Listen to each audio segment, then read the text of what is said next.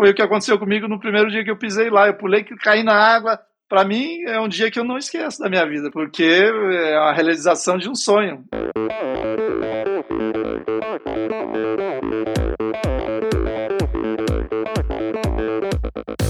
Oi, eu sou a Fernanda Keller. Eu sou João Amoedo. Sou Poliana Kimoto. Aqui é o Murilo Fischer. Aqui quem fala é Ronaldo da Costa. Olá, sou Henrique Avancini.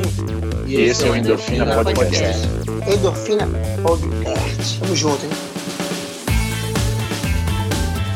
Sou Michel Bogli e aqui no Endorfina Podcast você conhece as histórias e opiniões de triatletas, corredores, nadadores e ciclistas, profissionais e amadores. Descubra quem são e o que pensam os seres humanos que vivem o esporte e são movidos à endorfina.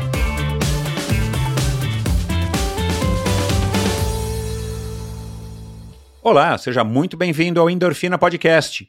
Esse e todos os episódios são editados pela produtora Pulsante.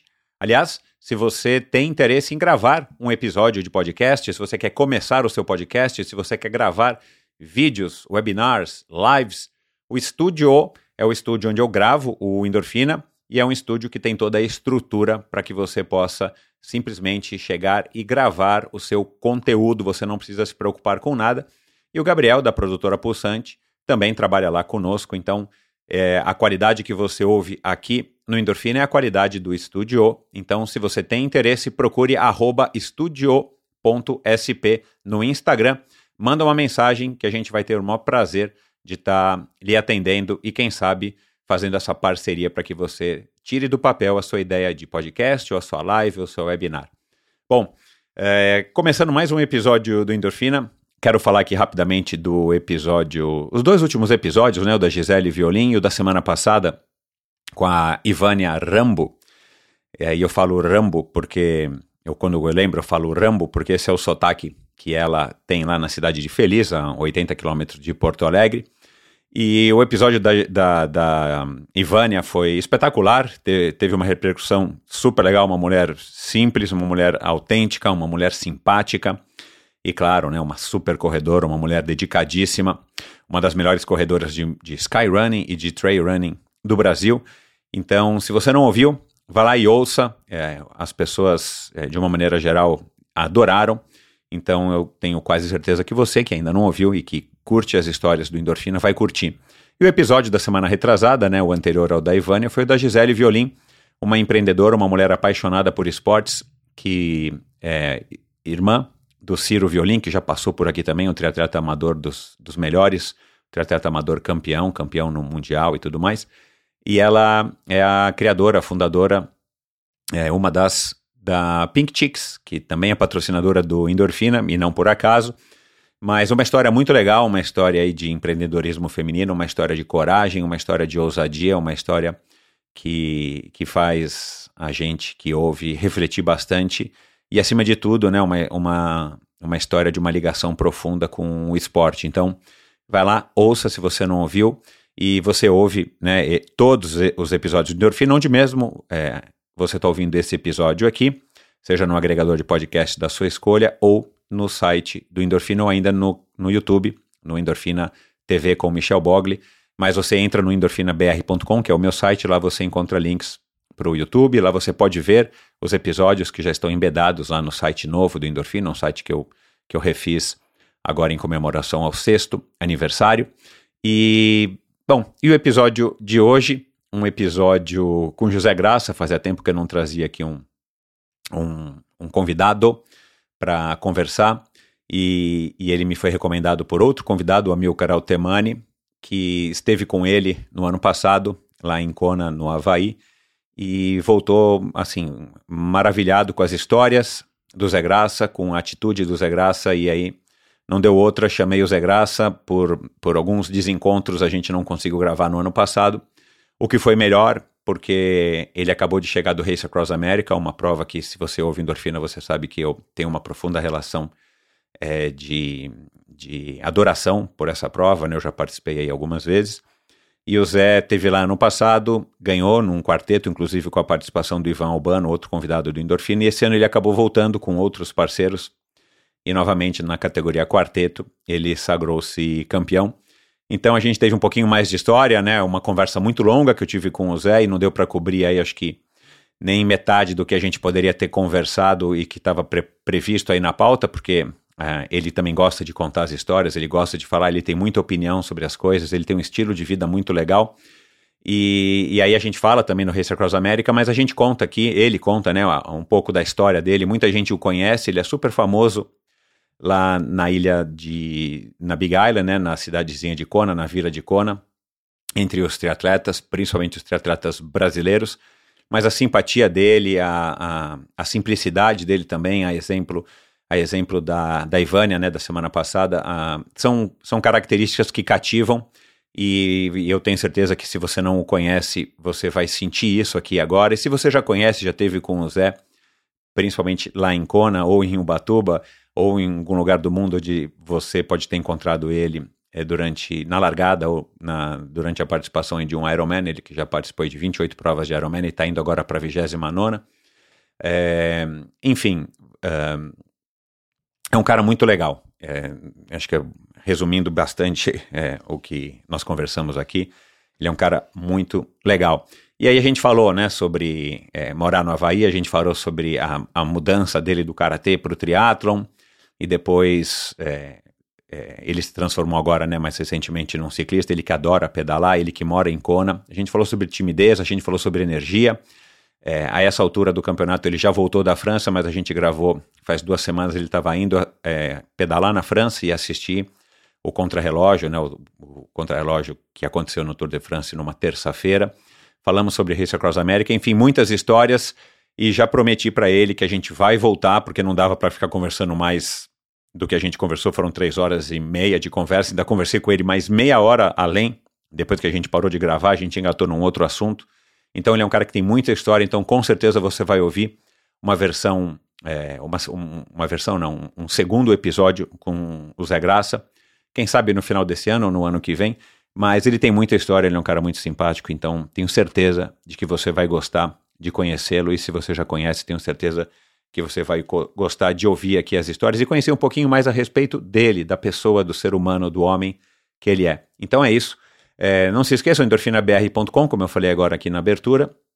Se você quer saber mais sobre esse projeto, se você quer ver as redes sociais, saber quais são as redes sociais dos convidados, se você quer se aprofundar em alguns assuntos que foram mencionados em cada um dos episódios, é, se você quiser assinar a newsletter semanal, aliás, parece que é, houve aí desde que eu fiz a migração para um site novo, para o site novo, houve alguma falha no formulário da newsletter. Então, se por acaso você se inscreveu na newsletter e você não recebeu ainda, tenta de novo agora, porque se você fez, pode ser que eu não tenha recebido ou que não, houve integração direto com o programa de e-mail que eu uso. Então, eu peço desculpas por esse inconveniente, por essa atrapalhada, mas a gente já corrigiu. Então, se você não está não tá, não recebendo, não está recebendo as newsletters, newsletters depois que você assinou agora, né, depois de junho, peço novamente, por favor, que preencha lá os seus dados, nome e o seu e-mail.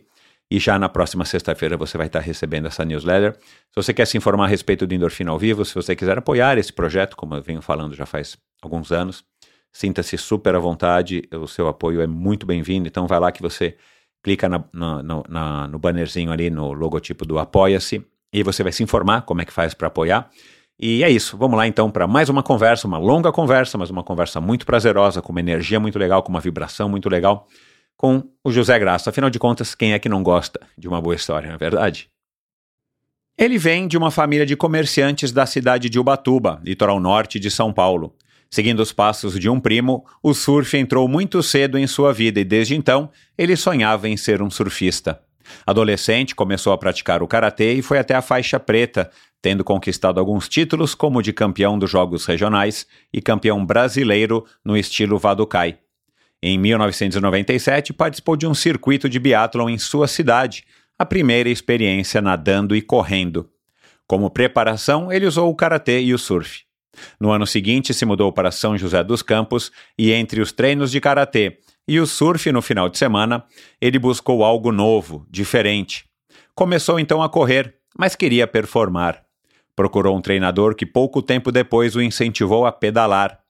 Em 2005, ele comprou sua primeira bicicleta e se juntou a um grupo de ciclistas.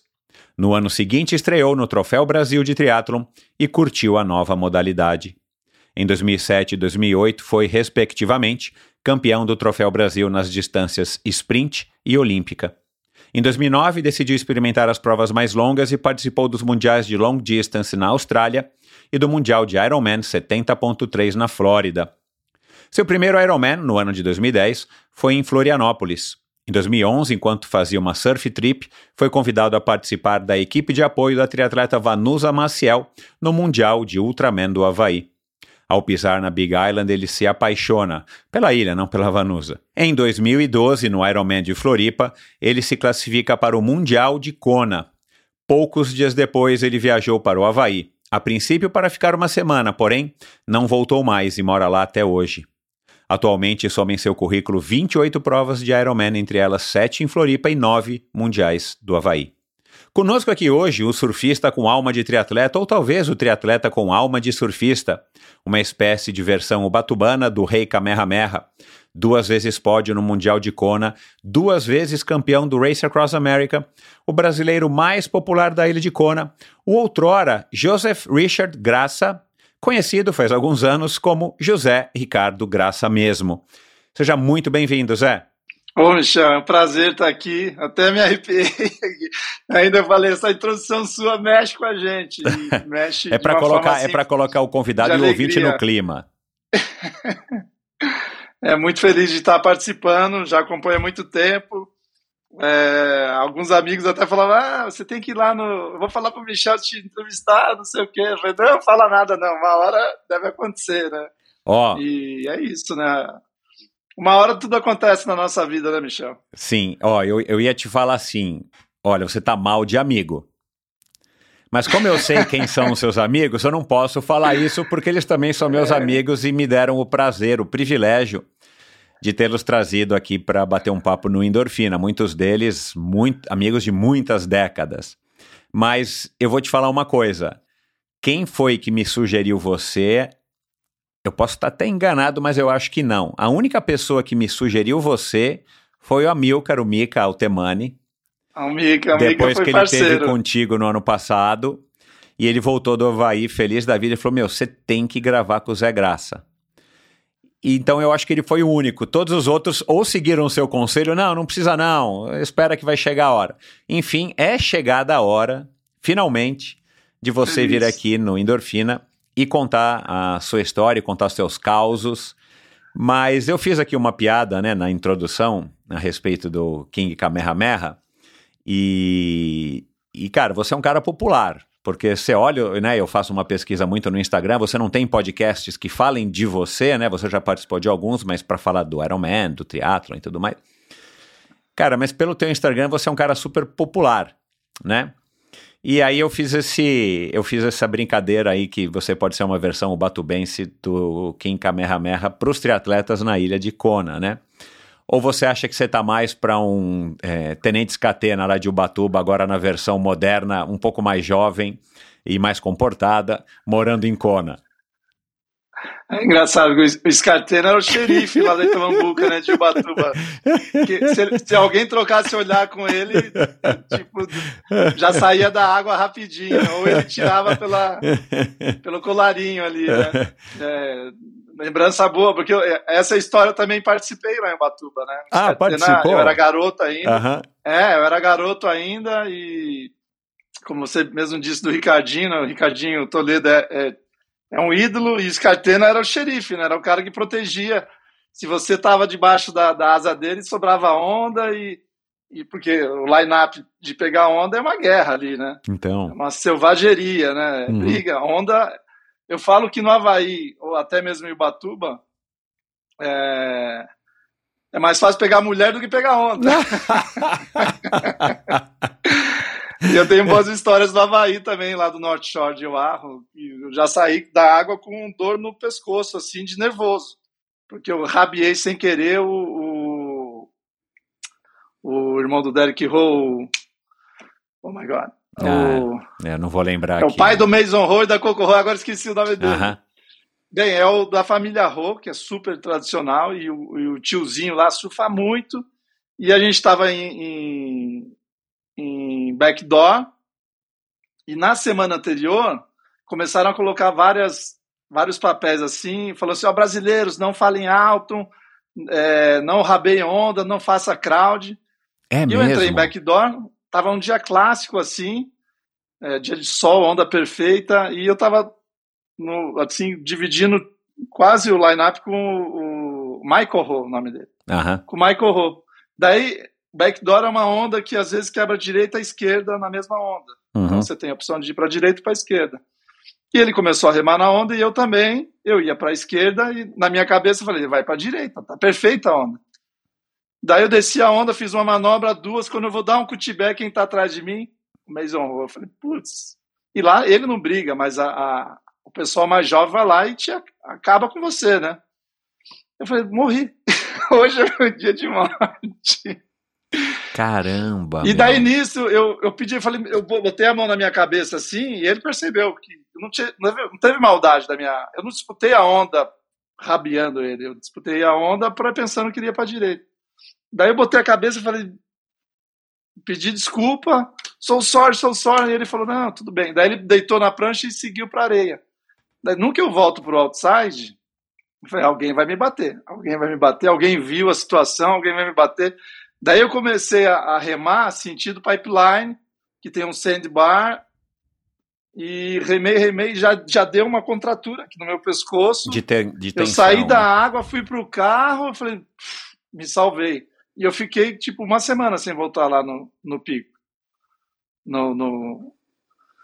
Tem, na tem praia. alguma coisa falei, que o cara lá, possa vou- fazer? Tipo, você poderia ter saído da água e, e tentado se explicar, não sei pra quem também, assim, mas tem alguma coisa Não, que, que não- você possa fazer pra consertar, pra evitar ficar Não. nessa saia justa e eventualmente É. pô, apanhar? É, é um copo. Se você derrubou, quebrou, já era. Não- dificilmente você você é mal malquisto. Então isso eu, eu, eu, eu tenho consciência, né? O Havaí tem isso, né? Eu tenho essa consciência que você tem que ter muito respeito, saber o que você está fazendo, é, principalmente quando você vai surfar, ou a sua atitude em geral, né? Mas é, no mundo do surf é, é, é muito mais pesado, né? Mas o havaiano tem isso também, né? A gente teve, já emendando, já descarregando. Ano passado, num treino que estava eu, Ana Augusta, eh, o Samuca, o Roman, quem mais estava? Marcelinho e o Pedro Cerise. Esse Pedro Cerise me deu um trabalho. Daí, quando no final da Queen K, a gente desce ali para Kauai High para ir para Ravi. Uhum. E ali você tem que parar, olhar. Os carros têm a- acabam tendo a preferência, né? E daí você ficou tranquilo, você passa. E nisso, o Pedro era o último do, do, do comboio, que a gente, do treino que a gente está fazendo.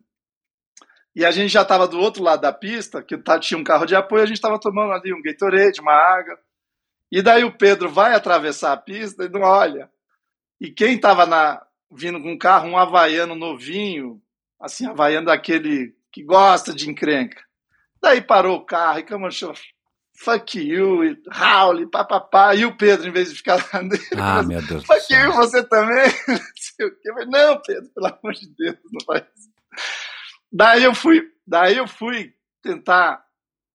Daí eu fui, peguei e fui próximo do, desse havaiano e falou, sorry, my friend. E, e não adiantou, o cara começou a fuck you, você também, e pá, e eu, eu falei, cara, daí eu comecei a me afastar que ele vinha pra me, pra me bater, né? Daí eu me afastei, parei de falar e voltei lá pro carro e ele começou a xingar, xingar, xingar e foi embora. Então, é, assim, também tem no trânsito, como no, no line-up de onda, tem que ter respeito, É, tem eu, que eu- evitar confusão. Eu não conheço muito bem a história de quando que começou isso, ou, né, ou exatamente o porquê, mas, mas me parece fazer um pouco de sentido. Cara, as pessoas são os locais, eles estão acostumados com aquilo lá, eles nasceram lá, eles moram lá, e de repente, né, o negócio ficou famoso, chega gente de tudo quanto é lugar do mundo, brasileiros inclusive, e aí cada um com a sua cultura, cada um é música alta, é, é não Sim. pedir licença, é não respeitar, sei lá, algum tipo de hierarquia, cara. E, e acho que isso aí foi, foi, foi virando já uma tradição, porque eu acompanho meio por alto, já acompanhei um pouco mais o surf quando eu era garoto, Mas ouvi já muitas histórias dessa, dessa desse bairrismo que tem é, no Havaí, né? E contra qualquer outro povo, mas também contra os brasileiros, né? É, e eu sabia, né, dessa história do Tenente Scatena por ouvir e tal, as histórias, né? Não, não sou surfista, mas, mas Mas- já ouvi mas algumas eu- histórias. Eu acredito que tem muita influência, porque o Zecão, que é de Ubatuba, viajava, viajou muito para o Havaí, e no Havaí tinha o, o, o Black Trunk, né? Que Exato. os caras de calção preto e que impunham respeito. Ainda tem hoje, mas um pouquinho mais suave. É, E, e levou isso para Ubatuba, para proteger a- as praias, os picos, entendeu? uhum. Então tinha tinha bastante isso. Mesmo em Ubatuba, uma vez, já passado alguns anos, eu fui surfar no Félix, um carinha do Félix queria me tirar da água, me chamando de raro. Eu falei, não, eu sou eu não sou do Félix, mas eu sou lá do Lázaro, da praia do Lázaro. Então eu sou de Ubatuba, né?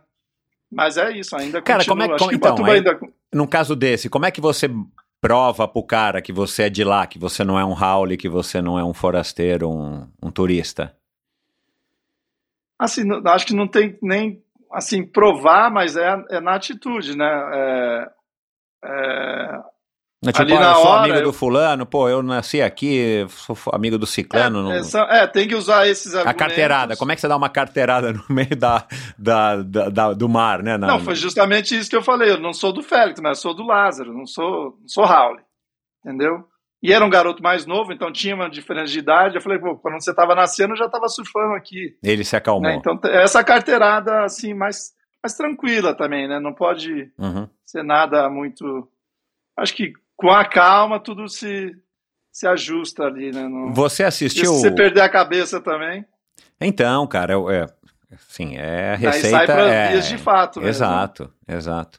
Você assistiu um documentário chamado Surfar é Coisa de Rico, do Rico de Souza? Assisti, assisti. Legal demais, né, cara? O, sei lá, o capitão, o, o chefe lá dos Black, dos Black Trunks, ele fala lá, um cara marrento, forte, assim, já mais velho, mas você vê que o cara é todo bombadão. E ele fala um pouco, né, acho que do, do Rico que se aventurou lá, eu não me recordo aqui agora. Sim, e, e em Ubatuba mesmo tem uma. Eu era garoto ainda, mas tem uma, uma história que, que os ubatubanos se deram mal. Eu não lembro os nomes de quem se deu mal agora, mas eles brigaram com algum surfista do Rio de Janeiro e na época o surfista já fazia jiu-jitsu e eles se deram mal. Tem uma história aí, tem que perguntar pro Ricardinho. O Ricardinho sabe bem dessa história, dos nomes, do que aconteceu. É, Você conheceu o Ricardinho lá em pessoa errada. Ubatuba ou você conheceu o Ricardinho depois? Assim, Eu- quando vocês eram Eu- mais. Você é um pouco mais novo do que. com o ele. Ricardinho. Ah. No surf, é. eu- é, isso acho que em 87. 87 eu devia ter 14, 13, 14 anos. E eram na Praia Grande de Ubatuba. O Ricardinho já, já, tinha, já tinha despontado, Despontado. como o melhor surfista de Ubatuba, do Brasil. Então ele era o nosso ídolo ali, de eu garoto ainda. E teve uma competição que classificava os 16 melhores, e daí eles fizeram um formato de homem a homem né, como atualmente acontece no circuito mundial. E eu, garoto ainda, 14 anos, eu falei, nossa, que. Eu, eu vibrei na hora que eu vi, porque pegava o melhor da, da fase classificatória e o pior. Eu era o pior e o Ricardinho era o melhor. Eu, foi uma vitória. Eu falei, caramba, eu vou fazer a bateria com o Ricardinho. E eu me lembro que o Ricardinho cometeu uma interferência e ainda ganhou a bateria. Uau! É.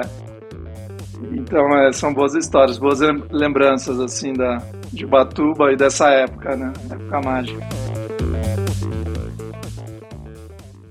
Você já se frustrou quando não conseguiu assistir a certos esportes ao vivo, pois não são transmitidos aqui no Brasil ou no país onde você mora? Pois é, eu também não. Aconteceu agora com o Tour de France. Eu queria assistir o Tour de France numa cobertura mais compreensiva, com as entrevistas, com o pós cada etapa, e eu não consigo assistir porque aqui no Brasil, na Star Plus e na ESPN não passa. Mas, com a NordVPN, eu posso alterar a localização virtual para um país onde a transmissão esteja acontecendo, como por exemplo a Inglaterra. E além de não perder a competição, eu ainda acompanho ao vivo. E por que, que eu falei Inglaterra? porque eu assino a GCN Plus, que passa muitas competições de ciclismo, que eu acompanho, sou fã, quem me conhece sabe, mas o Tour de France no Brasil é, não passa. E a cobertura da GCN é bem legal. Então, para assistir ao vivo, o que, que eu fiz? Eu alterei a minha localização através da NordVPN para a Inglaterra e aí eu acessei o, GCN Plus como se, eu, como se eu estivesse na Inglaterra e consegui acompanhar quase todas as etapas, pelo menos parte delas, ao vivo ali na hora que a, a, a coisa estava pegando fogo. Então aproveite agora a promoção exclusiva da NordVPN, nova parceira do Endorfina Podcast, visitando o nordvpn.com barra endorfinabr. Eu vou soletrar N-O-R-D VPN, de Virtual Private Network. Então é nord com D, vpn.com barra endorfinabr. E você vai ter um belo de um desconto, um descontão, no seu plano de assinatura da NordVPN e ainda quatro meses de graça. Assine e experimente sem riscos por até 30 dias. E caso não seja para você, nesse período de 30 dias, você recebe o seu dinheiro de volta. Então, aproveite, você ainda pode assinar Netflix ou acessar, né? Assinar também, mas você pode acessar o Netflix, você pode acessar a HBO Plus, você pode acessar Apple TV, qualquer serviço de streaming que por acaso você já seja um assinante, você pode acessar modificando a sua localização virtual para um país como os Estados Unidos ou como a própria Inglaterra ou qualquer outro país que você queira, e você vai ter um catálogo de filmes talvez diferente, muito maior, e às vezes a série ou o filme que você quer assistir já saiu aqui do seu serviço de streaming no Brasil, então basta você acessar e procurar, e claro, você vai ter que procurar, mas Estados Unidos tem um, uma quantidade enorme, ainda não, não entrei no meu Netflix através da NordVPN, mas vou entrar agora que acabou aí o Tour de France e, e, e, e agora o Mundial, né, que vai acontecer, para quem está ouvindo esse episódio, agora é, quando ele foi lançado, vai acontecer agora o Mundial, que eu também vou assistir através da NordVPN, na GCN, o Mundial de Ciclismo. Mas depois eu vou dar uma navegada aí através do Netflix dos Estados Unidos, principalmente, onde eu sei que há filmes documentários, principalmente, que são é, o tipo de conteúdo que eu mais gosto de assistir, que não estão no Brasil, que já estiveram e eu por acaso perdi. Então, com a NordVPN você pode fazer isso. Então, veja lá, é, essa promoção é exclusiva para você que é ouvinte do Endorfina. É, visite NordVPN, eu vou soletrar de novo, N-O-R-D-V-P-N.com barra endorfinabr para ter um belo desconto na assinatura do plano, mais quatro meses de graça. Assine e experimente sem riscos por até 30 dias e caso não seja para você, cancela lá em 30 dias, aí você vai receber o seu dinheiro de volta. Então aproveite, essa promoção é por tempo limitado. Esse episódio também é um oferecimento da Scott. Entre aerodinâmica, leveza e conforto, escolha todos os três com a novíssima Scott Foil RC 2023. Bem-vindo à solução das bikes de estrada aerodinâmicas, projetada especificamente para atender às demandas de alguns dos principais escaladores e sprinters do World Tour. Essa é, sem sombra de dúvidas, a bicicleta mais rápida que a Scott já produziu. A nova Foil RC é muito mais do que um rostinho bonito no pelotão. Na realidade, se trata de uma máquina capaz de fazer com que você, que está ouvindo esse podcast, vença todos os seus desafios com um desempenho de excelência na estrada. Siga arroba Scott underline Bike underline Brasil. Bom, você falou aí agora né, dessa época mágica de Ubatuba e eu vou querer eu vou querer voltar nesse, nesse tema, claro, é, porque é, o surf faz parte ainda da tua vida e você morando no Havaí, né, cara? É, não tem como não tem como não fazer, né? Sendo um local de Ubatuba e, e natural de Ubatuba e morando no Havaí. Mas, cara, no teu Instagram, nos posts mais recentes, eu não consegui até o final do teu Instagram, como normalmente eu faço. Tem muita postagem lá e tal, e muitos vídeos, eu assisti muitos vídeos teus. E no final eu quero Sim. te falar exatamente disso, pô. Eu acho que você tem que fazer, voltar a fazer um podcast. Eu não sabia que você tentou fazer um ou começou e não deu continuidade. Mas eu quero falar disso no final. Mas, cara, você tem um, um jabuti, não sei como é o nome daquela tartaruga, você tem um cabrito.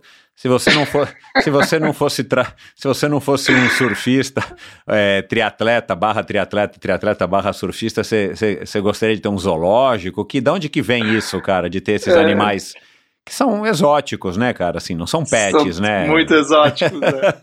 cara, de onde que vem isso, meu? Então, eu, eu sempre gostei de, de, de animal, né? De cachorro, de gato. Em Ubatuba eu tive vários cachorros, vários gatos. Até judiava um pouquinho dos gatos, né? Uhum. Quando garoto. Uhum, Depois de adolescente, não, já Uhum. parei. uhum. Mas quando eu mudei para Havaí, é, fui sozinho, né, Michel? Assim, com a malinha na frente, com a mão na frente e outra atrás, né? É, e cheguei lá sem falar inglês. E, bem, mas isso aí é uma, eu vou responder a sua pergunta primeiro. E, e- e eu comprei um cachorro no Havaí. Eu tava cas- nessa época eu estava casado e eu comprei um cachorro. Uhum. Porque me dava, você sabe, animal dá um suporte, né? Vira Sim, seu amigo mesmo. vira né? companhia total. E, é, porque a minha rotina no Havaí é treinar e voltar para casa descansar. Uhum. Eu não sou um cara de balada. Então, o animal era é algo que eu gosto realmente. E no Havaí parece que a gente se apega muito mais, né? Uhum. Pelo fato de estar sozinho, não ter a família, não ter os amigos brasileiros, né? Tem poucos brasileiros morando lá em Kona. Então, o animal é, é uma coisa assim que eu me apego bastante. Mas eu me separei em 2018 para 19 e essa cachorra que se chamava Moana ficou com a minha ex-esposa e ela também saiu do Havaí, foi morar aqui nos Estados Unidos. Acho que ela está no Colorado agora e levou a Moana junto. Então eu fiquei sem a minha, a meu, meu cachorro. E quando eu separei, eu fui morar com essas minhas amigas doidas. Cada hora ela parece um animal. E daí ela tem três cachorros, tinha, porque dois eh, morreram, agora está com três. E daí nesse, na, em setembro do ano passado, ela chegando em casa e, e depois da pandemia, não sei o que aconteceu, mas o número de ca- cabritos em Kona ficou uma coisa assim, cresce, eh, a população de cabrito está muito grande. E em setembro, ela chegando em casa, ela viu um filhotinho de cabrito no meio da rua. E daí, era filhote mesmo, muito pequeno. Daí pegou e levou para casa. E, e daí, graça, vamos cuidar do cabrito. Falei, não, vamos, lógico. Só que ela falou assim, não, mas a gente está indo viajar semana que vem, você toma conta do cabrito. E daí, pô, o cabrito logo é, ele se enturmou com os cachorros, a gente estava com três cachorros nessa época. Então ele se enturmou, ele virou um cachorrinho, né? Com o instinto de cabrito e virou o maior sucesso, virou a febre e, e daí eu comecei a fazer post do cabrito e o cabrito para lá, o cabrito para cá, foi na Casa Brasil e aquela, aquela loucura. Todo mundo, ah, quero ver o cabrito, não sei Meu, o bichinho é bonitinho, cara. Pior que Não, o bichinho é é- bonitinho. é bonito, ele é. Só que o instinto dele, daí ele começou a ganhar corpo, ali, ganhar, a aprender as coisas, daí começou a comer tudo dentro da casa. E ele não queria mais. Não, ele, como ele foi domesticado dentro de casa, ele queria ficar na cama, dormindo comigo, no sofá. Então deu um pouco de trabalho. Só que eu fui para o Brasil em novembro. né? Depois da Ironman eu fiquei um tempo e fui para o Brasil. Daí ela, ela não, não, ela falou, não, ele, ele vai acabar com a minha casa e, e ela doou para um rapaz que cuida de vários cabritos. E, e agora a gente não está sem o cabrito, mas tem muito cabrito em Kona, assim. Não sabia Mas disso, não cara. Por que será, né? Por que será isso, cara? É. Alguém deve ter Daí soltado. agora apareceu eles- essa, tartaruga. Ela apareceu lá no Agora- jardim da tua casa. Ela- Não, ela, um amigo deu para ela Ah, tartaruga. tá. Tá. É. Então, toda hora ela para. E agora ela comprou dois gatos.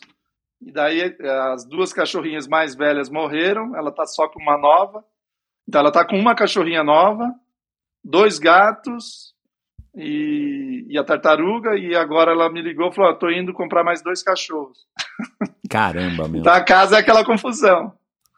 Tem nome a tartaruga? Acho que é Spark.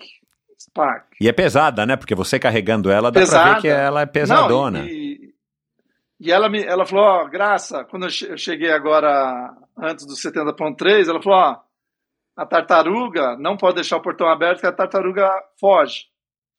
E daí um dia eu cheguei com o carro, parei, comecei a descer a compra, desci a compra e esqueci o portão aberto. Ela Ah. chegou e Você deixou o portão aberto, a tartaruga vai fugir. Eu falei, mas que tartaruga? Onde está essa tartaruga? Daí eu tô ali em casa, de repente a tartaruga parece um monstro, porque ela é grande, não tinha visto ainda. Pensei que era uma tartaruga pequena. Parece um dinossauro chegando, assim me assustei. E eu falei, caramba, é uma tartaruga. É uma Ela foge tartaruga mesmo. ela, e ela foge. Não Mas tem, é não isso, tem é problema se ela ali. sair pelo portão e parar embaixo do carro, porque você não vai esmagar, você só vai passar por uma lombada a hora que você der ré, né? É, provavelmente o carro não vai sair do lugar. É porque ela é Ela muito alta, né? Ela é alta. Meu, que doideira, Não, mas ela, cara. meu Deus, nem posso pensar nisso. Ela me mata. Ela me deu uma bronca que o portão tá fechado. Imagina se eu passo em cima da tartaruga. Daí eu não tenho onde morar, ô, Michel. Uau. Cara, é... para um triatleta nascido em Ubatuba, né? O, o batubense ou o batubano, né? Você falou o batubano, eu falei o batubense. O batubense, o batubano parece que é o oficial, né? Mas vamos lá, para um triatleta o batubano, cara, o que, que pode ser melhor do que morar é, no Havaí? Você já chegou no auge, Não, cara? é, o meu amigo aqui falou: o lugar melhor dos Estados o melhor lugar dos Estados Unidos é Utah. Tem as, mulher, as mulheres mais bonitas, as montanhas mais bonitas, o clima mais perfeito. Ô, é que você não conhece o Havaí ainda. o Eli, você não conhece o Havaí. Então eu fi- eu fiquei muito chato depois de, de morar no Havaí. Assim, eu realmente, quando eu tô meio triste, quando eu quero, tô com a performance meio baixa, se eu vou para Havaí, assim, um mês eu já estou pronto para qualquer guerra. É uma coisa fantástica, assim, tanto da parte espiritual como da de performance, né? Uhum. É, então, não existe lugar no mundo melhor que o Havaí, na minha opinião. Você é um cara que treina compulsivamente, porque também tem um post teu aí que depois dessa tua lesão no joelho e tal, acho que era o terceiro, quarto, quinto dia que você parou na frente da estátua do Kamehameha, que você falou, cara, era pra eu pedalar tanto, já tô pedalando 180. Você é um cara que treina também mais por compulsão? Ou você é um cara que, enfim, toda, toda energia que você gasta durante os treinos tem um propósito racional? Não, não diria compulsão, mas é, eu tenho uma certa dificuldade. Por exemplo, eu terminei o Race Across America, eu estou aqui em Utah. Eu tenho uma certa dificuldade de, de treinar quando não estou em Kona. Eu tenho que estar muito conectado com o lugar. E acabou o Race Across America, eu acho que eu devo ter feito uns quatro ou cinco pedais de uma hora e meia, duas horas. E se eu tivesse voltado para Kona, teria, acho que provavelmente teria sido diferente.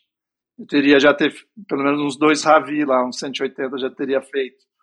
Porque se torna a minha rotina, né? Eu acordo, vou no pier, nado, daí falei, ah, amanhã, será que eu vou até Ravi?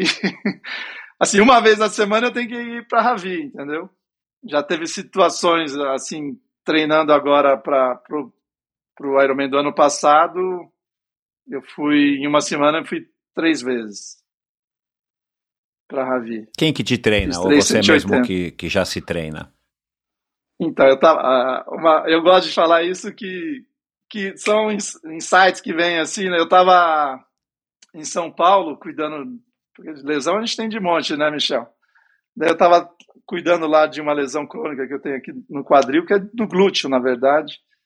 E daí eu, eu, eu tive o prazer de. de... É, eu tô ruim de memória, é tantos nomes também. o Marcos Paulo. O Marcos Paulo, ô Graça, pô, bom te ver aqui, não sei o quê. E daí aquela resenha e tal. Mas, Graça, quem tá te treinando? Daí eu falei, Marcos, a Ilha. A Ilha me treina.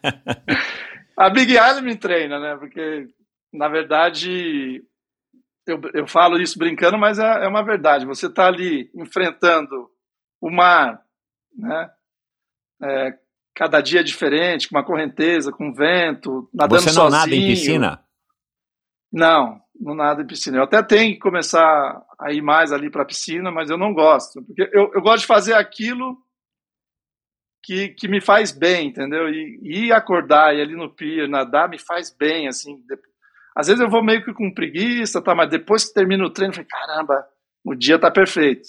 Então dá aquela aquela, eu tenho vontade, entendeu? De de de estar tá ali nadando e então basicamente é isso. E daí também pedalar, eu vou sempre no horário, não, não sou muito de acordar cedo e treinar cedo, pedal. Então eu sempre faço, mas isso aí é uma dica de um outro treinador que eu tive, que é o, o vamos lá, o que treina o Hidalgo agora, o me ajuda aí. Ah, eu não vou lembrar. Que, trein... que treinou o Hidalgo ou que tá treinando? Marcelo, não, tá treinando, Marcelo Ortiz. Ah, o Ortiz. Ortiz. Tá. O Ortiz me treinou no primeiro ano que eu mudei para Kona. E ele falou: Graça, vamos fazer uma adaptação de treino. Uma vez por semana você põe umas sete camisetas e sai para correr meio-dia. Eu peguei aquilo para o meu. por todo dia. Não, não, não coloco sete camisetas, mas eu saio todo dia, meio-dia. Então é algo que também me ajudou bastante a, a, a, a estar tá aclimatado com o Havaí, assim. Então, se eu saio meio-dia, se eu saio sete da manhã, eu vou sentir frio, então eu saio meio-dia. Entendi. Então, acho que ajudou bastante na minha performance, assim, nesses treinos malucos aí, para muita gente, mas para mim é uma coisa natural, assim. Você curte o calor? Às vezes eu saio curto. Você é uma pessoa que não curto. se incomoda assim com o calor? Não, não me incomoda. Me incomoda. Deixa eu te falar uma coisa, você é, falando disso, né, cara, me lembrei, não lembro agora que ano, eu morava em Fortaleza e teve uma prova lá que deve ter sido um campeonato brasileiro de longa distância, alguma coisa. E foi a Fernanda Keller e o Leandro Macedo para lá competir. Faz muitos anos. E eu lembro que, de maneiras diferentes, mas os dois acho que não tinham ido ainda a Fortaleza competir, ou não iam, não tinham competido uma prova mais longa, que deveria ser um 70.3, alguma coisa assim. Eles falaram, cara, isso aqui é uma maravilha, mas para morar e treinar aqui não dá, é igual morar e treinar no Havaí. Não dá porque as condições são muito duras. Muito vento, muito calor o tempo inteiro, né? É legal, não, quando chove passa logo, né? A, a, a temperatura é mais é mais propícia na média, né? Mas assim, é muito quente, né? Não tem dias frios, dias que você vai né, ficar com preguiça de sair da cama. Mas venta muito e, e, faz muito calor. E eu, e eu, cara, eu fui morar no Ceará, passei 10 anos lá e já tava, né, já tinha acabado de, de ser um, tinha terminado de ser um triatleta profissional e a gente tinha que sair de casa às 4 horas da manhã e pedalar no máximo até às 7, porque depois era muito quente e ventava muito, não é só quente, é quente com muito vento, né? É, e sempre fiquei com isso na cabeça. Eu falei, cara, aqui não é um lugar ideal para você treinar, né? E, e, o ideal é, é uma coisa, né? Talvez até utópica, mas. E você falando dessas suas caracter, das características de Kona, eu nunca conheci ninguém que morou em Kona, mas me veio essa memória à cabeça, né? Talvez não seja o melhor lugar do mundo para treinar no papel, mas para você é por conta do, do Ironman, enfim, é o que você vive, né? Não, eu acho que é o, é o melhor lugar do mundo para treinar. Eu até, até às vezes eu, falo, eu fico pensando, porque não tem muito triatleta lá em Kona. Assim, dá para contar nos dedos. Isso, isso é curioso. É, curioso. É, é lógico, 40 e é, poucos é anos um lugar... que o Ironman é lá e atrai a atenção de tanta gente, mesmo que, que fosse um havaiano que resolve ir morar em Kona ao invés de morar, sei lá, em Honolulu, em algum outro lugar, né? Sim. Mas ah, você treinando com as dificuldades, você vai performar melhor. Agora, você treinando né, supostamente um lugar fácil, quando você vai para a dificuldade, aí é o fim do mundo, né? Então, quando você está num lugar difícil de se treinar, o que vem fácil se torna muito mais fácil. É, isso, é essa adaptação que eu fiz, né? Você, você, você rende mais lá nas provas que você faz lá no, no Havaí ou em Kona? É, você já consegue traçar um paralelo? Ou, sei lá, você foi para St. George, né, no ano passado, né, que foi St. George, 2022, né? Foi ano passado. Uma prova com bastante subida, com perfil completamente diferente e tal, fez calor também na corrida. Assim, né, comparativamente, você deve talvez ter feito uma comparação. Você consegue render bem também em outros com outros climas, já que você está tão habituado a esse calor e a esse vento? Eu, eu acho que sim. Você treinando no Havaí, você, tá, se, você se condiciona para um lugar. Por, exemplo, São Jorge, apesar que a minha característica no ciclismo não é de pedalar em montanha, não sou, sou um cara pesado, grande, não subo muito bem, mas mas dá para se defender. Mas o, acho que o clima úmido e quente e com vento te prepara melhor para uma prova, por exemplo, São Jorge, que é seco e, e, quente, às vezes. Não tava, no dia do Mundial não estava tão quente. Uhum. Né? Do 70.3 estava muito frio. Mas é, eu acredito que os climas do Havaí, de Kona, deixam você preparado para qualquer clima. Legal. É... Cara, é, como é que, né, eu já falei aqui um pouco na introdução, né, você praticou karatê, surfou desde molequinho e tal, queria ser surfista talvez profissional, até incentivado pelo exemplo do Ricardinho e tal, né, e o Batuba, se por acaso algum ouvinte não sabe, mas o Batuba, no nosso litoral aqui de São Paulo, acho que é a meca do surf, acho que muito mais do que Maresias, pelo menos tem muito mais história, né, muito mais tradição, e é um dos picos mais legais aqui do, do Brasil, né? É, tinha, pelo menos, não sei como é que é hoje, altos campeonatos e tudo mais. Então, o surf é um, é um, é um esporte, vai, quase que é, associado a, a, ao Batuba aqui no litoral norte de São Paulo. E, e o Batuba também foi um, um berço, um berço não, foi um local onde houve muitas provas de triatlon, né, e tal, e, e não é à toa que o, o Ricardinho experimentou e tal, e você. Mas é, você foi praticar karatê e aí do karatê, quando você se mudou para São José, você se mudou para São José para fazer a faculdade, para estudar? Sua família saiu de, de Ubatuba? Como é que você foi parar em São José? Que você não me explicou. A minha esposa, a, minha, a ah, tua primeira esposa. A minha, é, a minha primeira esposa era de São José dos Campos. Ah, legal. E nós nos conhecemos em Ubatuba e eu casei e subi a serra. Deve ter sido esquisito, né, cara? Você sair do, da vidinha é. em Ubatuba, que dá a impressão que é uma vida, uma vida gostosa, mais tranquila, né? Porque é uma cidadezinha muito menor. Sim. E você vai para uma cidade como São José, que já é uma cidade grande, né, cara? É uma cidade grande, diferente, outra rotina, outro uma outra adaptação, né, da uhum. vida que eu tinha em Ubatuba com uhum. a vida que eu que eu comecei a ter em São José dos Campos. E com outras culturas, né? E o ciclismo é muito forte em São José Exato, então.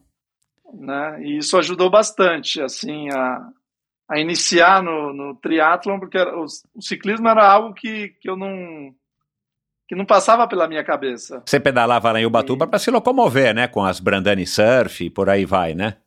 Sim, é. Eu tinha acho que uma Caloi BMX ah. Né, e depois eu só usava aquelas Monarch barra forte. Você não pegou a Brandani Surf, que era uma bike que era de surfista, por isso que tinha esse nome, com um guidãozão alto, assim, aquelas beach bikes brasileiras? Essa, não, essa, nessa época que eu tava em Batuba é, vai não. ver que Vai ver que, eu, como eu sou um pouquinho mais velho do que você, na, na tua época já não tinha mais, não sei quanto tempo que durou, era Brandani Surf. É. O Ricardinho deve se lembrar. Mas enfim, fala aí. Mas é, não, mas, mas eu lembro de alguns amigos que tinham o REC na porque Ubatuba é uma cidade que, assim, se anda muito de bicicleta, mas não como treino, mas Exato, é, locomoção, locomoção, é. né?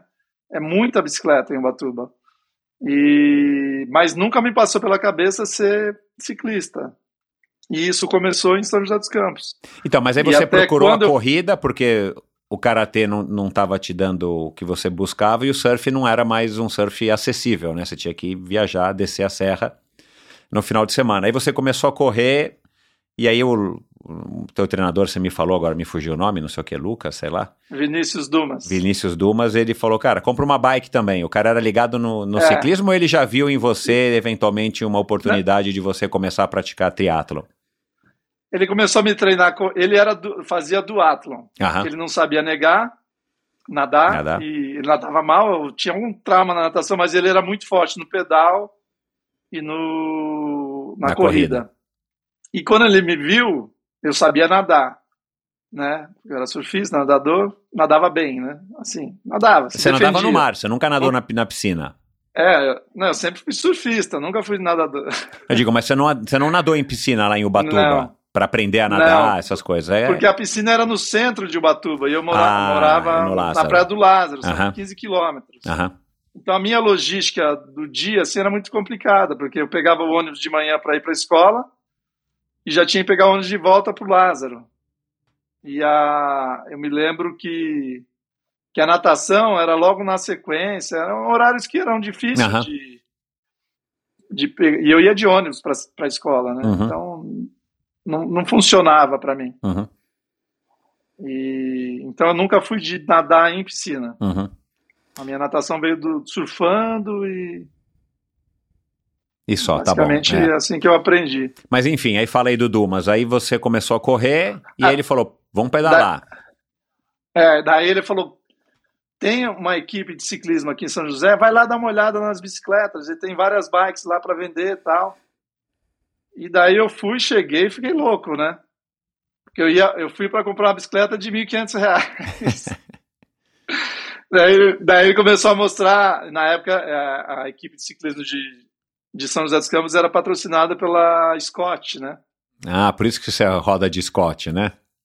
É, Ah. e daí eu tenho uma relação muito forte com a Scott. Que é patrocinadora do comprei uma- Endorfina, né? Coincidentemente, né? Isso aqui não é combinado, legal, mas você tá não- com uma Scott aí atrás, é patrocinadora do Endorfina. É, não, eu sou. E é o mesmo tentei outra- É o mesmo Jean Carlo Clini, que é o dono da Scott. Você tem que ouvir a história dele, cara. Como é que ele começou com a Scott? Já teve aqui. Foi esse ano, inclusive. Depois você Eu ouve. vou escutar. Mas vamos lá. Eu vou escutar. Aí você comprou a tua Então, Scottzinha. e daí eu cheguei lá na, na, na. na verdade, não é a casa da equipe do- de ciclismo de São José era em Pinda, Aham.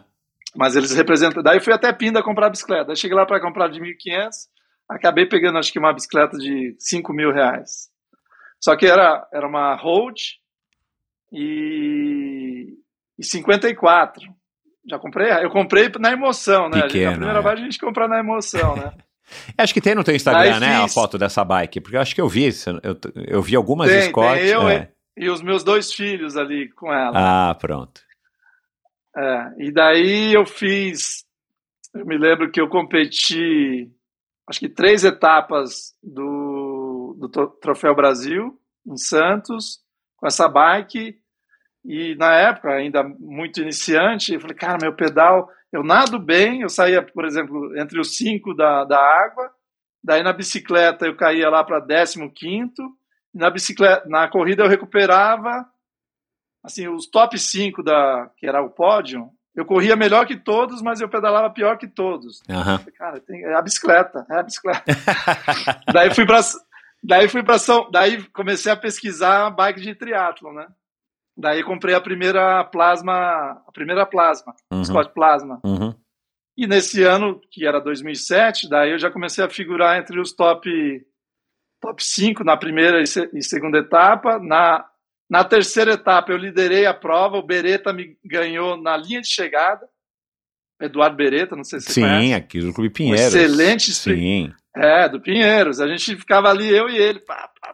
Meu, você conhece gente E pra daí ele caramba, corria melhor né? do que eu. Eu pedalava, daí eu comecei a pedalar melhor que ele, ele nadava melhor, eu, eu encostava e às vezes passava na bike e ele me passava na corrida. E a gente disse, daí esse ano eu fui vice-campeão, no ano seguinte, acho que ele subiu de categoria, eu fiquei na categoria, ou o contrário, acho que ele é mais velho do que um ano. Daí eu- ele subiu, eu ganhei a, a, a categoria. Aham. E daí no outro ano eu subi para a distância olímpica. Uhum. E você Daí ganhou a ele- categoria daí ele também, É. Ele continuou na, no, no sprint. no sprint. Aham. Então. E aí você se amarrou no triatlon, a- cara. O que, que você viu no triatlon? É mais legal fazer triatlon ou surfar? Então, no, o surf nessa época já era um hobby, não era com- competitivo. Quando eu comecei o triatlo, eu estava lutando karatê ainda. Aham. E o karatê era a minha vida, assim. é, Porque eu queria lutar o mundial no Japão. Queria lutar, queria lutar. E daí teve a oportunidade de, de eu competir em São Paulo e ganhar O a brasileiro. categoria e me classificar, e, mas daí na época eu não tinha, era muito novo ainda, não tinha experiência, não tinha dinheiro para viajar também, e acabou que não aconteceu. Uhum. E, e nessa época eu estava fazendo, no último ano, no último ano, quando eu comecei o triatlo, eu ainda estava fazendo karatê, e eu vi que minha performance assim no karatê melhorou muito. Eu estava mais rápido, mais ágil, rendendo mais a luta, porque são três minutos de luta com, né, com pausas. Se você faz o ponto, tem a pausa. Assim, eu lutava três minutos, eu falei, caramba, eu não me canso mais. Porque o ciclismo e a corrida me dava um, um gás enorme. É. Só que daí eu comecei a me machucar, né? O karatê me machucava para correr ou para pedalar. E eu falei, né, acho que chegou a hora de fechar o ciclo do karatê competitivo e, e botar mais energia no, no triatlon. E foi, a, foi essa transição. que aconteceu em 2006, 2007. Acho que eu ainda competi algumas provas de karatê, campeonatos, né? E mas o karatê eu comecei com 14 anos e eu fui até 32. É, quer dizer, eu ainda pratico, né? Uhum. Quando dá, Aham. né? Não tô mais com aquela flexibilidade que tinha. Natural, né? 18. Nossa, era. É uma coisa que assusta hoje em dia, assim. Eu falei, cara, eu colocava a perna aqui em cima. Agora, Mas eu, de- depois do run, né? A gente, naquela resenha e tal, daí acho que alguém falou: é, o Graça é faixa preta, hein? Daí eu comecei a dar uns chutes lá, os caras falaram: caramba, não acredito que você consegue colocar a perna aqui em cima, ainda sai, os Ainda sai. ainda saem. Você. Não, e são duas coisas completamente antagônicas, né, cara? O movimento que a gente faz repetitivo da corrida, ou mesmo do pedal, e fazer es- esses movimentos de amplitude, né? E de Sim. giro, sei lá como é que chama. Agora, é, voltando à transição, né, do, do karatê pro, pro, pro triatlon. Era um esporte competitivo para você, né? Tem essa história, né, de que você. Você faz lá os catars e tal, não sei se esse Vadokai é assim também. Mas, Sim, cara, a é. competição é. uma coisa que, que faz parte, acho que, da modalidade, né? Não sei se eu tô falando errado aqui. É, o triatlon, por ser um esporte que é só competitivo, né?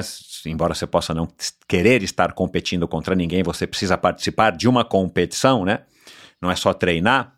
Você, você acha que, que ele acabou substituindo também esse, esse teu gosto, essa tua vontade de estar, de estar competindo para que você tenha largado o karatê e, e se dedicado ao triatlon e está se dedicando há tantos anos? Ah, o karatê. Ainda, ainda bem que eu não faço de- assim as academias em Ubatuba ou até fora de São Sebastião, Caraguá. A gente tinha muita rincha, né? Então é um esporte que você fica muito na sua bolha da academia ali, né? O outro atleta da outra academia acaba sendo o seu maior rival, né? Uhum. E então, e quando o triatlon apareceu, a gente, a- a- a- todo mundo amigo, né? Então era uma coisa mais leve, assim. Você não precisava encarar o cara, fazer cara feia, não. Deu largada, meu filho. Não adianta cara feia, né? É, é porrada, mas em outra você contra você mesmo, né? Uhum. E o karatê tem muito isso, de você fazer cara feia. E mesmo depois, quando acaba a, a luta, a gente cumprimenta e tal, mas fica aquela. Né, A raivinha. A raiva, pô, o cara me deu um chute na cara, me deu um soco mais forte, entendeu? Acaba tendo isso. E no triatlo era uma coisa mais leve, então eu, eu me encantei mais, assim, pô, é um negócio que, que não tem esse negócio de cara feia, de é você contra você mesmo ali, e no final tá tudo certo. Então me encantou bastante, assim, é, o fato do de ser mais leve, né? Tinha, tinha muita adrenalina, né?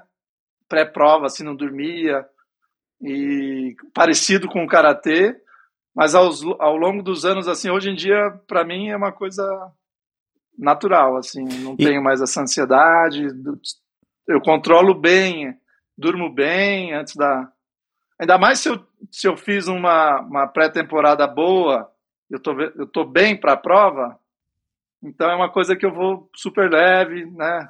Até os amigos, quem que tá na prova? Qual é o seu maior concorrente? Tô nem esquentando a cabeça com quem tá na prova.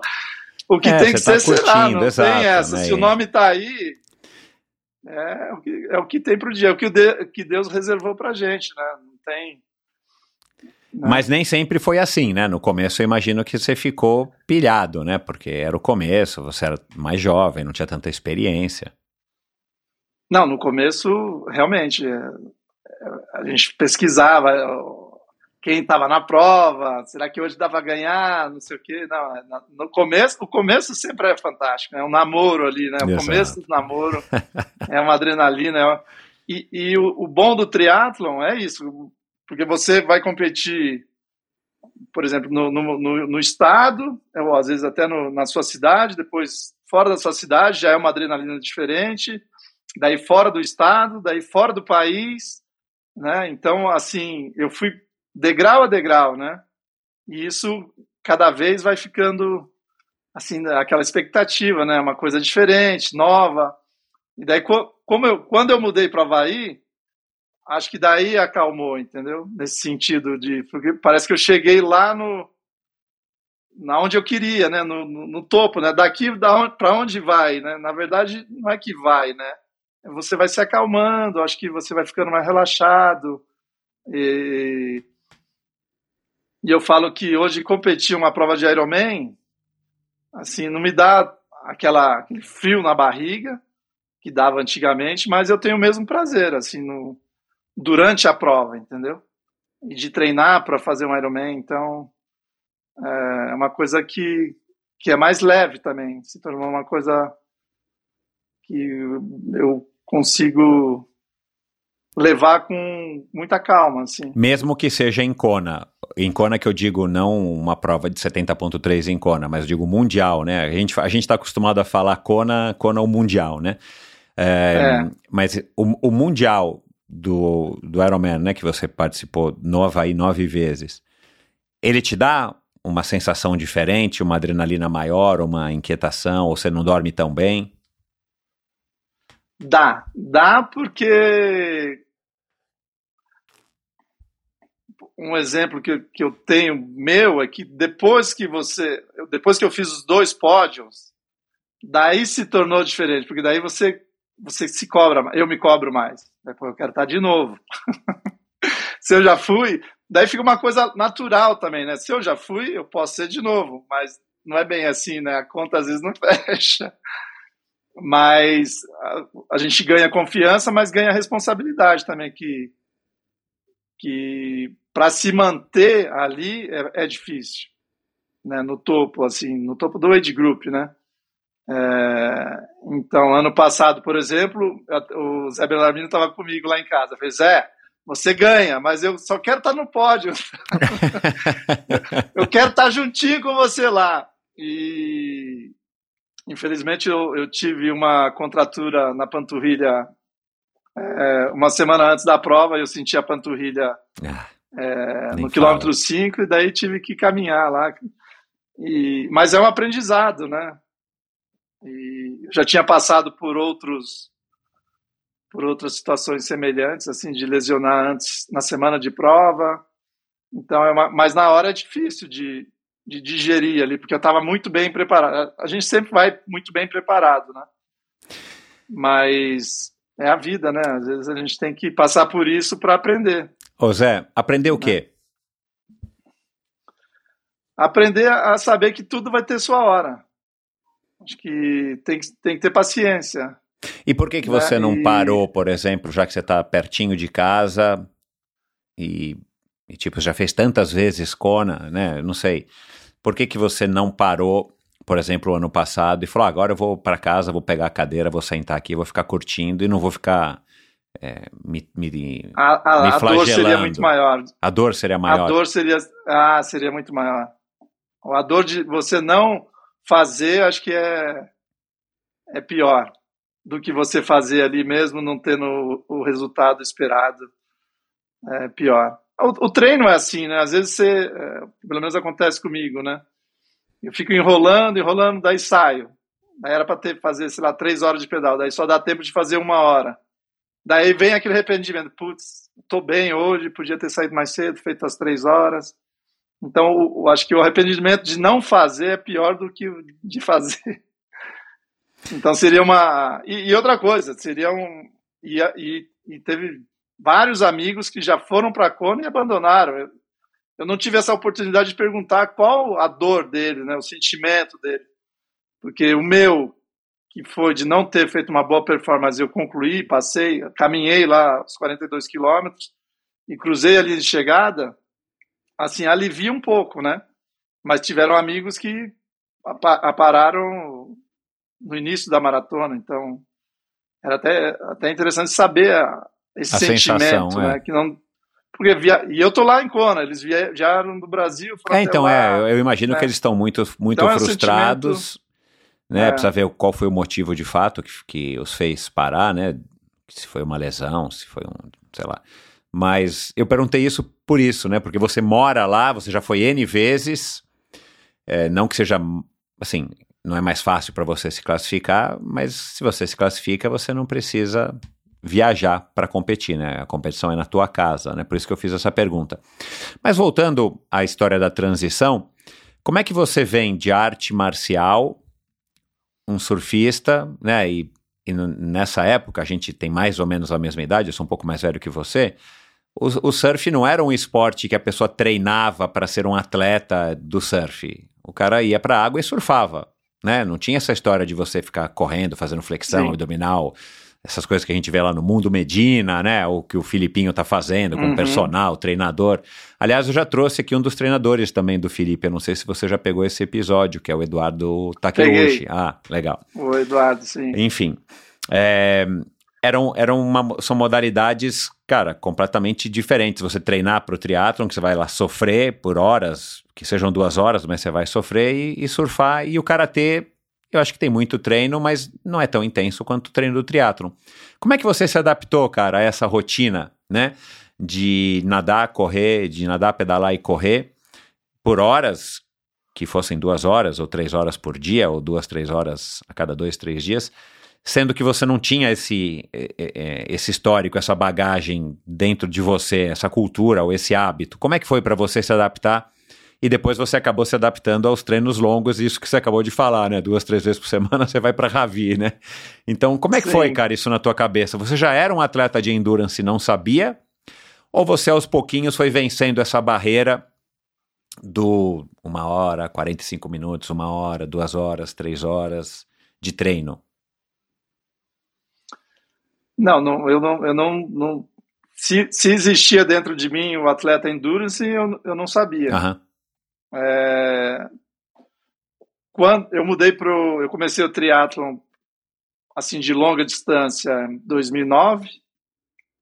Daí 2010 eu me inscrevi, eu fui para Floripa, assisti, 2009 eu assisti Floripa e falei, ah, ano que vem eu faço. E foi numa, numa é, ainda morando no Brasil, e foi numa época que eu tinha 2009 para 10, eu foi meu primeiro divórcio, a minha primeira mulher.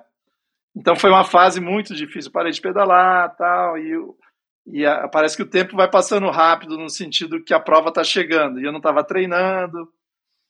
Resumindo, eu ainda morando em São José. O meu longo de bicicleta, quem, quem me treinava na época era o Fred Monteiro. Ah, legal. E, e ele passava a planilha, eu falei Fred, não estou conseguindo treinar, não tenho cabeça, não estou bem.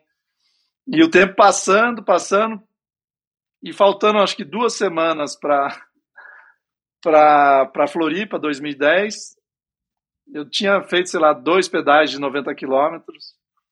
Daí eu peguei e falei assim, eu vou pedalando daqui até Ubatuba. Hoje para é meu último tiro para preparar para Floripa. Daí peguei a bicicleta, saí pedalando para Ubatuba, desci Caraguá. Quando eu cheguei em Caraguá, acho que era nove da noite. De Caraguá até a Praia do Lázaro, mais ou menos uns, uns 40 quilômetros. Cheguei lá na casa da minha mãe 11 horas da noite. Eu falei, cara, vai ser difícil esse Ironman. esse Ironman vai ser difícil, viu? Bem, fui para Floripa e, e, e, fiz meu primeiro Ironman. É, foi, foi, foi dolorido, assim. Porque ainda não tinha... Como eu não tinha feito um, o treinamento certo, tinha muita raça, mas zero preparo para a prova e fiz a prova. E a cabeça, né, focada, coitado, no divórcio, uma confusão, né? É, cara? não estava bem. E daí no ano seguinte, 2011, eu me lesionei. Eu já comecei a treinar, estava bem, estava assim para fazer melhorar o tempo de 2010, que eu fiz, 2010 eu fiz 10 horas e 10 minutos.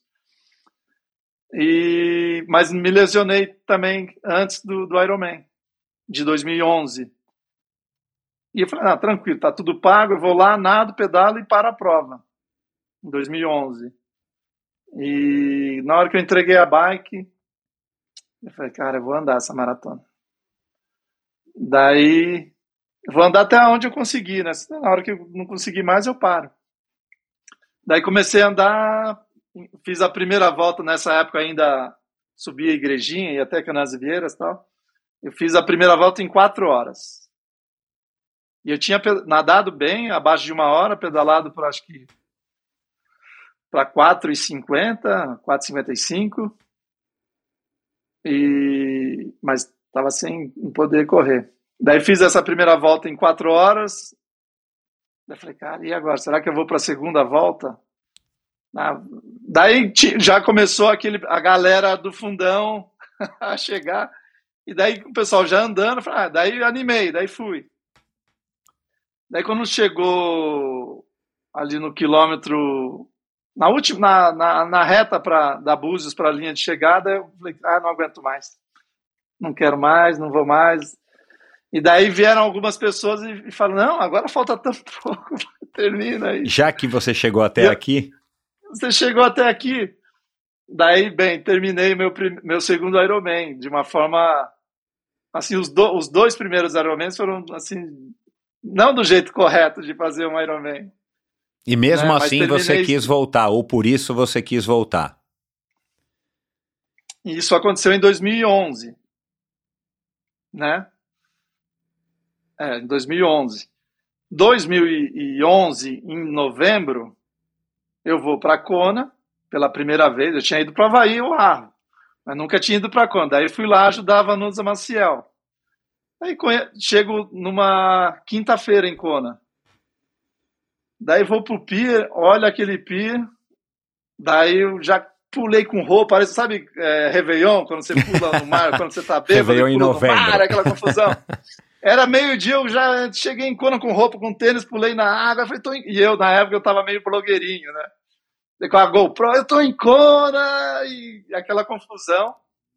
E ali virou a, a chave, assim, eu dei a volta na ilha, tive a experiência de conhecer a ilha toda em, em, em três dias ali, no, dando um apoio para a Vanusa. Viu, como eu te, te disse anteriormente, viu o Alexandre Ribeiro ser campeão, Caramba. Então aquilo mexeu comigo. Eu falei, cara, eu vou voltar, vou treinar e ano que vem eu volto para fazer esse Kona aqui. Não, o Ironman. É, o né? Ironman, não o Ultraman.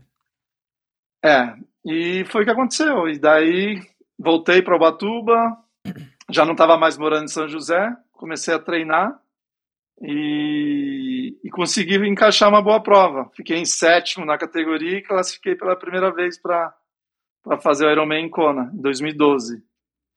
Que foi o ano e... que você não foi, né?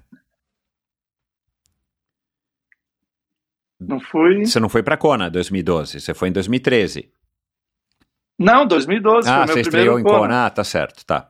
É. Ah, tá certo. Não, do, 2011 foi aquele Flori, Florianópolis que eu caminhei. Não, tá certo, entendi. Daí é, no final do confundi. ano eu viajei para para para fazer para o Arro, é. mas tive o convite de ir para Kona ajudar a Vanusa. Como é que você, como é que surgiu esse convite? Foi nessa surf trip é, no, no Havaí. Tinha alguém lá que era amigo da Vanusa e tal, sabia que você fazia triatlon, rolou a conversa? Não, na, na, verdade, eu fui fazer, eu fui fazer um 70.3 em Miami, no, em setembro, novembro.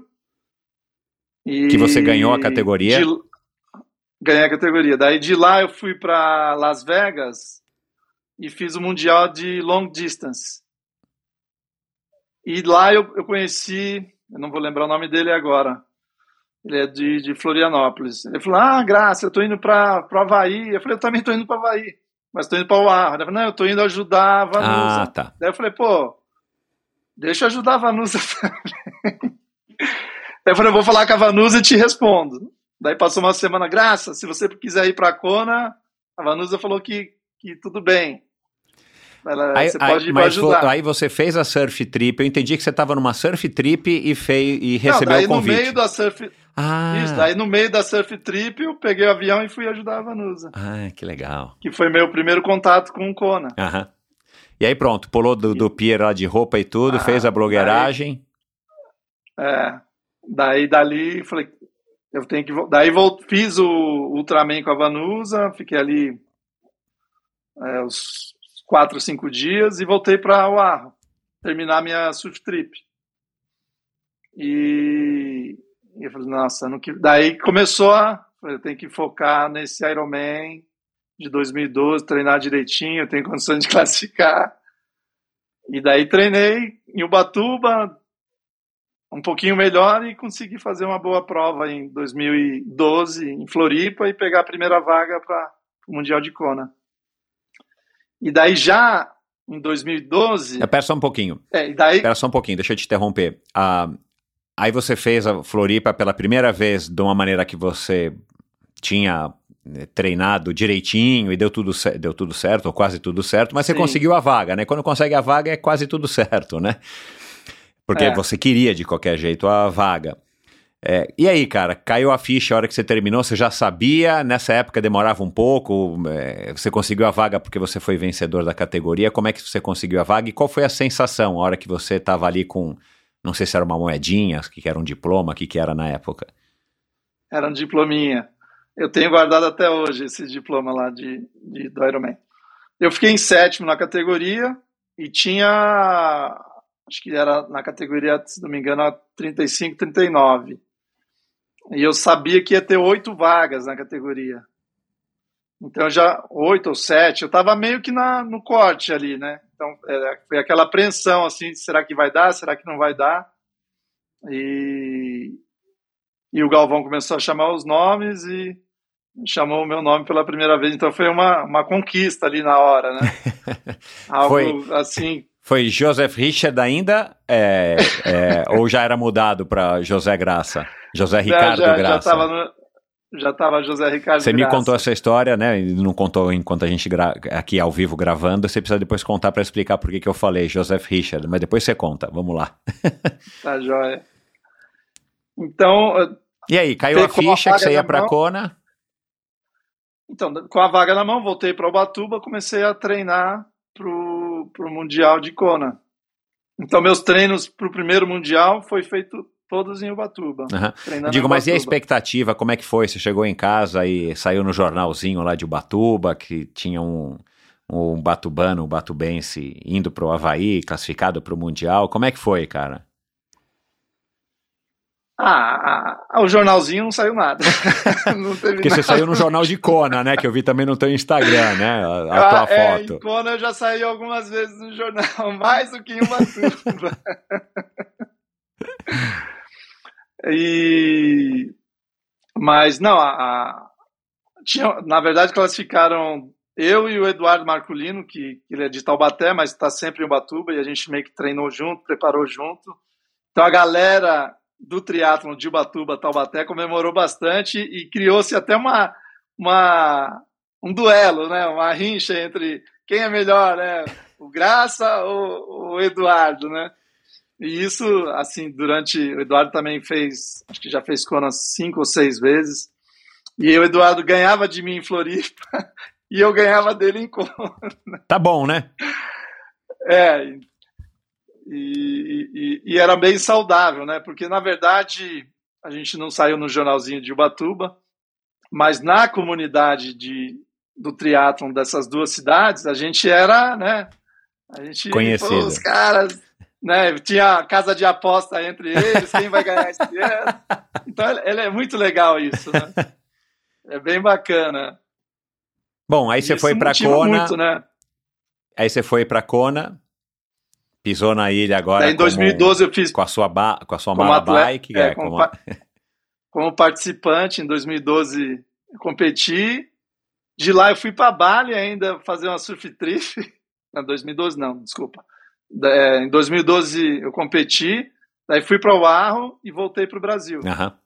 Eu falei, "Ah, agora agora já já voltei mais experiente Então, né? mas como é que foi a tua estreia em Kona? foi foi boa Você curtiu demais? primeiro Era aquilo mesmo, aquela impressão que você teve lá com a Vanusa, tudo se repetiu e você falou, cara, isso aqui é o paraíso. É, o primeiro Ironman em Kona, assim, hoje, passado esses nove vezes que eu competi lá no, no Ironman, é, a experiência, a bagagem que eu tenho hoje é completamente diferente, né? Não- eu, não, eu fui pouco preparado, acho que, para a prova. É, principalmente no pedal, né? Porque nessa preparação em Ubatuba eu foquei muito na corrida e pouco no pedal. E isso, ao longo dos anos, muda, mudou na minha vida. Assim. Eu, eu, eu, foco mais na, na preparação do pedal do que na corrida. Uhum. Até por motivo de lesão, tudo, mas hoje em dia eu, eu me, me sinto mais confiante se eu tiver muito bem no pedal e a corrida dá para tocar, dá para tocar o barco, assim, assim, com uma preparação ok. Uhum. Mas é, essa é a impressão que eu tenho de 2012, que eu fui muito bem na corrida, mas pouco, pouco, com pouco, pouca bagagem de pedal. Uhum. Mas foi uma prova assim, pela estreia, feliz com a performance. É, até o Jimenez, que era um cara mais experiente, Marcão Jimenez, acho que já, já entrevistou não, ou ainda não? não? Ainda não. Ele é de Goiânia. A gente ainda teve uma disputa, que a gente já vinha disputando em outras provas, e foi o primeiro ano, e eu sabia que ele era um cara experiente, é, tinha um pedal muito forte, uma corrida muito forte, ele nadava um pouquinho, nadava melhor que ele. Então eu consegui sair na natação na frente. E eu lembro que, que logo no começo da maratona eu consegui passá-lo e abrir uma vantagem. Só que quando chegou lá de leve, ele me, ele me despachou, ele tinha mais experiência. Eu saí muito forte na primeira volta senti que é natural, né? Uhum. A gente sente na segunda parte da maratona, é a hora que a cota chega, né? Mas eu fiquei feliz, foi, pô, o Jimenez, que é um cara experiente, eu teve uma disputa ali, eu cheguei próximo dele, né? Então fiquei bastante feliz com a primeira vez em Kona. E daí voltei para o Brasil mais motivado. Né? Ano que vem estou de volta, né? Você já estava inscrito em Floripa? Já, já estava inscrito. Uhum. Aquela loucura, né? Que acabava em um minuto, tinha que ligar lá para o Palatura, aquela confusão. E fiz 2013 e muito mais preparado 2013. Eu não me lembro. Eu sei que meu tempo, acho que 2013 foi um pouco melhor e eu já figurei ali entre os entre os entre os três primeiros. Agora agora tem que checar. Uhum. É, é muita informação, Michel. Mas eu devo ter feito uma boa prova e, e como eu já estava enturmado no Havaí, é, já tinha amigo em Oahu, já tinha amigo na Big Island. Eu falei, ah, eu fui na, fui na, nessa agência de, de viagem online e coloquei lá, né? Florianópolis deve ter sido dia 28 de maio. Coloquei 1 de junho, São Paulo, é, Honolulu. Daí tinha uma passagem por R$ 1.500. É aí que eu vou. Ah, eu vou. Daí comprei a passagem, três dias depois de Floripa, comprei a passagem para ir para o Havaí para ficar uma semana. Daí chego em Oahu, é, meu amigo falou, pô, o meu quarto tá, tá vago até, o me... até outubro. Fica aí até outubro. Que quarto? Não entendi. Que quarto? Não, que eu, eu fui para Oahu e ia ficar uma semana surfando na casa do Diego Santos, que é um surfista profissional. Ah, tá. E na casa dele, aluga o quarto para quem vai querer surfar, ele, ele aluga o quarto, leva para surfar. E ele falou, Graça, o quarto tá livre até setembro, Pode até outubro. Aí. Fica até o Mundial. Falei, mas, Diego, não trouxe bicicleta. Então. Eu só trouxe uma mochila com. A minha bicicleta foi para Ubatuba, né? Meu primo levou para Ubatuba depois do, Ironman de Floripa. Eu falei, mas pede para alguém trazer sua bicicleta. Daí eu comecei a fazer os contatos para ver se alguém trazia a bicicleta. E nessa de, de ter possibilidade de alguém trazer, eu já mudei minha passagem e joguei para um mês. Falei, então vou ficar um mês aqui até resolver esse negócio da bicicleta. Passou um mês, eu não consegui trazer a bicicleta e surgiu uma oportunidade de comprar uma bicicleta lá, com um preço muito bom. Uma Scott. Mas também 54. Eita, nós. Daí acabei comprando a bicicleta e fiquei até outubro. Até o Mundial. Então eu fiquei de, de, de três dias de, ma, Maio, de junho é. até outubro. E, e, foi uma virada de chave, porque é outra vida, né? É a, aquela a vida que eu queria, né? Aquele programa, a vida que eu queria. Mas você estava em Oahu, estava no North Shore. Eu estava em Oahu. Daí quando eu tinha feito alguns amigos, é, quando eu fui para dar o apoio para, não, quando eu fiz o 2012 eu já fiz um, alguns tinham poucos brasileiros morando lá e eu fiz amizade com esses brasileiros que moravam. A- amigos triatletas ou amigos surfistas? Ou tinha triatletas, Não, tinha surfistas? brasileiros. É, brasileiros que moravam lá, até o Tá. Christian surfa também. Aham. E, e tem, tinha também o Thiago, que é um cantor que, que morava lá. E, e o Thiago estava começando a fazer triatlon como qualidade de vida. Ele falou: Graça, fica aqui outubro, antes, é, um, de setembro a outubro, aqui na minha casa. Daí foi que eu, que eu saí de Oahu e, e fiquei essa, esses últimos 30 dias antes da prova em Big Island, em Kona. Em 2013, isso. Esse Thiago, ele tinha uma casa, um apartamento em Kona? Não, ele tinha uma casa que ele alugava e tinha um quarto. Na casa, era uma casa grande e tinha um quarto Caramba, meu, disponível. mas também que, que coincidência, hein, cara? É. E eu fiquei esse um mês com ele, daí, daí, daí me, me, conheci, me enturmei mais em Kona, né?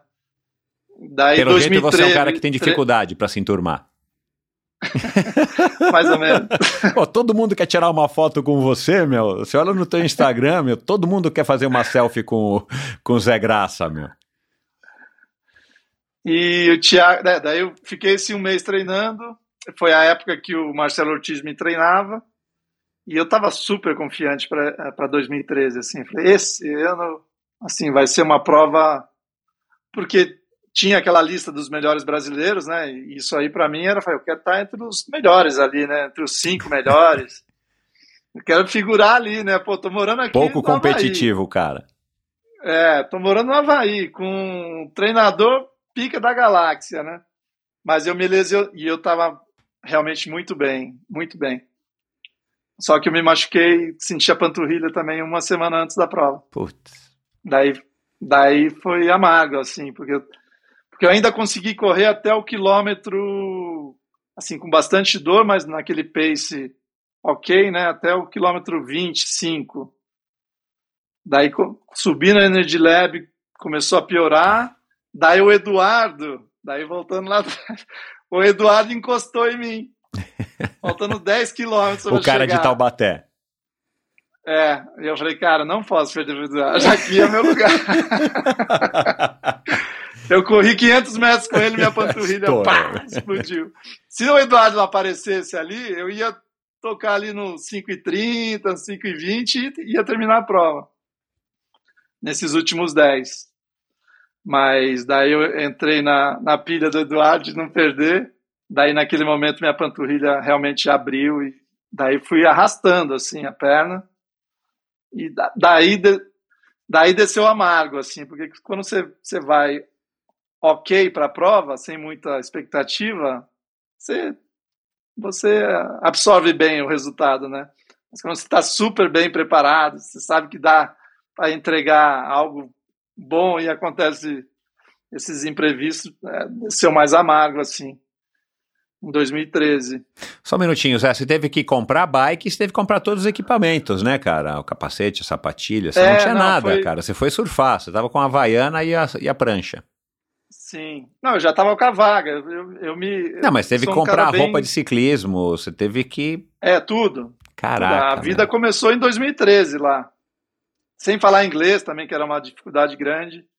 Bem, mas daí, terminando o Ironman, esse de 2013, eu, e eu tinha programado uma viagem para Bali. E eu fui para Bali machucado, surfei ainda com dificuldade. Foi uma experiência especial, assim. Você é um bom surfista, um ótimo surfista. Você é um surfista medíocre. Ó, o Felipe Toledo tem, eu tenho uma narração numa onda lá em Treston. Ah, É, isso aí eu guardo com carinho. Uma brincadeira nossa aqui. Eu e o fotógrafo dele, a gente fez uma bateria quem, quem ganhava, né? E, aham. e eu ganhei a bateria, assim, na última onda. Então Com você aquela surfa bem pra caramba. É, surfo ok, assim. Não, perto do assim, Ricardinho, surfo, você era é. um surfista profissional que já foi profissional. Eu tô falando assim, Alguém vai te olhar surfando, nunca vai, ah, aquele cara lá é um prego. Não, não, sei surfar. Tanto é que depois do Race Across America, eu fui para Nova York e surfei na, na, piscina de onda. Duas horas surfando ali. Igual a criança, feliz. Você já tinha surfado? Eu e o Ciro da minha... Você já tinha surfado não, em piscina? Primeira Não, primeira experiência. E aí? Primeira experiência. Foi legal? Ah, foi fantástico, foi muito legal. Foi muito legal. E, e isso que a gente chegou na, na piscina, ela falou, ó, são duas horas, mas vai começar 11 horas da noite. Aí eu falei, Ciro, vamos ficar meu. aqui até. Eu quero surfar nessa onda. A gente terminou acho que uma hora da, uma hora da, da manhã e a gente dirigiu de Nova York de, no, de volta para Anápolis. Chegamos, acho que em Anápolis ali, se não me engano, três da manhã. Nossa, meu, depois do Race Across América, cara. Depois do Race Across América. Mas na hora, Michel, é, é, é energia, né? Se você tá feliz, se você tá bem, você não sente dor, você não sente nada, você vira uma criança, né? Assim, foi a experiência, uma, uma experiência nova que te deixa feliz, você não sente nada, você não sente dor, nem a perna nem estava cansada. Assim, Ô Zé, já que você tocou nesse assunto, eu estava dando uma vasculhada né, no teu Instagram, como eu já falei. É, numa das fotos tuas com o Belarmino, o Belarmino, você, você fez uma foto lá e o Belarmino escreveu é, deixa eu achar aqui onde é que está aqui na pauta. É, o que, que o Bellarmine escreveu? Eu quero usar aqui as palavras dele, porque tem, tem a ver com isso que você acabou de falar, sabe, cara? Isso me chamou bastante atenção. O Amilcar me falou é, dessa maneira a seu respeito aqui. E, e pelos comentários, né? Sei lá, eu vi comentário da Ariane Monticelli em, foto sua, é, foto sua com ela, alguma coisa assim. O Bellarmine escreveu o seguinte: energia que aglutina de uma forma indescritível. Por isso que eu também fiz a piada que você é um cara difícil de fazer amizade, contatos. É, e dá para perceber pela sua simpatia, pela sua eloquência, da maneira como você fala. De onde é que vem isso, cara? De onde é que vem essa essa facilidade, né, de se comunicar, de fazer amizade, das pessoas curtirem, ficarem contigo e de você ter esse lado que você acabou de falar, cara, a hora que a gente está lá fazendo o surf, não importa se é das 11 ou 1 da manhã, ainda tem que voltar de carro para Nápoles, depois do Race Across América, você tem essa energia, né, cara? Puta, de uma energia Pô, você não é um moleque de 25 anos, né, cara? Você já tá aí mais pela, pra metade da vida do que pro começo da vida, né? Você já tá quase chegando é em Ravi, né? Na, na, na, linha do tempo da nossa vida, né, cara? Você já tá naquela não, reta Eu final. já virei Ravi, eu virei Ravi é. voltando. Enfim, é... cara, de onde é que vem isso, Mel? O problema é quando chega em Maicoloa pra Kona, né? Que daí e aí lascou, fica cara. difícil. É. a gente tá em Ravi. Ravi é, é uma maravilha.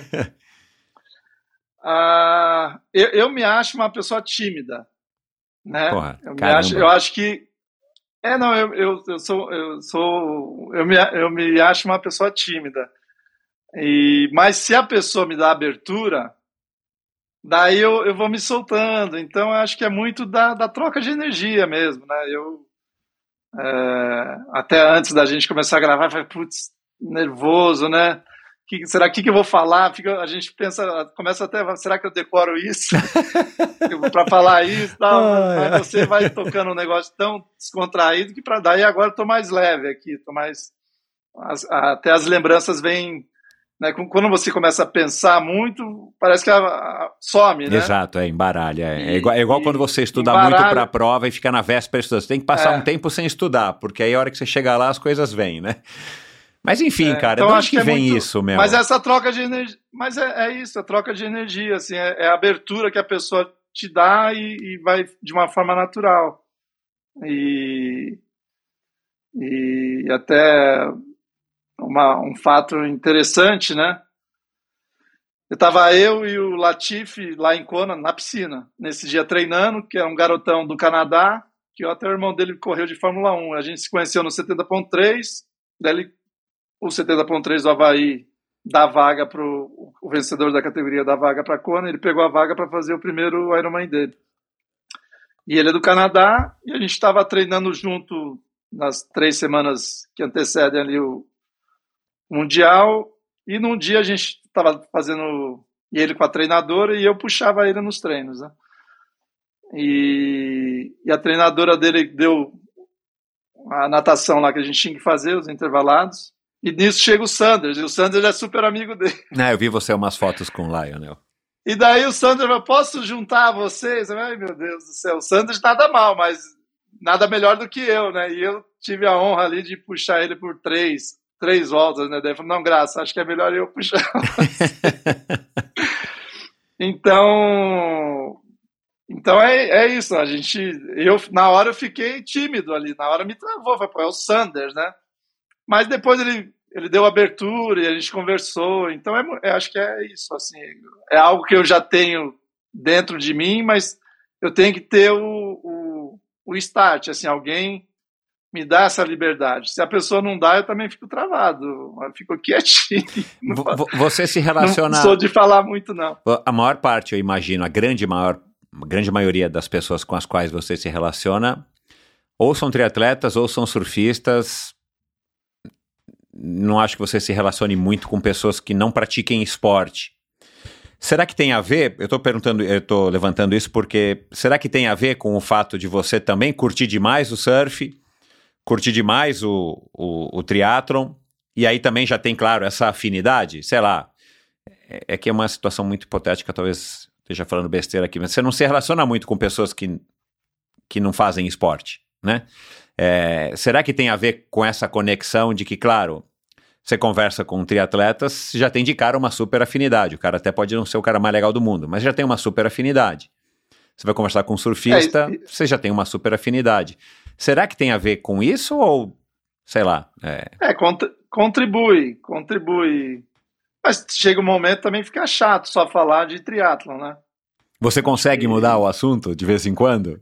Ah, consigo. É, de, acaba voltando, né? Mas a gente é. procura mudar um pouco o assunto, né? É, teve uma época, cara. E, que... esse é o lado bom. Quando eu tô falando com o surfista, eu tento ir pro triatlo. Né? Quando eu tô pro triatlo, eu tento ir pro surf, né?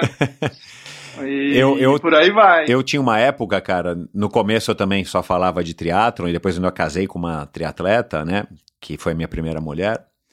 Mas teve uma época, cara, das, da minha vida com ela ainda, que, meu, é tipo assim, a gente não queria mais falar de triatlo. A gente já estava cansado de só falar de triatlo. Nossos amigos eram todos triatletas, ou quase todos. Mas deu uma, deu uma saturada. E eu vejo hoje em dia, de longe, e imagino, não acompanho a vida de ninguém muito de perto, mas eu imagino que o triatlon tem isso, né, cara? Porque é um esporte que te suga, né? Na verdade, ele depende é, é, é, ele depende. Você que faz triatlon depende de fazer muito para que você seja um triatleta. Não importa se você vai ser um triatleta bom ou não. Mas a gente vê, né? E hoje em dia com as redes sociais, é um médico que é triatleta, sei lá, também ser amigo do Putinelli dá a impressão que ele é mais um triatleta do que um médico, né? Porque a gente acompanha ele, a gente sabe que ele é um super médico, mas assim, o cara vive o triatlon de uma maneira intensa. Tem um podcast dele lá, que ele, ele co-apresenta da Z2 e tudo mais. Ele não faz um podcast de medicina, né, cara? Ele faz um podcast de triatlon, né? E, e sei lá, o Roberto Azevedo, que com certeza você conhece, né? Que, que é um psiquiatra, Sim. mas, cara, a vida dele é o triatlo. A gente estava falando isso ontem com um amigo em comum que nós temos a vida do Roberto Azevedo é o triatlon, né? A psiquiatria tá lá, é, o, é, a profissão dele, ele ama e tal. Mas o triatlon demanda isso das pessoas, né? Ou quem não quer isso acaba se afastando, eu acho, do triatlon, né? Mas é, dá uma hora que, que satura, né, cara? Eu acho que meio natural, né? Embora algumas pessoas não, como Roberto Azevedo, eu tenho a impressão que não, né? Mas você já passou por essa fase de, de falar, falar, falar, e hoje em dia você tenta ter outros assuntos, né? Ah, não, tem que, tem que, tem que quebrar um pouco. Eu, eu ultimamente eu tenho feito essa, né, ou, ou eu sou triatleta, ou sou surfista, ou quando vou para o Batuba eu sou filho, né? Então eu não, eu não fico naquela, ah, tem que fazer planilha. Então eu tento fazer ser um camaleão aí mudar, né? Conforme a eu sou triatleta o local onde, o local onde você está, né? Assim, a roda onde você está sentado, né? É, eu sou triatleta em Kona. Fora de Kona, acho que eu não seria triatleta, não. Uhum. Eu só sou triatleta lá. Em Ubatuba... Você consegue, você consegue escolher uma comunidade que você acha mais legal? A comunidade dos surfistas ou a comunidade dos triatletas? Assim, se você tivesse que escolher?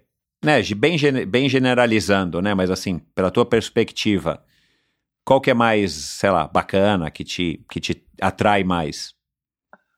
O surfista, tirando os tops da elite, né? O surfista em geral são surfistas, né? É um estilo de vida mais natureza, contato com o mar. É menos. Acho que o triatleta é mais metódico ali, né? É treino, é treino, é treino. E ah, eu, eu, eu seria mais surfista do que Mais triatleta. leve, mais leve. Como, é, na fase da minha vida agora, né? Para escolher um e outro, qual que é o surfista. Mas, a- mas o lado do triatleta me encanta muito, de performance, de estar, né? Porque a gente estou com quase 50 anos, então eu quero chegar com 60, 70, saradão, igual o mestre, igual essa galera, Aham. foi. E o surfista a gente já vê o pessoal barrigudinho, gordinho, né? Então, então é, acho que é o equilíbrio, Aham. um pouquinho de cada. Não tem um lado que é Não, o, o bom, o bom para você é que você tem os dois, né? Assim, você veio do surf, né? Morando numa cidade praiana. Aliás, você saiu de Ubatuba, foi morar em São José dos Campos, que não é São tão Campos. longe da praia, mas não é praia. E aí eu, eu ia fazer essa pergunta, mas é óbvio que não, não precisava fazer. Cara, aí você se mudou para o Havaí, é uma cidade de praia, né? Então, assim, para você é, é mais próximo ainda da tua realidade de Ubatuba, assim, você tem mais familiaridade do que para mim, que nunca morei numa cidade de praia, né? Então você também se adaptou. E uma cidade pequena, né? Porque eu não sei se eu aguentaria morar em Kona. Cara, quem nasceu e viveu a vida inteira em São Paulo, cara, é, infelizmente é horrível você largar isso daqui, porque você se acostumou com essa porcaria. É, é um, a princípio eu tava, eu tava, eu cresci em Ubatuba até os 21, fui para São José, fiquei até os 33, daí retornei para Ubatuba depois do divórcio, fiquei um ano e daí fui para Havaí. É, quando eu voltei para Ubatuba, já foi um choque para mim, né? Porque eu já estava habituado ao meu estilo Ah, de vida de São José dos habituou, Campos, aham. que era uma cidade média, né? É. E Que é e parece ser uma cidade Ubatuba- bem legal, né? Assim, eu acho. Eu conheço pouco, mas eu acho que parece uma cidade legal, assim, de tamanho, eu não sei de, de cultura e tal, mas assim, Não, já é uma a- cidade que. A parte de, de natureza é belíssima, Ubatuba, mas como toda cidade com baixa infraestrutura, é, é um, é um negócio complicado. E São José é uma cidade, a nível do Brasil, uma das melhores em infraestrutura, qualidade É. de, de hospitais, de qual- qualquer coisa que você busca, né? Uhum. Coisa que não acontece em Ubatuba, mas Ubatuba tem uma natureza belíssima. Então, mas quando eu vou para o Havaí, eu encontro as duas coisas. Uma, tudo funciona e com uma natureza fantástica. Então, só que com a, a falta do calor humano, né? Não tinha família, não tinha amigos, e é algo que tem que se construir, né? Então foi. n- Não é fácil, morando no Havaí, construir uma relação de amizade. São poucas, assim, você vai para o Brasil, você tem É, você consegue construir várias, né? é. Então, esse é o grande desafio, né? A, a princípio, a língua, que eu não sabia. Depois que eu casei, o meu inglês veio, melhorou bastante. Você casou com uma americana, né? Sua segunda esposa, você me contou Casei que com uma americana. americana. Então, isso aju- é, ajudou bastante. Mas, a princípio, é isso. O que conforta de um lado, é, falta do outro. Morando no Havaí, é, é isso. Não tenho muitos amigos. É difícil ter uma relação de amizade com o americano. Eu, surpreendentemente, eu tenho com essas duas irmãs que eu moro na casa delas, que tem a dona do cachorro, da tartaruga, do cabrito. Então, mas tirando elas, assim, o resto das, minha- das minhas amizades são com brasileiros que moram lá em Havaí. Uhum. É, isso é uma coisa, Então, é uma coisa que não é. É, um desafio. É, que é comum, né? Ou não é incomum a gente ouvir É. isso, né? As pessoas quando moram fora, hoje eu falei com um amigo meu que tá morando, não sei se agora se é em Portugal ou se é em Londres.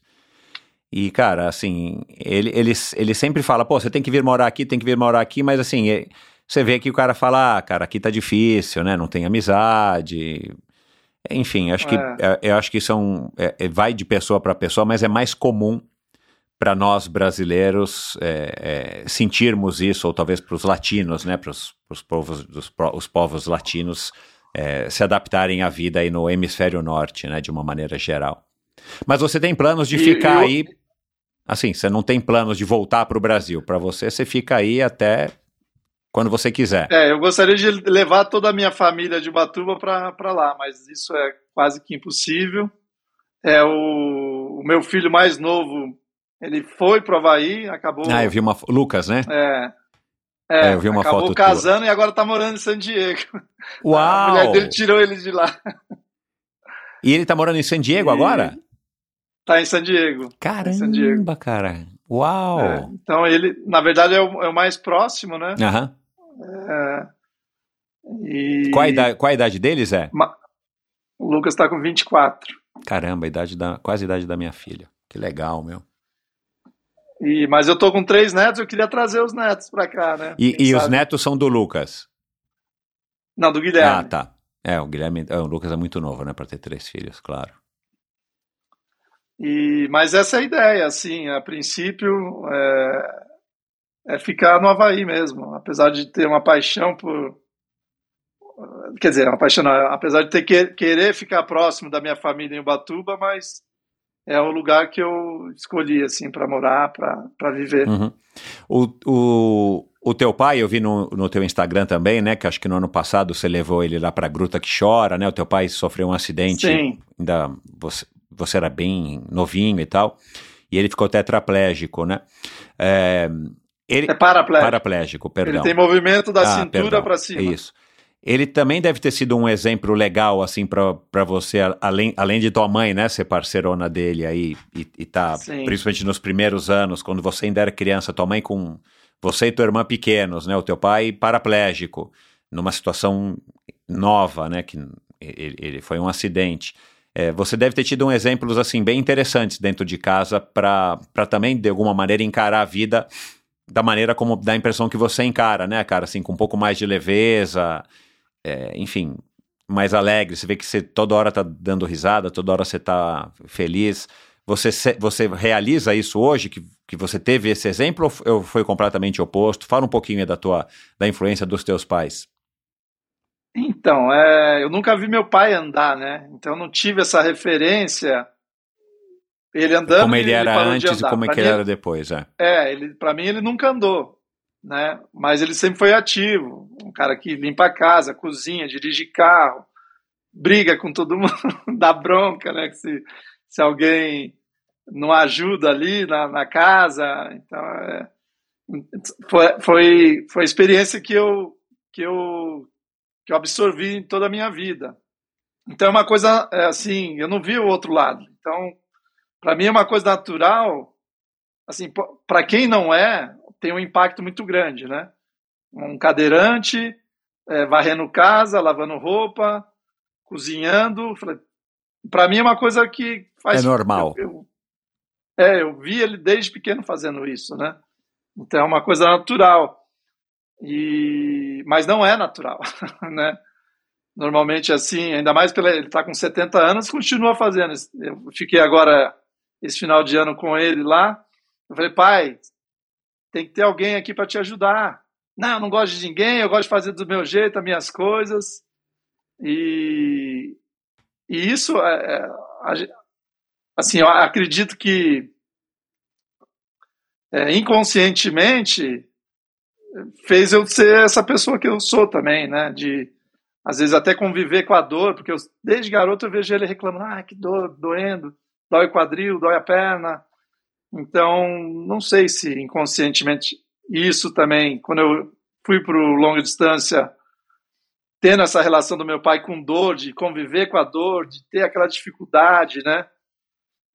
Teve influência, pode ser que sim. Eu, às vezes eu faço essa correlação, assim. Né? Ah, interessante. E, e eu levei ele para dois mundiais também, não de Ironman, mas um no Canadá e outro na Alemanha, que, que foram viagens assim que ele lembra com muito carinho.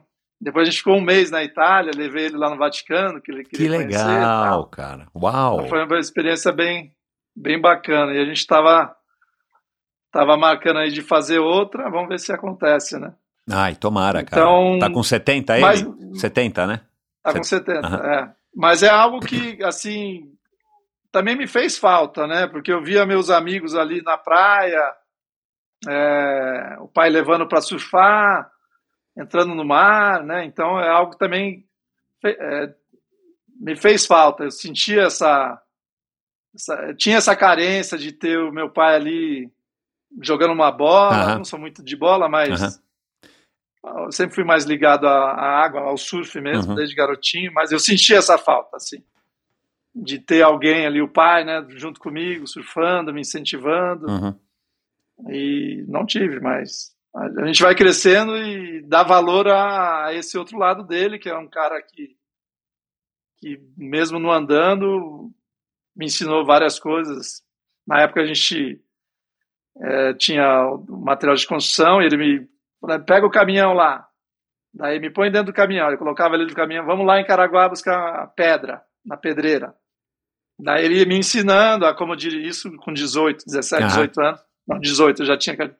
Daí são coisas que a gente, quando, é, naquela época eu não dava valor e hoje eu vejo, caramba, o cara era, era bruto, né? E a gente ia todo dia lá. Daí ele também, o trator que ele sofreu acidente, eu trabalhei no trator, que era uma pá carregadeira. Então ele me ensinou como no, me dava bronca, não, tá fazendo isso errado, tal. Foi a, foi a maneira dele, né? Eu queria que fosse sido, eu queria que ele tivesse feito isso no esporte comigo, mas ele fez na onde ele tinha.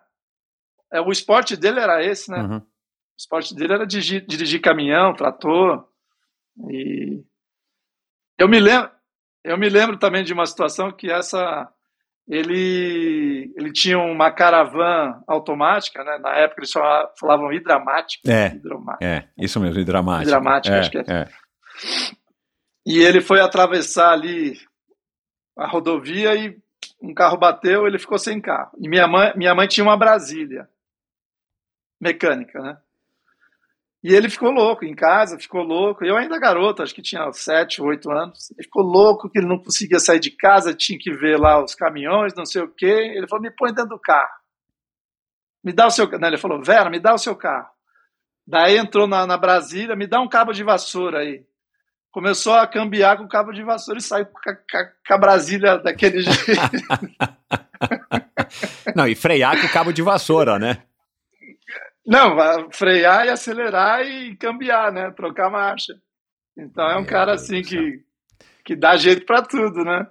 E numa prova de Ironman a gente tem que ter isso. Chega uma hora ali que a gente tem que dar jeito, né? Tem que dar um jeito. Então acho que alguma coisa influenciou. Então, talvez ele não tenha me levado para surfar ali quando era garoto, mas in- inconscientemente ele me, me passou ali muitas. é, enfrentar obstáculos, né? É. E um cara assim. É, me- que- mesmo sem falar, você presenciou isso desde muito pequeno, né, cara? É. As pequenas dificuldades de entrar no carro, sair do carro, de ir num lugar e não ter a rampa, né, não ser acessível. Eu imagino Sim. como, que, como é que não foi em Ubatuba nessa época, né, anos 70, é, as dificuldades, cara. Se hoje em dia já não é fácil, Sim. né? Imagina num- Hoje em dia não é fácil. Imagina naquela época Naquela e ainda época. numa cidade É. pequena com pouca infraestrutura e tudo mais, né? Enfim.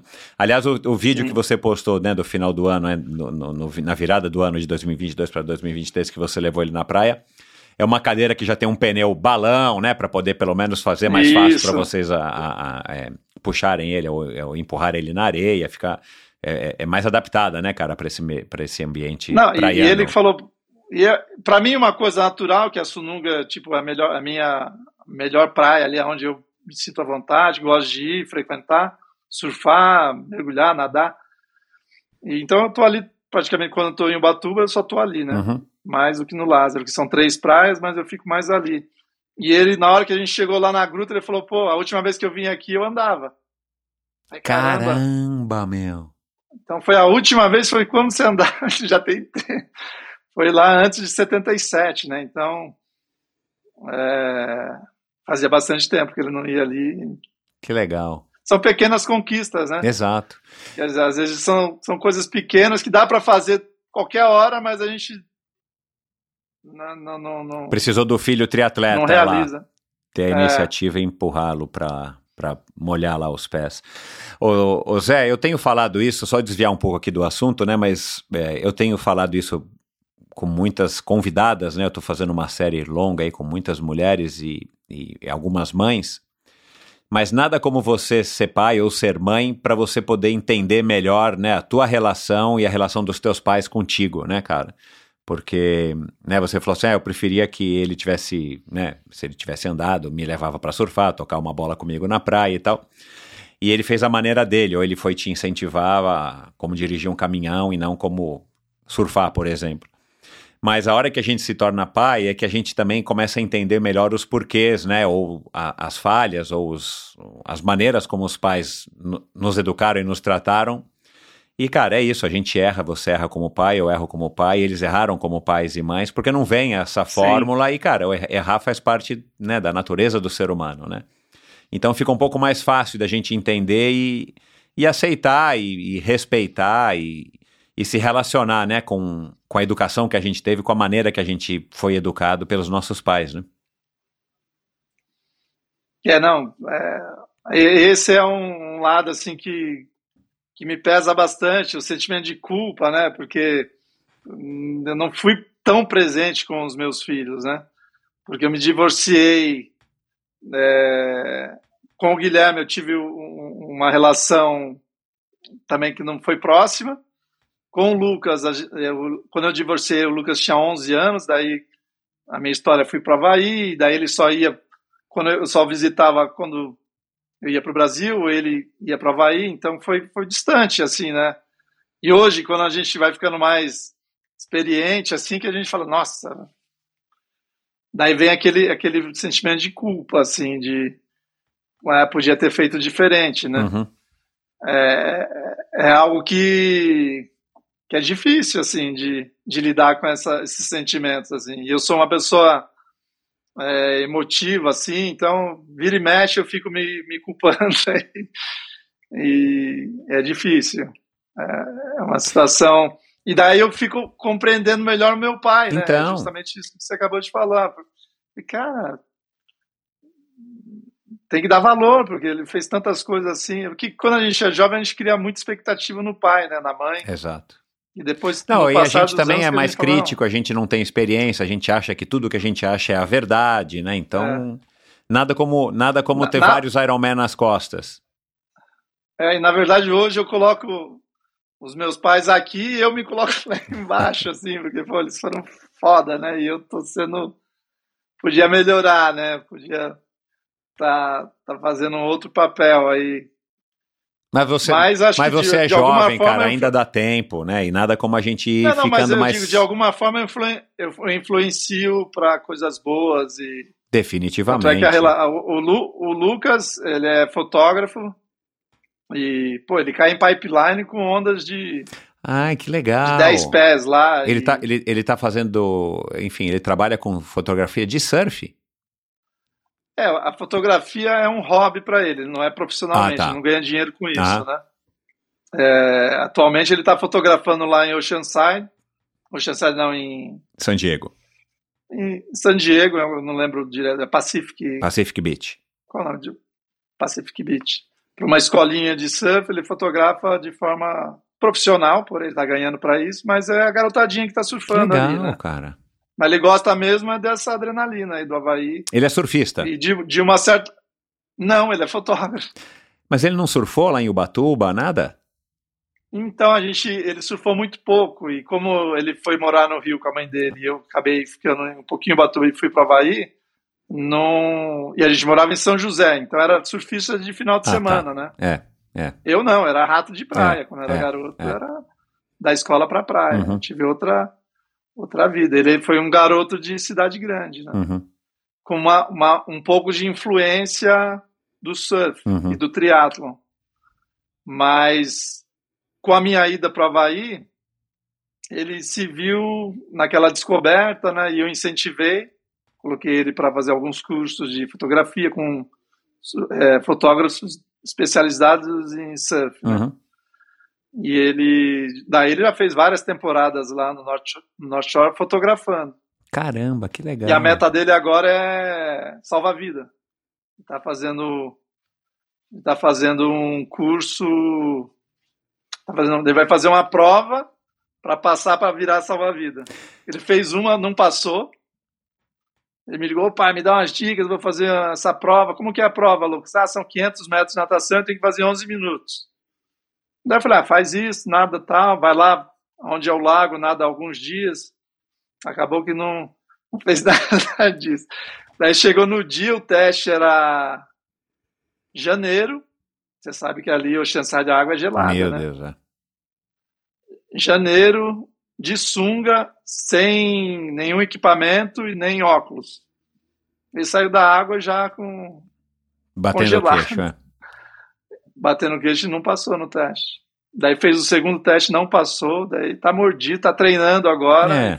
Agora o teste é em setembro, a água, a água vai estar mais amena e vou tá, tô preparado. Agora eu tô preparado, Ah, vou pegar essa vaga. Que bom, que bom. Vai- Você conhece o Guilherme Tâmega? Conheço. Porque ele é Conheço. salva-vidas, já passou por aqui, né? Não sei se você ouviu minha conversa e, do- com ele. e dos bons. Então, e dos Tá. bons, né? Em Pipeline, né? Dos se eu não bons, me engano. é. Ele é surfista lá de Pipeline. Pipeline, já foi várias vezes campeão né, de bodyboard É. lá em Pipe. E competimos junto lá no 70.3. E no Ironman também, em Kona. Não, mas agora, nesse 70.3 agora de Kona, Não, Ah, tá. em 2000 É. e... eu acho, eu acho que ele não tá mais 2010. competindo Kona. Eu encontrei com ele agora depois de que eu fui pro North Shore depois de, de Kona do ano passado. Passei lá em Oahu, daí conversei com ele um pouquinho. Até o Raul Boca, que na época estava orientando. Ele, tudo. é. Mas eu acho que agora ele não, ele não tá, tá- Deve estar treinando, porque ele é uma máquina de Pois treinar. é, é. Eu passei lá, ele estava lá fazendo flexão, barra, tava trincado, né? Uhum, Mas talvez não esteja competindo, mas treinando o cara não para, né? uhum. É, faz tempo, não lembro nem que ano E- que eu gravei com ele, cara. Já faz um bom tempo. Precisava chamá-lo de novo. Um super atleta também. É. É, bom, vamos voltar aqui pro, pro assunto do esporte.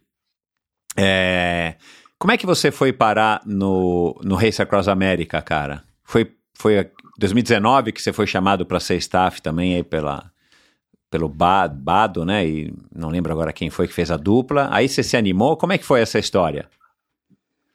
Então, em, em 2017, vou voltar um pouquinho no, no tempo, né? Porque não adianta você receber o convite, você tem que estar tipo pronto para o convite, né? Eu acho que eu me senti, já estava em 2000 e vamos voltar. Em 2017, é, eu tinha feito 2016 a prova, daí eu dou aquela quebra, vou surfar, tal. Falei, cara, preciso voltar a treinar, né? E eu lembro do Santiago falando, ah, começa aí é, 10 dias de mil, né? Essa- esse mês, pré-temporada. Daí eu falei, cara, não vou fazer 10 dias, não. Quero fazer algo diferente. Vou fazer 30 dias de, 30 dias de 100. Não 10 dias de 100 para Né? dar mil. Aham. É, vou fazer 30 dias de 100. E eu preciso falar isso para alguém para criar um compromisso. Daí eu fui lá no Instagram e falei, esse mês eu vou fazer 30 dias de 100. Daí postei, falei, putz, tô fudido. e era uma pré Eu tinha parado outubro, né? Fiz a prova, parei dezembro, janeiro só surfando, ganhar peso. né, Depois de. Kona já é prática tua. Você para, férias. É. mas você não faz nem um, um, sei lá, um, é, um pouquinho de treino para se recuperar melhor depois do Havaí, depois do Ironman do Havaí. Você já para direto, a última pedalada que você dá é em Kona, é em Kona, é no Ironman do Havaí, aí você só vai pedalar de novo em fevereiro, é isso? Se eu não tenho nada no calendário muito próximo, né? Já teve anos que eu fiz Kona, fiz um mês depois Cozumel, ah, não, tá. Mas, mas quando, quando o ano é acaba para diferente. você, você para alguns, alguns meses, algum, algumas eu semanas. paro dezembro e janeiro é para, se eu tô no Havaí é para surfar, Legal. né? Então eu dou essa parada. E foi o que aconteceu nesse ano. E daí essa ideia, eu falei, não vou, não vou copiar, né? Vou, vou copiar, mas vou dar um tempero Vou a mais. triplicar. Você é amigo do É, Santiago? vou- sou, sou amigo. Daí até na época eu falei, ó, inspirei em você os 30 dias, mandei uma mensagem para ele. E, e daí fiz os 30 dias. E ali teve uma virada de chave, assim, como ciclista, porque eu, eu antes desses 30 dias eu achava que o meu forte era a corrida. Eu, sou dos três, o meu forte é eu sou bom corredor, mas também me lesiono demais. Mas na minha cabeça eu sou corredor. Dos três, o forte meu é a corrida. E nesses 30 dias, eu só pedalei, pedalei 30 dias. E eu vi que no, mentalmente o, a, os 10 primeiros era a parte difícil, e eu fazia o mesmo trajeto todo dia, saía de Kona, ia até Rapuna e voltava. E daí os dez primeiros dias mentalmente foi difícil e fisicamente também. Daí do décimo para frente o físico para o motor ligou. Assim, o físico só foi evoluindo e o mental também, ah, quero mais, quero mais, quero mais e completei os 30 dias. E dali eu fiz um, uma prova caseira lá em Cono que era um 70.3 que era basicamente no final terminei no dia numa terça-feira a prova era no sábado e fui lá nadei pedalei corri ganhei a prova local e corri para um e sei lá um e, um e trinta Uau. uma boa, corrida boa sem treinar nenhum dia de corrida eu falei cara esse negócio funciona para mim não preciso mais correr eu só vou pedalar meu negócio agora é pedalar, não precisa correr. Eu acho que a corrida eu já tenho. Daí eu, eu, eu vou fresco e. Bem, e daí esse, esse, esse, esse bloqueio, acho que de pedal de longa distância, eu meio que quebrei. É. Indo, e daí comecei a fazer umas loucuras assim de. Ah, vou pedalar hoje 150, amanhã 150. E daí, nessa, isso em 2017 começou essa minha, né, essa mudança de pedalar mais. Em 2019, 18 para 19, foi o ano que eu divorcio da, da minha segunda esposa segunda americana. Uhum. E vou parar em Miami. Aí lá o, o Bado e o Cleiton estavam fazendo uma preparação para o Race Across America em dupla. E daí eu começo a participar. E você já os conhecia? Daí, ah, vamos, eu conheci o Cleito que eu dei suporte no, no Ultraman para ele em, em, ah. Kona. Então eu fui de Ultraman, eu fui da Vanu, de staff para Vanusa, pro, Ale, pro Cleiton e pro Alexandre Medeiros. Uhum. E, e, eu conheci o Cleiton nessa época. E ele me, eu estava em Miami depois de, de, separar da minha segunda mulher e, e eles estavam fazendo essa preparação para o Race Across America. Então eu participei da preparação. Teve um dia que a gente pedalou de Miami para Key West. Eu falei, não, a ida, show de bola. E acordava e voltava no dia seguinte. Eu falei, putz, acho que eu não vou aguentar. Né, o bloqueio, né? E eu fui, voltei, e quebrou esse bloqueio. A partir daí, tudo mudou na minha vida, assim, de, do, do bloqueio de... Daí eu comecei a inventar umas loucuras, assim. Teve um mês que eu em Miami, eu pedalei 4 mil quilômetros. Em um mês? Nossa é. senhora. Foi assim, foi uma escadinha. Eu fiz 2 mil e, e foi basicamente em cima daquele. Eu tirei dois meses de férias, daí eu cheguei, fiz 2 mil, 3 mil, 4 mil quilômetros. Caramba, meu. Uau! E, e foi no, na época Você da fez 2 mil no mês, 3 mil no outro e 4 mil no outro? É. Então, então Foi... foram, foram três meses que você pedalou isso, 9 mil. 9 mil. Quatro com três com dois. Caraca, meu. E. Então. E pedalando. Foi a peraí, só um minutinho. 2000... Pedalando todo dia ou pedalando ah. cinco dias por semana e fazendo. Todo dia. Não, todo dia. Caraca, meu. Todo dia. Todo dia. Meu Deus do céu. E a partir dali eu falei, acho que eu me senti preparado. Não, daí o que aconteceu? Daí era o ano da pandemia. Isso aí foi na pandemia que aconteceu. Esses pedais longos, porque eu estava inscrito para fazer o 70.3 San Juan e o calendário. Não, mas você já tinha feito apoio para eles em 2019. Foi a primeira, foi o teu primeiro contato com o Race Across America. Você não deu apoio para eles? Sim, não, não, eu pulei, né? É. Na verdade, quando eu, quando eu separei, foi 2019, eu fui para Miami. E eu comecei a treinar com eles as, as distâncias que eles estavam treinando para fazer dupla. Para o Race Across America. Eu só fui de. Eu estava treinando junto com eles, estava fazendo os mesmos treinos, mas eu só fui, eu fui de staff. Isso. Isso foi teu primeiro contato com o Race época... Primeira vez que você esteve no Race Across America. Isso. Mas mas eu fui de staff, mas eu, eu podia ser também o ciclista. Né? Eu fiz as vezes praticamente quase. Fala, fala, você treinos, pedalou né? lá, você ajudou um deles. Não, não, não, não. Nesse, nessa época não. Então eu já tinha a experiência de treinar, com a experiência de De vivenciar De o que, que é a prova, né? Você viver- viu? É. que era a prova. E daí quando surgiu o convite, que foi ano passado, eu falei, ah, tranquilo, né? Vamos, vamos encarar essa. E foi o Cleiton que te convidou? Então foi uma. Foi o... Daí a ideia veio do Eli, que é onde eu estou na casa dele, com o Cleiton, de formar um time de quatro ciclistas. Que, eu... que a experiência de dois ciclistas é, é tiveram. É lógico, é uma prova para dar errado, né? E deu, não, deu, não deu muito certo. Até deu certo, né? eles completaram a prova, mas eles estavam com aquela expectativa de ali disputar o primeiro lugar com a equipe, acho que francesa. E, então ficou engasgado aquele resultado que a gente conhece, né? Quando cria expectativa, vai mal, a gente quer voltar para superar aquele, aquele mal-estar. E então nós voltamos ano passado. Eu assim encarei de uma forma natural, porque eu já tinha vivenciado é, como que é o Race Across America, somado aos treinos que, que já fazia parte da minha vida, altos volumes, né? Então foi de uma forma muito natural, assim, querer querer participar da prova. Porém, na hora que você está lá, é tudo diferente, né, Michel? Porque não tinha uma é, assim, não tinha uma estratégia de recover, não digo nem de prova. De prova tinha muito muito clara ali e, e muito eficiente, né?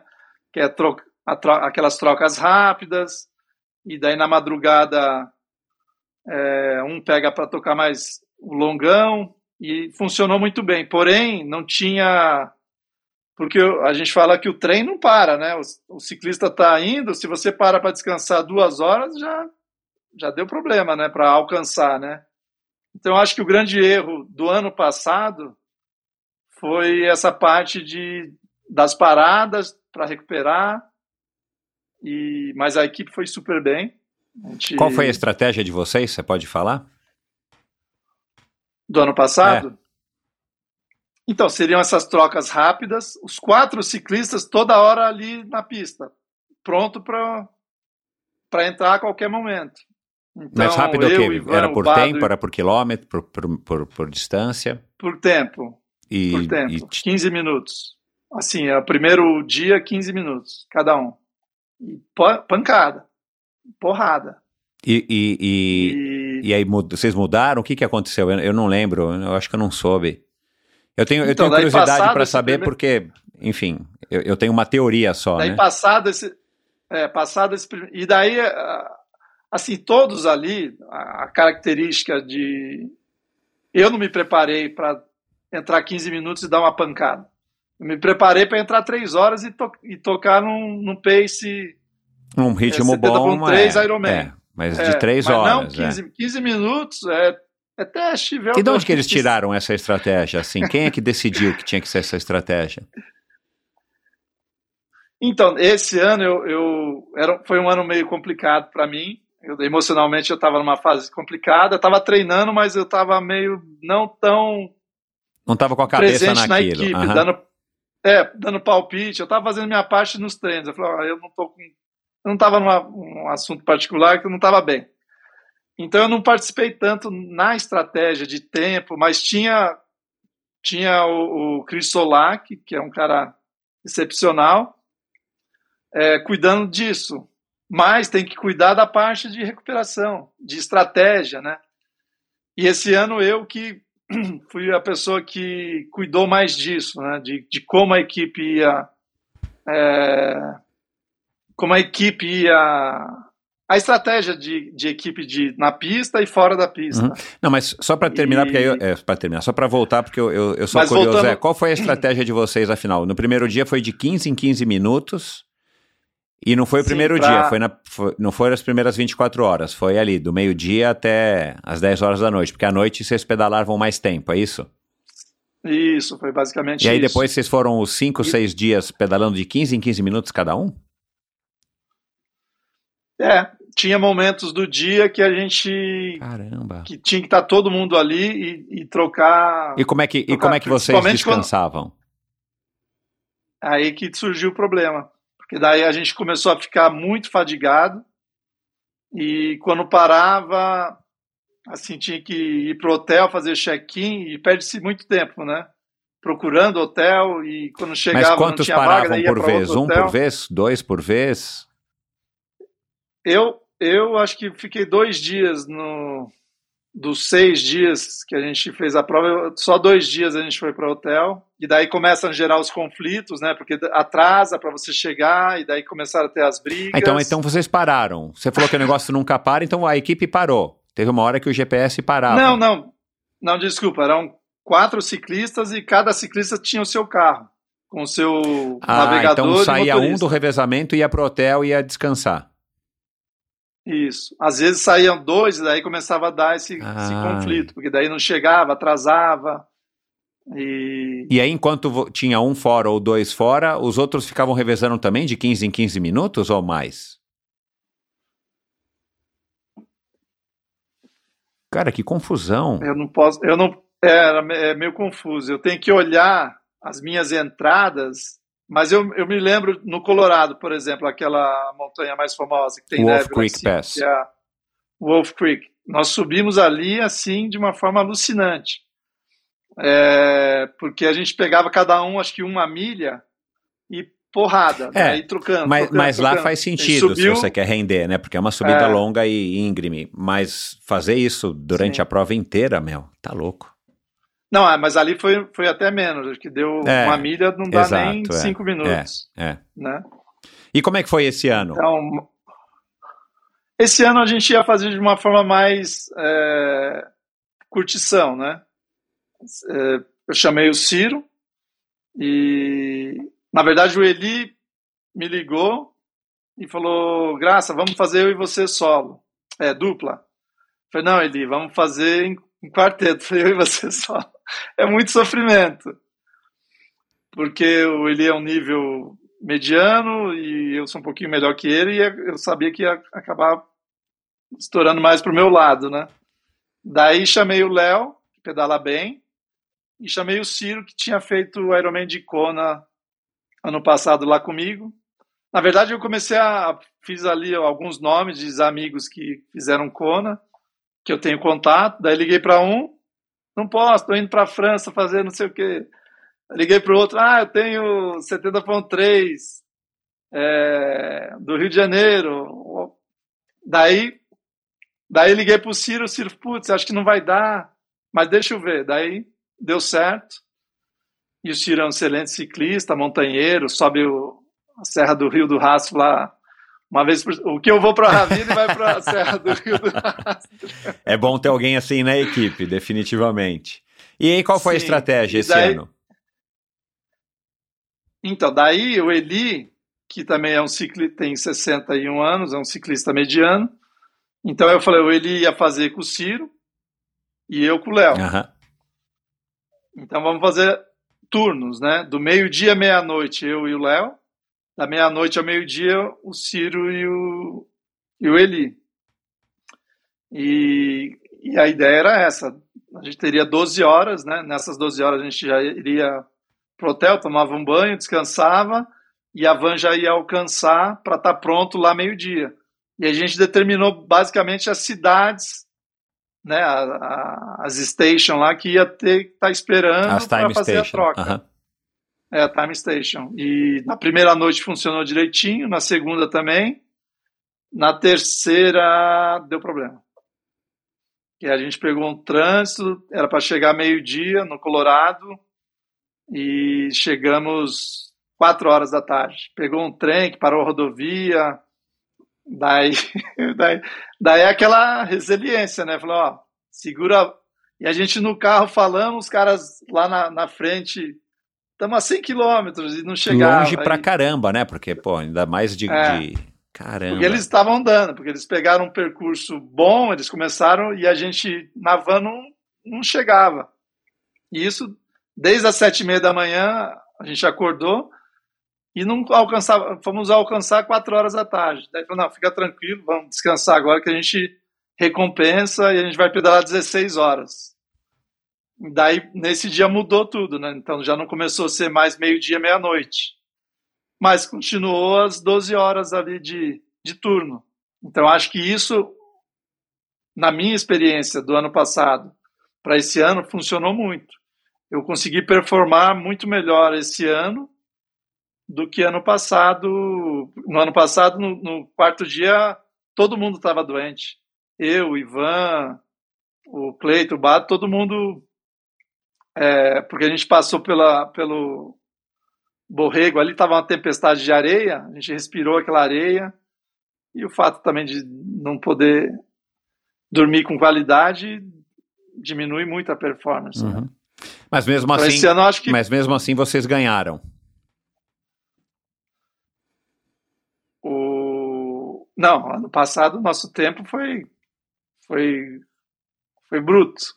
Quanto que vocês fizeram? Eram quatro cavalos, É, né? Quanto que vocês fizeram? Fizemos. Então, até rolou uma briga. Hoje eu não, não tenho, não estou falando com o Cleito e com o Bado. Que teve uma briga. Ah, é? Porque, né, porque a equipe do ano passado a gente tinha vontade, todo mundo. Tinha momentos que a gente não queria entrar na. É muito louco o Race Across America. Tinha, tinha momentos que a gente brigava porque queria continuar pedalando. E tinha momentos que falava, não quero entrar. Vai você mais um pouco. E, e no último dia, eu, eu fiquei doente, tive que tirar um intervalo grande de, de não entrar na pista. E daí, xarope, chá, o Ricardinho me deu um monte de coisa lá, dei uma levantada, consegui dormir e dei uma levantada. Então, quando chegou na manhã do último dia, eu entrei na pista, pedalei, se não me engano, duas horas, e daí faltavam 100 milhas para acabar. E daí o Bado falou: não, deixa que eu toco até o final agora. Daí eu falei: você não quer revezar? Ele falou: não, deixa que eu toco até o final. Falei, então tá bom, você quer tocar? Toca. Daí entro na van e vamos para Nápoles, né? Aí chega, chega, chega no caminho, o Eli, o Ricardinho fala que ele é o isqueirinho, né? O que provoca, né? Não. O Chris Lag falou que o Bado sozinho é melhor que vocês se tivesse todo mundo na pista junto. Ah, daí eu comecei. Race agora, você tá ali emotivo, né? Você, não, não fala isso. Daí eu fiquei puto. Falei, não, não concordo. Nós quatro, mesmo do jeito que a gente estava, a gente ia ser melhor que o Bado sozinho, que não sei o quê. E daí cruza a linha de chegada, o Bado, né? E eu com aquilo engasgado, né? Daí já, já falei, ô Bado. Daí eu falei, daí a gente foi celebrar. Daí eu falei, ô Cris, você falou que o Bado sozinho performa melhor que nós quatro essas 100 milhas? Ah, daí começou a confusão, deu briga, deu aquela Eita, confusão toda. Motivo tão bobo. meu. E. É, mas. Coisa de, de, de momento ali, né? Daí eu, eu e o Bado. Daí eu sou emotivo, comecei a chorar, pedir desculpa, ele pediu desculpa. Daí resolveu tudo lá. Mas é isso, a gente não. tá Ficou ainda. estremecido. É, ficou estremecido. Mas qual foi o tempo que você fez resu- que eu não me recordo? Que vocês Então, fizeram no daí- passado? Daí eu nem liguei pra tempo, nada. Eu, falei, eu fiquei puto da vida também, né? Daí esse ano todo mundo me pergunta, Graça, porque é tanto tempo, né? Assim, de Ironman, aquela confusão. Que tempo você fez? Eu falei, não sei que tempo. Daí entrei no site lá, seis dias, acho que nove minutos, oito minutos. Ah, daí eu fiquei puto. Queria ter feito menos de Eu seis. duvido que eu, o Ivan o- e o Cleiton junto com o Bado não ia tirar esses nove minutos. Eu duvido. Eu tenho mais razão ainda. Mas foi um excelente tempo, independente de, Excelente. de toda essa.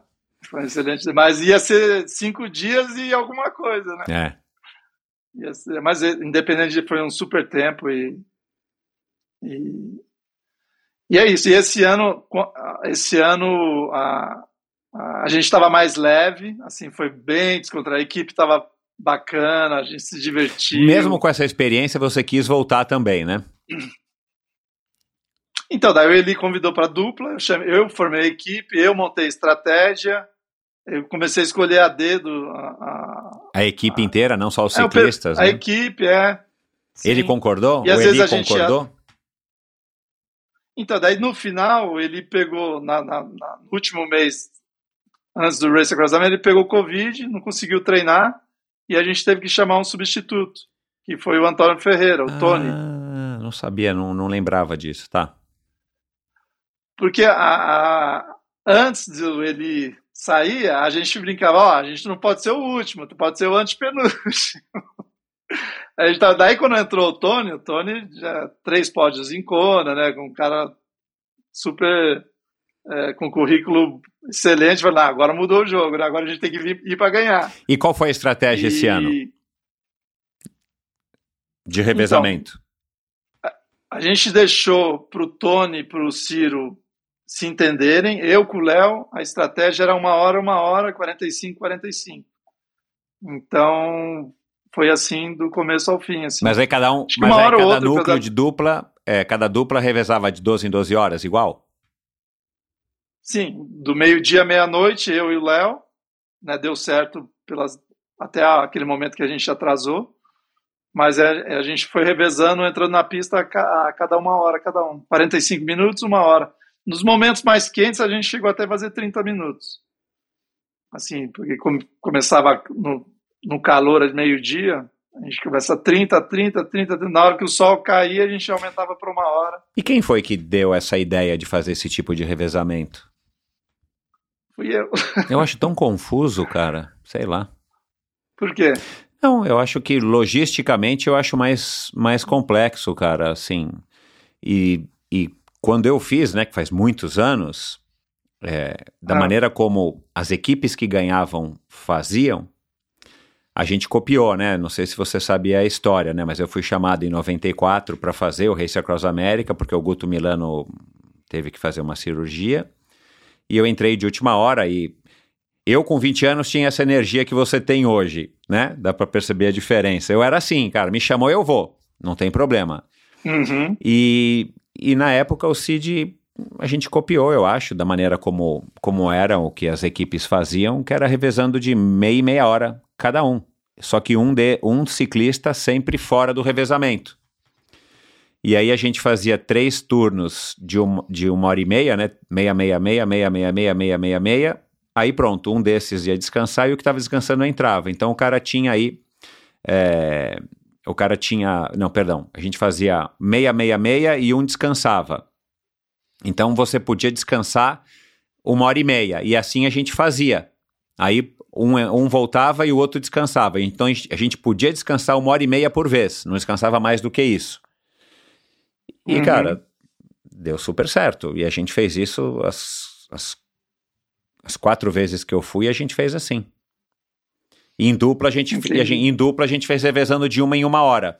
À noite de dia, à noite de dia, à noite de dia, a gente podia dormir no máximo 50 minutos por vez. Mas fazia várias dormidinhas ao invés de parar.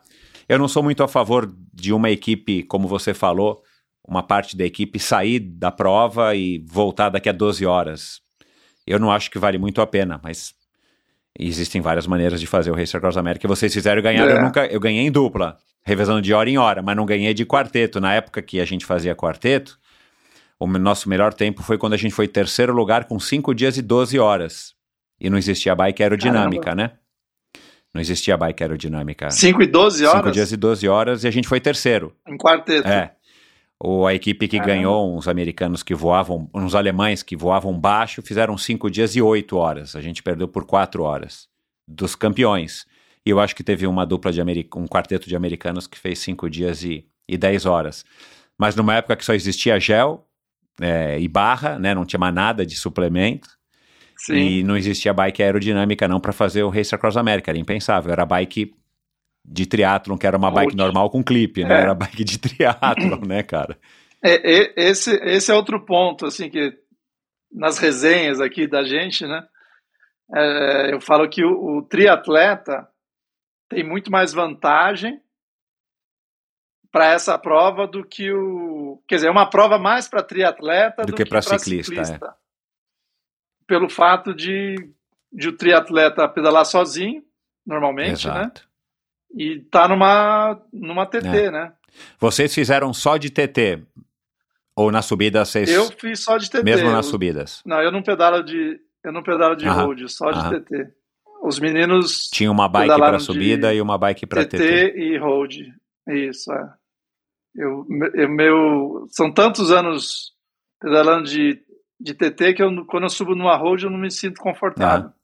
Para mim é desconfortável estar numa road. Uhum. Para mim o confortável é estar numa TT. Esse, é o, esse é o verdadeiro É muito louco triatleta. isso. né? Esse é o verdadeiro triatleta. Ma- Mas voltando às comparações, né, tem várias formas de fazer o Race Across America. Essa nossa forma ainda precisa, precisou, a gente não fez da melhor forma, porque a gente tinha um, porque esse ano nós fizemos só com dois carros. Então era eu e o Léo num carro e o Ciro e o Tony no outro carro. O ideal mesmo seriam quatro carros para fazer isso para buscar performance, para as transições serem mais rápidas, né? E por que não fazer um motorhome onde vocês descansem no motorhome e usem duas vans, porque aí as transições ficam super fluídas e você tem um motorhome que tem sempre gente atrás de você para te dar o que você pode precisar, né? Porque talvez vocês tenham sorte, tiveram sorte, ninguém caiu, ninguém ficou impossibilitado de pedalar, A gente ficou, né? Por isso que eu acho que tem que ter sorte, sempre né? a equipe perto de você. Porque, cara, não tem sentido, de repente, um dos ciclistas cai, se machuca e tem que parar, pelo menos por um tempo, ou tem que ir pro hospital com esse ciclista. A gente já teve que ir pro hospital com o mecânico, que rasgou o dedo no, no volantão da bike. E aí a gente fez o revezamento com um carro só, mas o motorhome estava sempre com a gente. Sei lá, são várias maneiras, né? Eu também já tô, enfim, não tô tão atualizado, já faz muitos anos. Assim, da- das duas maneiras, eu achei, assim, de performance, a primeira melhor, porém, o recovery a gente pecou muito, entendeu? Ninguém descansava. Porque quando, o Ricardinho, por exemplo, no primeiro dia, acho que ele dirigiu quase, quase 24 Então. horas, né? Porque o ciclista, a gente vai e descansa, mas o Ricardinho com ele, eles não dormiram, né? A gente tem que pensar num todo, né? Então, Eu acho que a grande dificuldade do Race Across America não é ter um turno de 12 horas, porque eu pensei justamente na equipe, não só no exato, ciclista. porque você não faz sem a equipe. Eu né? e o Léo, é, eu e o Léo, assim, em nenhum momento nós sentimos fadigados pegar 12 horas, um turno de 12 horas. A equipe sentiu mais, porque o que acontece? Ela tem que dirigir o carro até. Então ele, a gente vai lá, ia para trás do, da nossa van, que era quase um RV, porque tinha duas camas, É tipo uma É, Sprinter, né? um- Acho que eu vi uma os pia, vídeos. Ah, É, bem legal. O, o Ciro e o Tono não tiveram esse conforto que nós tivemos, né?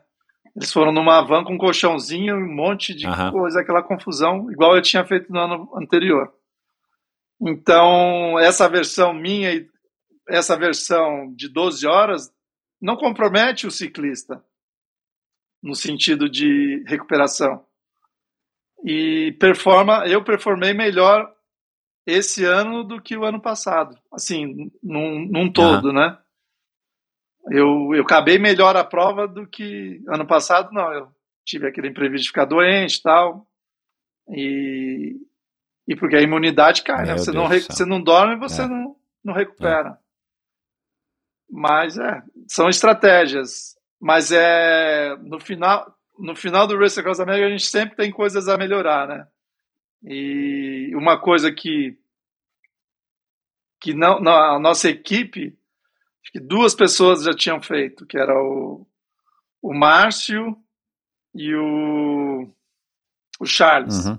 Tinham feito nos anos. Então, só duas pessoas com experiência. Exper- Não, e a Lucélia tinha feito com as meninas lá de Ah, Orlando. legal. Então, mas é, o que faltou é, é treinar também A a, equipe. a equipe. Num, num todo, né? Navegação, é, luzes, né? Às vezes é, a minha luz era diferente da luz do Léo, daí o cabo não entrava. E são É, a coisas logística pequenas, do Race. Across America ela é, com- ela é complexa, vai. É. Nós tomamos duas penalidades. Uhum. Uma penalidade porque a luz de um dos atletas estava desligada. E a outra porque o site ele mudou o percurso e a gente Não não, se atentou ao site. Daí um dos integrantes ligou brigando, tomamos. Não pode Tá brigar, né? brincando. É, não pode brigar. Então são coisas assim de. Mas é um desafio. O desafio que é o mais importante. Né? Às vezes o resultado, a gente se. Lógico, a gente quer ter um bom resultado, mas no final da, da conta é o desafio tanto de, de cruzar né, os Estados Unidos, mas o desafio de terminar amigo da pessoa. Esse é o maior É, desafio. rapaz, o negócio não é. né? fácil lá. É o Big Brother, é um Pra Big é Brother com ciclista- estresse do esporte, né? Não é só o estresse do convívio de um monte de gente apertado, confinado, Sim. mas você tá fazendo esporte, tá mais, né, com os nervos mais à flor É. da pele, tem a história da expectativa, do resultado, meu. É um, é um quebra-cabeça. é- são, são vários desafios ali, na verdade. Você volta? E no final da, da- Eu volto ano que vem. Ah, já tá certo? Já, de Já bate é, pronto? o- não, não o sabia. Léo tá super. É, o Léo tá super empolgado, quer voltar com a equipe ano que vem. E o Eli vai? E o Eli não sabe Tá. se vai. Porque ele não foi, né, esse ano. Mas não, não- é, e eu tenho um desafio que o Eli gosta de, de, de me Cutucar. cutucar, é. "Ah." Eu falei, não, e eu aceito, né? Eu encaro o desafio, né? E ele tem uma prova que a gente se conheceu, na verdade, devido a essa prova, que é um sai aqui de Salt Lake City e vai até St. George. São 780 quilômetros, acho que aproximado isso. E eu estava lá em Boulder treinando. O Eli conheceu o André, pela, André Lopes pela, pela internet. Daí convidou o André para fazer a prova de revezamento com ele. Isso em, dois, no, em 2000, e- Uau. 2020, no ano da Aham. pandemia. Daí o André, eu estava lá morando, vizinho do André, o André falou, Graça, tem um brasileiro lá de Salt Lake que está me convidando para fazer uma prova de revezamento. Você não quer ir? Porque são quatro ciclistas, está faltando um. Ah, eu vou. Tava com aquele volume todo de, de bike, né? Daí vamos. Daí foi quando eu conheci o Eli. Ah, entendi. E, e daí conhecendo, daí nós fizemos a prova, ganh- ganhamos na categoria, ficamos em segundo geral. Eu, Eli, a Rachel, que é a Mulher namorada do é. André, e o Aham. André. Cara, eu não sabia eh, disso. E ali o foi André uma não experi- me falou disso, meu. Como é o nome da prova? Não. Salt to Scent. É, não lembro, não conheço essa prova, não. Aham. E a prova acontece agora em setembro, Aham. né? E o Eli, o Eli é, me provocando, assim, na, na- na resenha nossa, né? não é provocação, mas é, eu falei, não, eu vou eu faço essa prova, ele, vou, eu vou fazer no solo agora. Eu falei, então eu vou fazer uma equipe para ganhar de você. Eu falei, ah, mas, mas- mas aí eu falei, mas isso aí é obrigação, né? Quatro contra um é, é obrigação de vocês ganharem. Né? Daí parece que a, a equipe, a princípio, é ele, o Ricardinho, o Coronel, que é o que fez o staff pra gente, o Marcelo Fayad, e a Lucélia, que também fez o Race Across America, que mora aqui na Califórnia. Então, isso é o mais divertido também, né? Mas para mim vai ser um super desafio, que eu nunca fiz uma. a- o meu maior pedal, assim, sem parar, foi em Kona, na Big Island, que eu dei É, a eu vi, volta. né? 400 e pouco. É, 450 quilômetros. Mas aqui vão dar. Lá foram 14 horas pedalando, aqui vai dar 24 horas. É o tempo, assim, dos, dos campeões, assim. E da cada um pedala né? esses 780 uma vez. É, na, na equipe são várias pernas, né? Ah, Para a equipe eles podem trocar a cada, a cada perna ou a cada momento que quiser. uhum. E eu não, né? vai Eu fazer solo. não, não troco não troco com ninguém. Então, uma, experi- uma experiência nova para mim, assim. Nunca pedalei 24 horas sem, sem parar. Então, vai ser uma novidade aí. Vamos ver se, se a, a carcaça Eu aguenta. pedalei já 29 horas e acho que 59 minutos, cara, uma vez. Caramba. E aí? Ah, cara, eu era jovem, cara. Tudo era mais fácil, né, cara? Faz muitos anos, deve ter sido 2003, 2002, sei lá. Cara, eu fiquei com sono, Quantos quilômetros? deu 900, 900 alguma coisinha. Era é, é a prova que você já deve ter ouvido falar, eu já falei algumas vezes aqui no, no, no- podcast, o Extra Distance, que a gente estava tentando trazer uma prova parecida com o Race Across America para o Brasil, né? E, e aí eu fiz em Fortaleza um 24 horas pedalando. lá no Beach Park, que foi lá que o Cláudio Clarindo se classificou, que era seletiva para o Race Across América, né? Foi lá que a Daniela Genovese se classificou. É, e aí o, o Márcio Milan, o João Paulo Diniz aqui em São Paulo resolveram fazer uma prova com uma estrutura diferente, mais legal, que é fazer 800 quilômetros dando uma volta. E aí eu pedalei as duas primeiras edições. A primeira acho que eu fiz 27 horas e na segunda, e os percursos diferentes, na segunda eu fiz 29 horas e eu lembro, eu lembro que acho que era 29 e 59. E aí eu errei o percurso nessa segunda vez, em vez de 800 quilômetros, deve ter dado uns 860 ou 900, alguma coisa assim. A prova também não era 800 cravado, era perto de 800, porque era uma volta, né, que você fazia. Mas, ah, foi super legal, cara. Foi assim, foi, meu, eu adorei, né? Eu já tava nessa de, de fazer as provas mais longas, eu tava fazendo uns treinos longos. Eu também tinha me divorciado, cara. Aí eu debrucei na bike de um jeito, cara, que eu falei, meu, não preciso voltar para casa, não tenho mais, né, por que voltar. Tudo bem, eu tinha minha filha, mas tava com a minha, minha, minha ex-mulher. E, cara, eu saía para fazer pedal de 12 horas, pedal de 10 horas. Fui para Jericoacoara e voltei. Eu fiquei nessa noia, né, cara? Nada como a gente ter uma válvula de escape como o esporte, né? Sim. E aí, cara, eu achei É. assim, eu era bem mais forte, aguentava, eu fiquei com muito sono no litoral norte, ali eu voltei de da Serra de Maresias, cara, peguei, a gente saía daqui pela Dutra, saía de São Paulo pela Dutra, descia a serra lá de Cunha, de Paraty, eu acho, Cunha. E aí, Uhum. cara, saía em Paraty e voltava tudo e a prova terminava em Santos, na Praia Grande, na Praia Grande. Então eu peguei todo o litoral, Ubatuba, tudo ali que você conhece. Cara, eu Sim. lembro que subia a Serra de Maresias, cara, assim, naquele estado que, meu, era só pra subir, né? Era velocidade o suficiente pra me manter equilibrado e subir. Sim. Mas no trecho de, de, de, acho que de Ubatuba, mais ou menos, e tal, que eu já conhecia, porque tinha feito muitas provas lá, né, dos 70 pontos, do meio Ironman de Ubatuba, daquelas provas do Vanderlei e tal. Cara, eu lembro que, assim, à noite estava difícil de me manter acordado, cara, assim, difícil de me manter acordado. Meu irmão buzinando no volante do carro, né, pra eu não dormir e tal, a cafeína que eu tomava agora na pó, que eu adorava, já não fazia efeito. Mas a hora que passou esse, esse sono crítico das duas, três, quatro horas da manhã, a hora que você vê o raiar do sol, já fica mais fácil. Mas eu lembro que eu lembro fácil. que eu cheguei na Praia Grande, eu fui segundo lugar, né? Se eu não me engano, fui segundo lugar. É, aí pronto, teve a comemoração rápida e tal, e tivemos que voltar para São Paulo.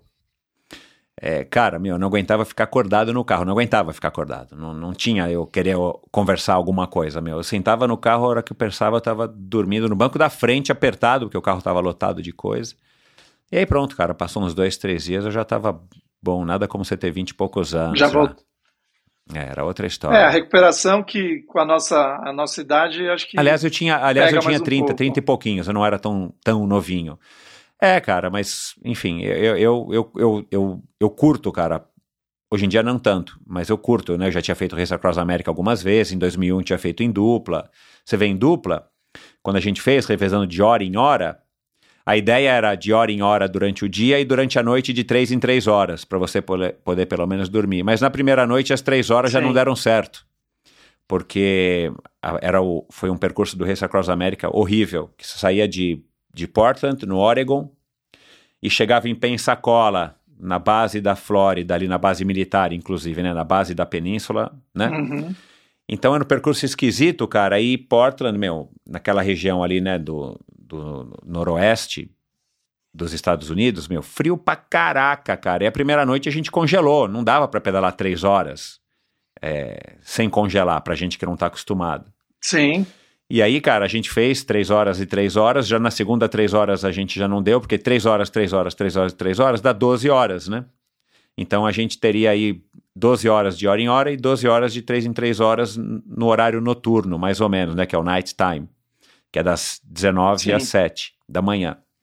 Aí não deu, cara. A gente falou, meu, não dá pra eu sair agora de novo pra pedalar três horas, quentinho aqui no carro. Como é que eu vou sair pra pedalar três horas com o nível de energia lá embaixo? E fazendo em dupla, né, cara? A velocidade é bem menor. Aí a gente É. falou, não, cara, vamos de hora em hora e a gente decide durante o dia.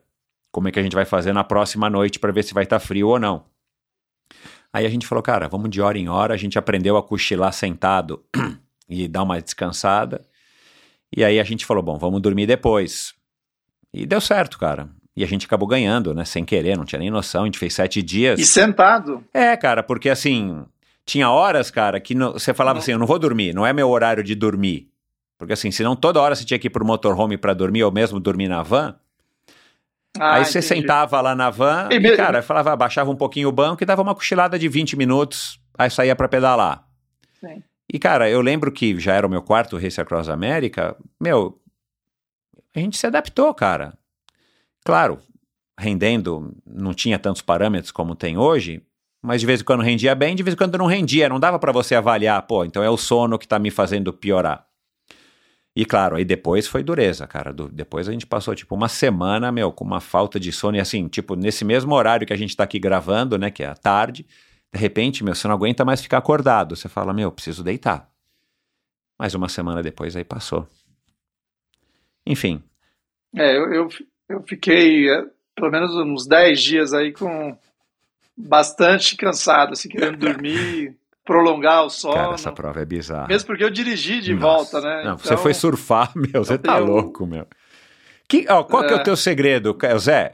Qual que é o teu segredo, cara? O que, que você toma? Que eu preciso passar a tomar, cara. Eu tô tomando só água aqui. O que, que eu tenho que tomar, cara? O que, que eu tenho que tomar, meu? É, é- é inapropriado o que eu ia falar. Tá bom, depois você me né? conta fora Porque do ar. alguém, não, alguém falou, você, vai- você põe um pi aí, né? Porque alguém falou, Graça, porque essa história do doping, assim, todo mundo tem, né? Todo mundo fala, né? E o cara tá dopando, tá dopando, né? E alguém lá no Havaí falou assim, Graça, o que, que você tá tomando? Eu falei, ó, tô tomando no cu. Eu tô pedalando, pô, o que, que eu tô tomando? Tô tomando nada. Né? E, e até, assim, uma coisa que hoje, hoje não, sempre, né? Mas hoje em dia parece que se dopam mais, né? É, quando eu fui pódio em 2018, eu fiz o antidoping. Ah, é verdade. Daí eu torci. Não, eu não sabia. Na verdade, você faz o antidoping antes, né? Mas depois que eu fui pódio, eu falei, nossa, que, que bom, né? Que eu fiz o antidoping, porque, pô, tá aqui, né? É. Não, não, não, não tem nada, né? Tem, tem que tomar no E por, cu, e por, né? que e treinar. por falar em tomar alguma coisa, é, como é que você é, cara, como atleta, já que você também tá tantos anos nessa, nessa vida de endurance quase que ao extremo, né? É, você é um cara que presta atenção no que você come, do que você bebe, assim, você tem um, um ritualzinho, assim, para você fazer a sua recuperação, a sua alimentação. Você é um cara que presta atenção nessas métricas de treino, a frequência cardíaca, você usa esses anéis ou os whoops da vida que você fala, putz, hoje eu já sei que não vai dar para eu fazer um treino bom, vou mudar aqui meu, a minha expectativa. Você aborda é, os treinos de uma maneira mais regulada e criteriosa ou depende da prova, depende da época, ou você é um cara que leva mais na, na boa?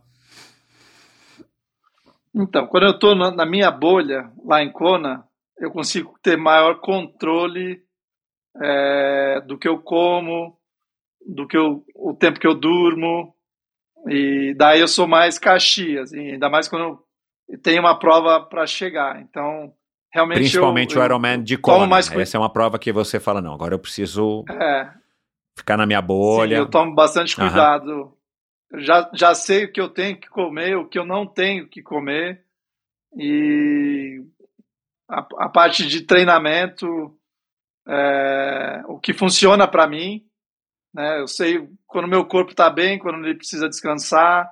Então, ao, de- ao passar dos anos, eu tive, comecei a ter essa essa percepção. Mas a gente erra, né? Por exemplo, ano passado, a minha lesão de panturrilha, eu estava. É sempre a mesma que você lesiona? Porque Assim. você já falou algumas épocas que você teve a lesão, né? É. É, mas essa, essa aí, São lesões diferentes. essa são lesões diferentes. Essa eu estava overtraining, mas não overtraining de treino. Eu estava overtraining porque eu tava porque eu trabalho também. Quando eu chego ao Ironman, eu recebo pessoas, alugo casa, eu vou buscar no aeroporto, levo para isso, para aquilo e aquela confusão, cabrito, gente. Põe a tartaruga um de cá, põe a tartaruga pra lá. É, dois eventos num dia só, né? Então a ilha bombou ano passado. Então eu trabalhei realmente eu, eu fico, eu sou um cara que me preocupa e, e daí quero atender todo mundo muito bem. E assim, tiveram algumas quatro noites que eu dormi, acho que três, dormi menos do que no Race America. E eu tinha esse treino aí, que foi eu, Belarmino e o Ciro Trotar, mas é que eu realmente não, eu tava de overtraining, não de treino, mas sim de não ter dormido. É, tava estressado, Estresse é, do- estressado. É. Então, mas são coisas que, que na hora ali, no, no calor, a gente acha que dá conta, mas já, já foi outro aprendizado. Então, a minha estratégia para o ano que vem é já ter mais pessoas me ajudando nessa, ne- nesse, Na recepção das pessoas que, que você vai ajudar. nessa recepção que eu dou pro, isso. Aham. é. Então já foi um aprendizado que não é eu já tinha feito meus treinos, estava assim pronto para a prova, mas eu não dormi bem, não descansei bem, estresse dos compromissos e entrei em overtraining de trabalho. E, e não tem jeito. Essa semana de Ironman é a semana que, por experiência própria, é que mais a gente se lesiona. Porque a gente está no pico e tem que estar ali tirando realmente o pé. Qualquer coisinha pode, pode comprometer a prova. E, e, e eu estava comendo certo, mas não estava dormindo bem. Já tinha acabado os treinos. Mas é, é tudo é um aprendizado. E tudo, acho que tudo tem o porquê.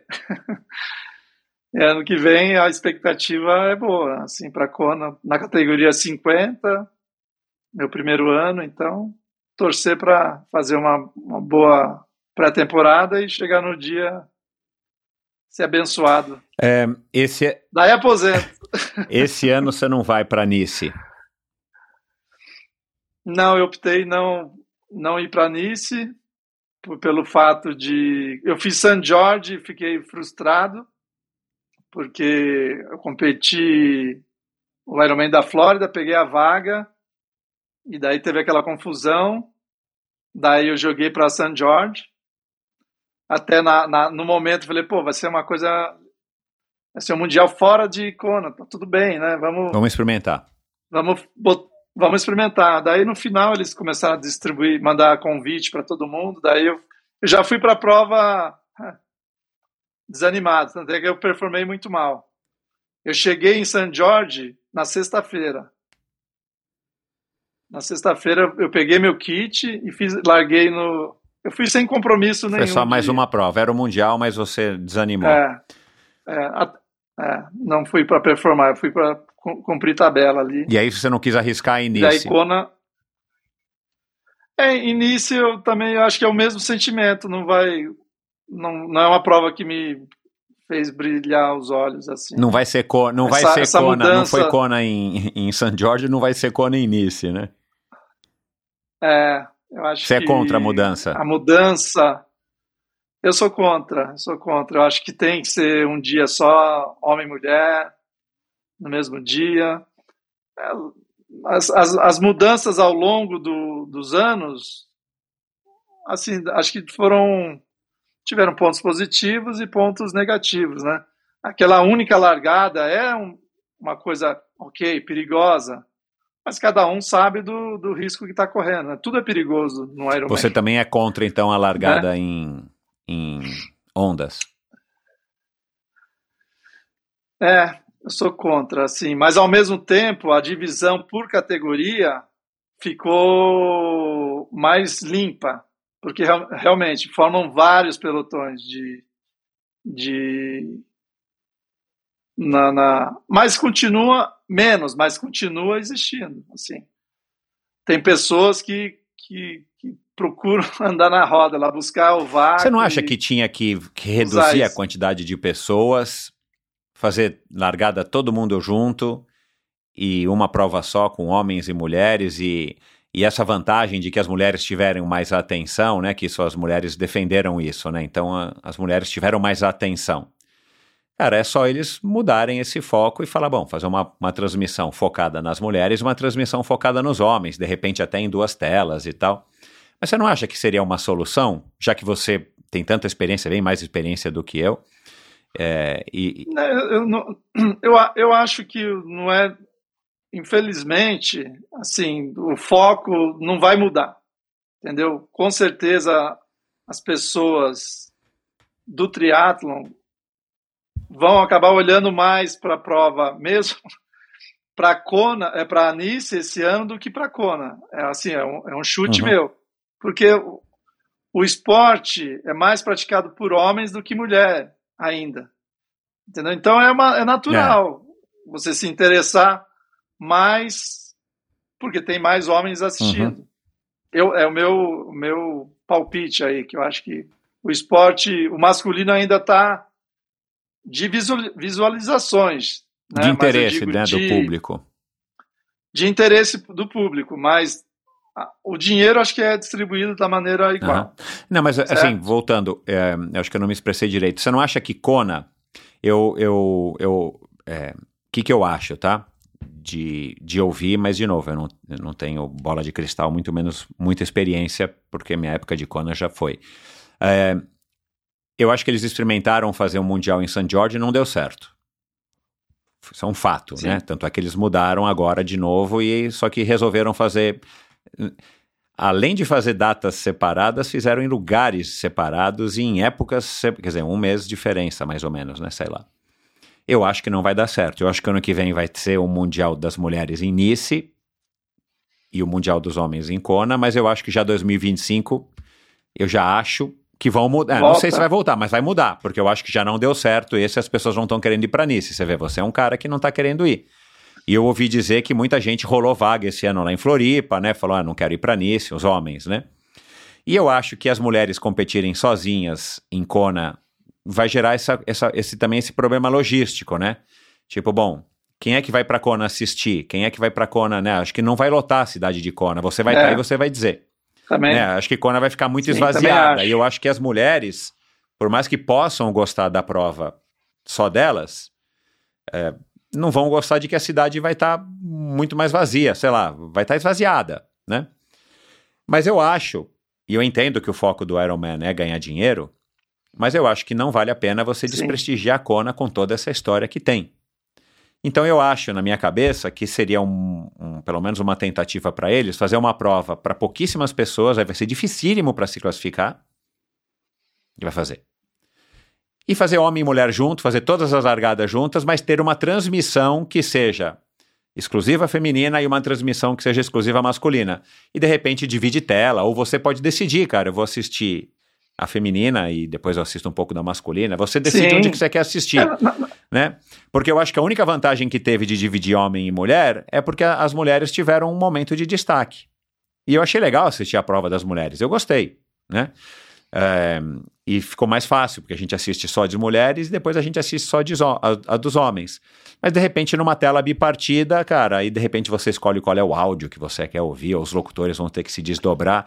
Mas eu acho um desperdício mas, sair mas, de Michel, cona, cara. Eu acho um desperdício, meu. É, não, mas, mas, mas aí a gente está falando de transmissão, né? Acho que a transmissão de, de uma prova de Ironman ainda tem muito, muito, a melhorar, não, né? definitivamente. Então, acontece várias disputas. É, não, definitivamente, tem muito a melhorar. Então, não é o evento, a fórmula é, é a fórmula estava perfeita. Assim, a transmissão que tinha que melhorar. Então, a, a prova não, não, então, do Ironman, mas eles dividiram em um dia. Com... Porque eles querem colocar ah. mais gente, não é essa a alegação? Assim, não é oficial, ah, mas, mas, eles são, querem colocar são... mais gente. Mas eu acho que tudo é uma tudo, tudo é uma desculpa para é, captar é, mais dinheiro, né? É. Entendeu? Eu não vejo como dar mais oportunidade para as meninas. É lógico, são menos meninas classificando, porque o percentual de homens sempre é maior do que de, das meninas, né? Mas tudo foi uma desculpa, assim, para para colocar um evento só para menina, mas eu não, eu não vejo dessa forma. A forma, a fórmula que existia é, a, acho que é a melhor fórmula. Né? E, e, o que acontece? Aumentando o número de meninas competindo, vai aumentar o número de vagas. Era é uma coisa. Não, esse ano eles deram, né? Não sei quantas natural. vagas a mais e. e, e, não, e as mulheres estão é reclamando. que, Flori... eu, eu, vi algumas mulheres se queixando de que também é assim, agora ficou fácil para conseguir para Kona, né? Aí perde essa história de ser Sim, um mundial. Mas você pega você pega Florianópolis esse ano. Eu, eu, alguém me mandou num grupo, mas eu não lembro os números exatos. Mas você pega, sei lá, mil participantes de Floripa, eu não lembro direito, mas vamos pegar mil. Se fosse cinco, 500 homens em 500 mulheres, seria uma coisa justa. Só que não, não tem o número de ainda de mulheres ainda não tem, fazendo é. Ironman é. equilibrado. Então não, não é que é injusto É que, na verdade, a participação ainda é pequena. Tem que incentivar as meninas para fazerem mais, entendeu? Para daí equilibrar. Uhum. Daí, vai, Kona são 2.500 atletas, 1.250 feminino e 2.250 masculino. Mas a gente está falando do age group, né? A gente tá, mas o, o esporte é feito dos profissionais, e ali são 60, se não me engano, 60 para cada lado, né? Eu acho que é isso. Né? É, mas é, é uma pena sair de, de Kona, na minha opinião. É, e vamos ver o que vai vai, é. Vai acontecer esse todo ano. Todo mundo tem que esperar. Mas que é uma é. pena, é. É, eu achei. Tem mudanças que, que, que eu acho que, que, ao meu ponto de vista, é ruim, mas ao mesmo tempo foram boas. No caso de dividir o age group em várias largadas. É ruim no sentido de você acaba não competindo, você compete só com o seu age grouper, né? Você não compete com o geral ali, né? Porque cada um está no momento da prova, então não tem aquela disputa que antigamente era bem legal, né? E a comunidade brasileira é unida, né? Todo mundo se conhece. Daí deu a largada, a gente vai cruzando com todo mundo ali na prova, né? E disputa, é. né? Todo mundo quer. Então isso perdeu um pouco esse essa disputa, né? Zé, para a gente caminhar aqui para o final, já vai dar três horas de conversa, é, e a gente poderia Caramba, ficar mais já? aqui, é, mas a gente marca uma volta. É, você você é, tem algum tipo de nostalgia? Você acha que quando você começou a praticar triatlon é, era mais legal? O que você presencia aí na ilha? Cara, a última vez que eu tive em Kona foi em 1996. Mudou então, bastante. É, cara, é, eu vejo, né, o que eu vejo hoje pelas redes sociais, é, e pela própria transmissão e pelo que as pessoas falam, cara, assim, tipo, eu tenho receio de voltar para a Kona, que seja para assistir, né, porque não estou competindo, e, e, eu achar que perdeu a graça, sabe, assim, tipo, meu, virou um shopping center gigantesco de triatletas, só com triatletas, mas eu não sei, eu preciso voltar e, e gostaria muito de voltar, mas você que está aí já há tanto tempo, né? É, o que, que você acha, é, assim, como é que você vê como é que era no comecinho, ou mesmo Kona, como é que era aí quando você chegou e estreou em 2013, e como é que está hoje? Você acha que é uma mudança majoritariamente positiva, não mudou tanto? Como é que você enxerga isso? Não a prova, eu digo, é, o, enfim, o, é, a ilha. a ilha. como um todo, ou, ou a cena do triatlon, né? Se você for falar aí desde 2006, quando você começou. É, o que eu vejo, primeiro da ilha, né? O que me encantou, lógico, o Ironman é uma coisa que eu gosto de estar tá envolvido, competindo, treinando, mas realmente o lugar me, me envolveu. Tanto é que se eu sair de Kona, acho que eu paro de, de fazer o triatlon, competir. Então, muitos amigos, né, pessoas que me perguntam, né, é, eu falo, vem para o Havaí, para Kona, treinar qualquer época do ano, porque é a energia do lugar. Né? A energia muda a pessoa, a pessoa fica mais feliz, fica com mais vontade de treinar. Então, eu acho que se você voltar para Kona, volte fora da, da cena do Ironman porque você vai realmente vai ter aquele prazer de nadar novamente no pier, vai ter o prazer de pedalar a terra vi com a estrada vazia e sentir aquele calor, o vento. E mas ao mesmo tempo é gostoso quando está todo mundo lá, porque também é uma energia diferente. Mas é, eu sou assim, eu não vou você pode fazer qualquer tipo de pergunta, eu sou, vou sempre defender a ilha assim, porque eu acho que que são, são outros tempos, porém a, a, o lugar é mágico. Você vai, você vai chegar, você vai querer uhum. Tá com a bermudinha ali, ir na praia, ver o pôr do sol, uhum. entendeu? E treinar. Uhum. É, é, e vai dar saudade na hora que você vai embora. É. Pô, vou ter que voltar outra vez aqui. É, eu, eu, eu tenho, eu tenho essa passear. sensação porque era uma outra época da minha vida, cara, é. e me traz memórias muito boas. Por isso que eu tenho também, alimento essa vontade, mesmo não sendo mais um triatleta, de voltar. Eu gostaria de voltar para assistir a prova, né? Ainda mais agora que a prova tá fantástica, assim, em termos de disputas e tal. Mas, é, enfim, eu não sei. Eu, eu, eu tenho a impressão. Eu já achava, assim, eu já achava naquela época que era um circo. E não tinha nada, né, cara? Assim, Uhum. eu preciso resgatar as fotos minhas da prova, mas não era nada perto do que é hoje, né? É, e hoje, cara, eu ouço e vejo as fotos e tal, eu falo, meu Deus do céu, mas isso aqui é muita gente. E na Não, minha é- época largavam realmente 1.200 pessoas, né? ainda tinha isso, né? Eram só 1.200. É, eu tenho amizade com, com o P-Man, não sei se você já ouviu falar. Não, P-Man. Ele faz umas provas de para a comunidade de biatlo, né? Nada ali no Pira e corre até o Royal Kona Aham. e volta. É todo todo último sábado do Aham. mês. E ele ele falou, Graça, antes eu chegava aqui e fazia inscrição dois dias antes da prova. e era uma coisa, né? Que todo mundo, a ilha se queria, assim, a, a comunidade, né, queria ajudar, né? Ainda tem esse espírito, né? Assim, porque igual foram dois dias, né? A gente tem experiência de staff no Race Across America.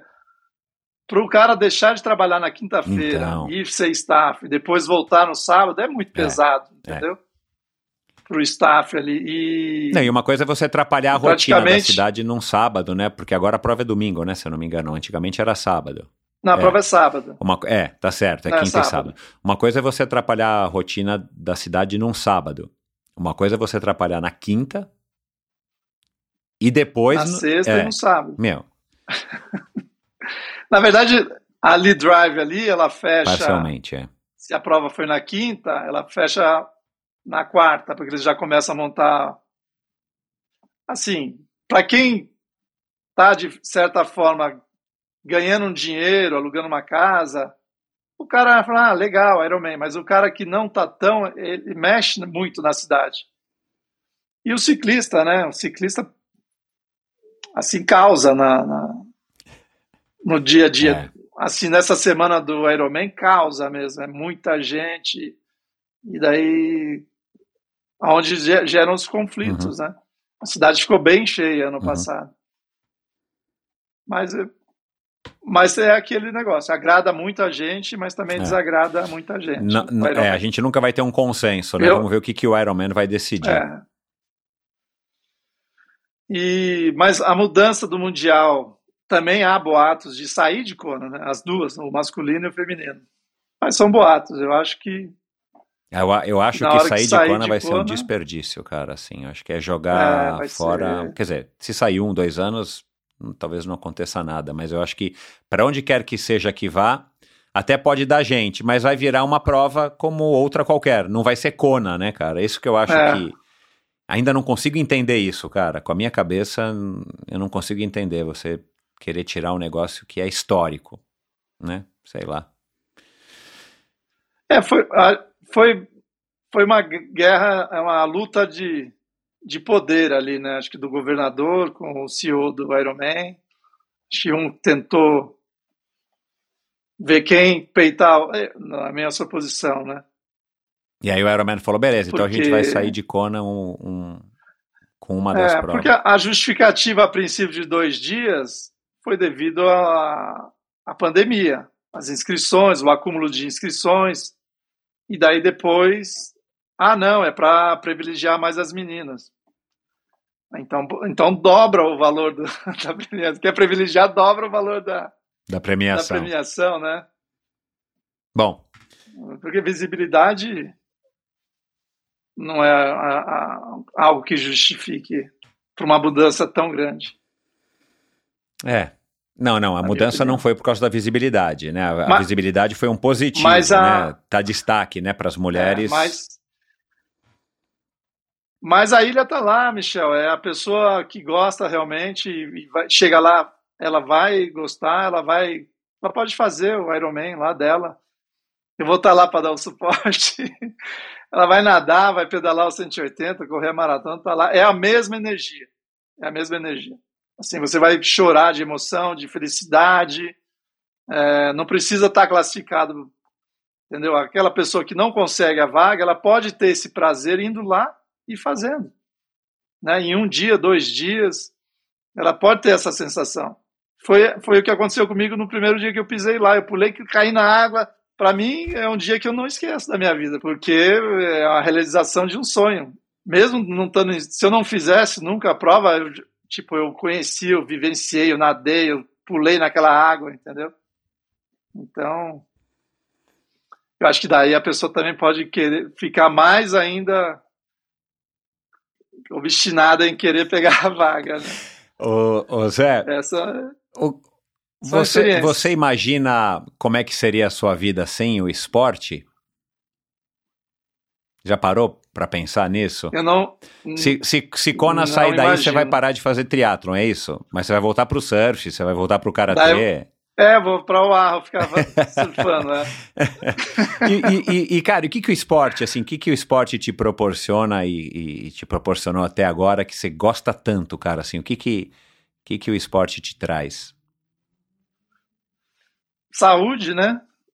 O esporte traz saúde, sa- amizade, assim, a quantidade de, de, de amigos, de pessoas que eu conheci que o que o, que o triatlon, né? O Kona, acho que o Havaí, ao mesmo tempo que eu estou lá muito sozinho, mas o que eu consegui, assim, ter de amizade, de, conviver lá com as pessoas que foram para lá, ficaram comigo ou treinamos juntos, isso não tem preço, né? Ídolos, né? Pessoas que eu admirava, né? Fernanda Keller, Alexandre Ribeiro, Igor Amorelli, Galindes. tantas pessoas. O Galindes, o Galindes eu vivi com ele em Miami agora por um período, é muito engraçado. Então, pessoas que quando lá eu comecei, né? E hoje a gente tá junto, né? Até os mais novos que vão se destacar aí pela frente, né? Ou antes de ir para o Japão na Olimpíadas, o Hidalgo, a Ah, Vitória, não, não, Messias, Messias, Messias, o Manuel a Messias Vitória Lopes, a e Luísa. A, Luísa Batista ficaram comigo uma, que, que uma eles semana foram? Eles, treinando eles lá. O fizeram uma escala aí? É, o Virgílio me ligou, Graça, o- você dá um apoio aí para para Luísa com o Manuel, tal, dá as dicas. Não, claro, pô, fala para eles virem para cá. Daí, ó o meu privilégio de, de treinar com dois atletas olímpicos assim, né? são coisas assim que não tem preço, né? E foi uma energia assim, acho que o Manuel com a Luísa, toda a equipe ali sentiu, entendeu? Uma coisa relaxada, assim, ter feito essa escala antes de ir para o Japão, eles curti- eu senti que eles, eu curti, mas eles acho que curtiram bastante também. assim. É. São experiências assim que que eu, eu, eu vou esquecendo, mas teve tanta participação de gente assim, né, com, com destaque na cena brasileira, assim, que passou lá, a gente treinou junto, saiu para comer um pouco junto e deu muita risada, teve, sabe, aquela energia boa.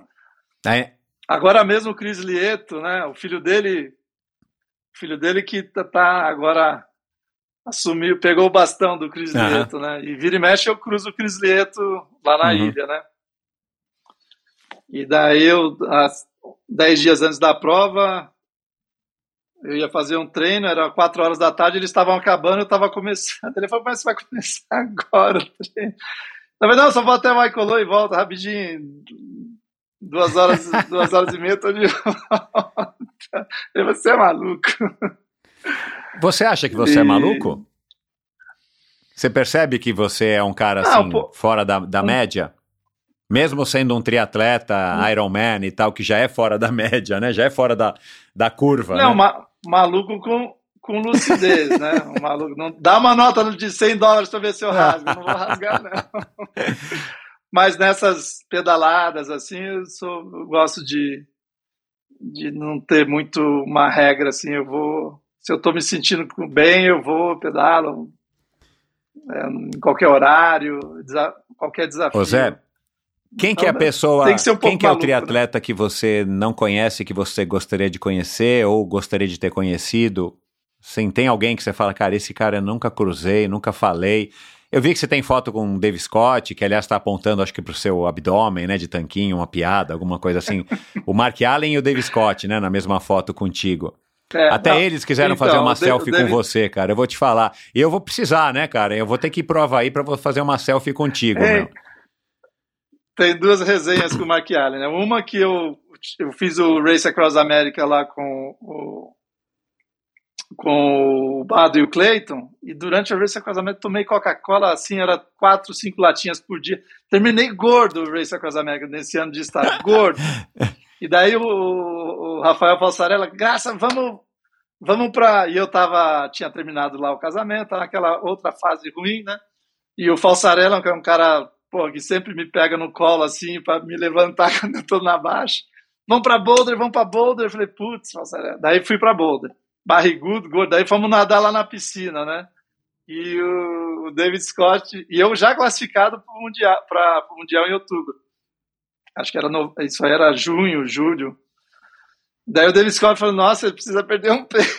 Sem graça. Tá bem fora de forma, né? Eu falei: Calma, que em outubro eu vou estar no shape. Daí eu cheguei, fiz uma ah, dieta. aí veio a feira, foto. Aí eu cheguei rasgado em, em 2018. Daí eu cheguei, levantei a blusa e aí, ele cara, fez a cara. Assim. Que legal, cara. E daí, daí sempre que a gente se encontra, a gente tem essa resenha de como que tá a barriga, mas ele também tá no shape bom. Daí agora, esse ano, na premiação, e ele é um cara nota mil, né? E, e daí tivemos a Ana Augusta e a... A Júlia Iglesias. A outra menina que foi A Júlia. Julinha. A Júlia, né? E, e o Belarmino. Daí a gente ficou na resenha ali com ele, né? E eu virei meio que o tradutor, né, da galera, né? Daí ele falou, pô, as meninas são bonitas, né? Essas meninas são bonitas. tá tudo comprometido. Eu preciso ir para o Brasil, eu preciso ir para o Brasil. Então, mas quem que é o cara que você Mas- gostaria de conhecer que por acaso você não conhece? Um ídolo teu, ou sei lá quem. Ou a mulher, né? Uma, uma, uma triatleta. Paula Nibi Fraser, você conhece? Você admira ela? A Chrissy Wellington. A Chris Wellington eu conheci, eu conheci toda essa galera, Michel. Acho que assim não me, não me, não me falta nenhum da lista assim que vai, ah, que seria. Eu conheci todo mundo. Quem você acha que é o melhor triatleta? os- você conheceu os, os, os atuais hoje, os campeões, O o Blumenfeld. O Frodeno? Conheci, conheci, conheci o Blumenfeld, uma simpatia, um cara simples, humilde, assim, fantástico. Ah, assim, eu, eu tava lá em Boulder, daí eu tinha rodado um dia, sei lá, 200. Daí o André Lopes, ah, amanhã tem treino, hein? Daí eu falei, tem? Ele falou, é, vai eu, Sanlong e o Butter, Butterfield Butterfield. Né? De bermudas. É. Eu falei, "Ai, André, eu não vou, não. Eu me arrependo de não ter ido nesse treino só. Porque eu tava morto e eu falei, pô, os caras vão me destruir no meio, né? Vai ficar feio pra mim, né? Deixa descansar dois dias e eu vou. Mas não, não teve esse treino. Mas já tive a oportunidade de também treinar com o Sanlong num dia lá na piscina tal. Assim, não tem, assim, uma pessoa... Eu sou muito grato a Deus por ter por ter tido a oportunidade e ainda Exato, estar é, você, é a de- vida isso, né, cara? de É. estar lá. É. É. então, assim, de uma forma ou outra eu tive contato com todo todo esse essa cena do teatro mundial e brasileiro e ter ajudado, né? O que mais me sinto feliz é isso, de estar de estar no meio, né? Ali ajudando, conhecendo pessoas, trocando energia. E a galera até põe apelido de prefeito de Kona. É, é, tá mais, tá Mas- mais para um, um, um rei Kamehameha, né? Do que o prefeito. Mas é isso, eu gosto dessa. E não tem, acho que não tem, assim, eu reali... consegui realizar todos os sonhos. Legal, meu. Assim, da cena do teatro mundial.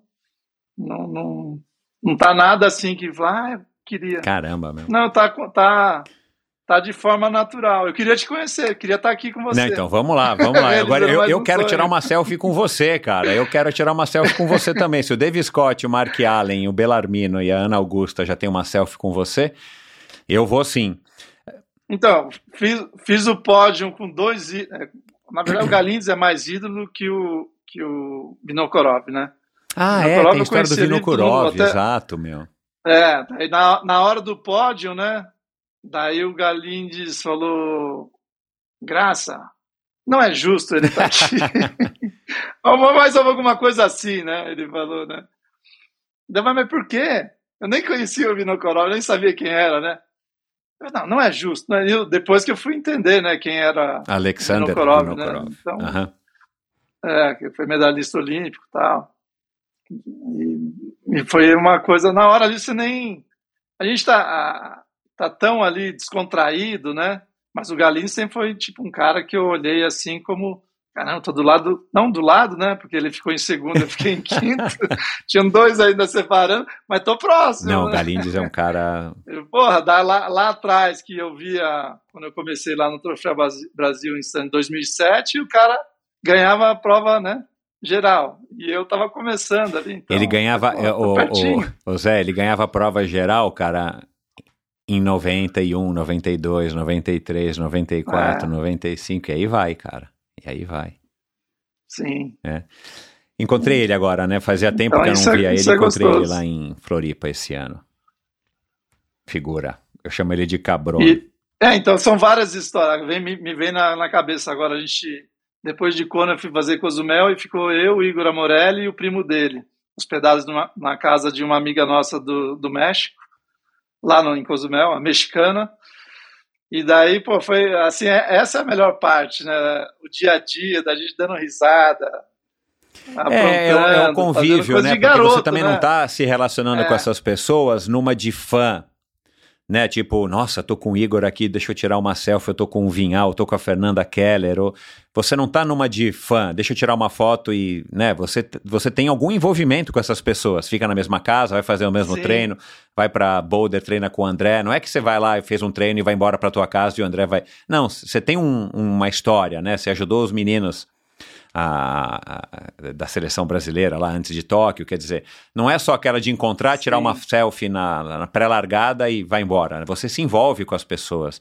E as pessoas, claro, por- e, e eu É. tô entendendo o que o Mika falou, o Amilcar, ou que o Belarmino escreveu, né, cara? É essa tua energia que, que você aglutina as pessoas e as pessoas ficam ao redor. É como se fosse o, a abelha rainha, né, cara, da colmeia dos triatletas. Onde você tá, as- a- a- os triatletas colam porque você oferece isso, né? Isso é um privilégio. E até o Zé Belarmino, né?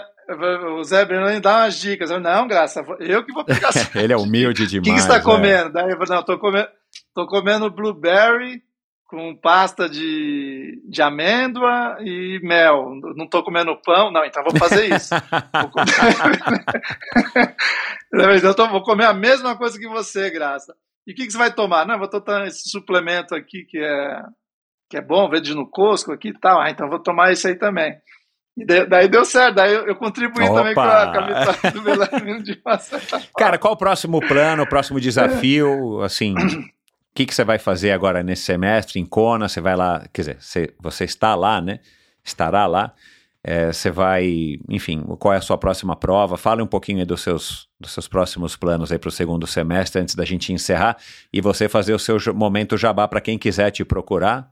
Né? A gente tem audiência aqui em 140 países, já aumentou mais três ou quatro países.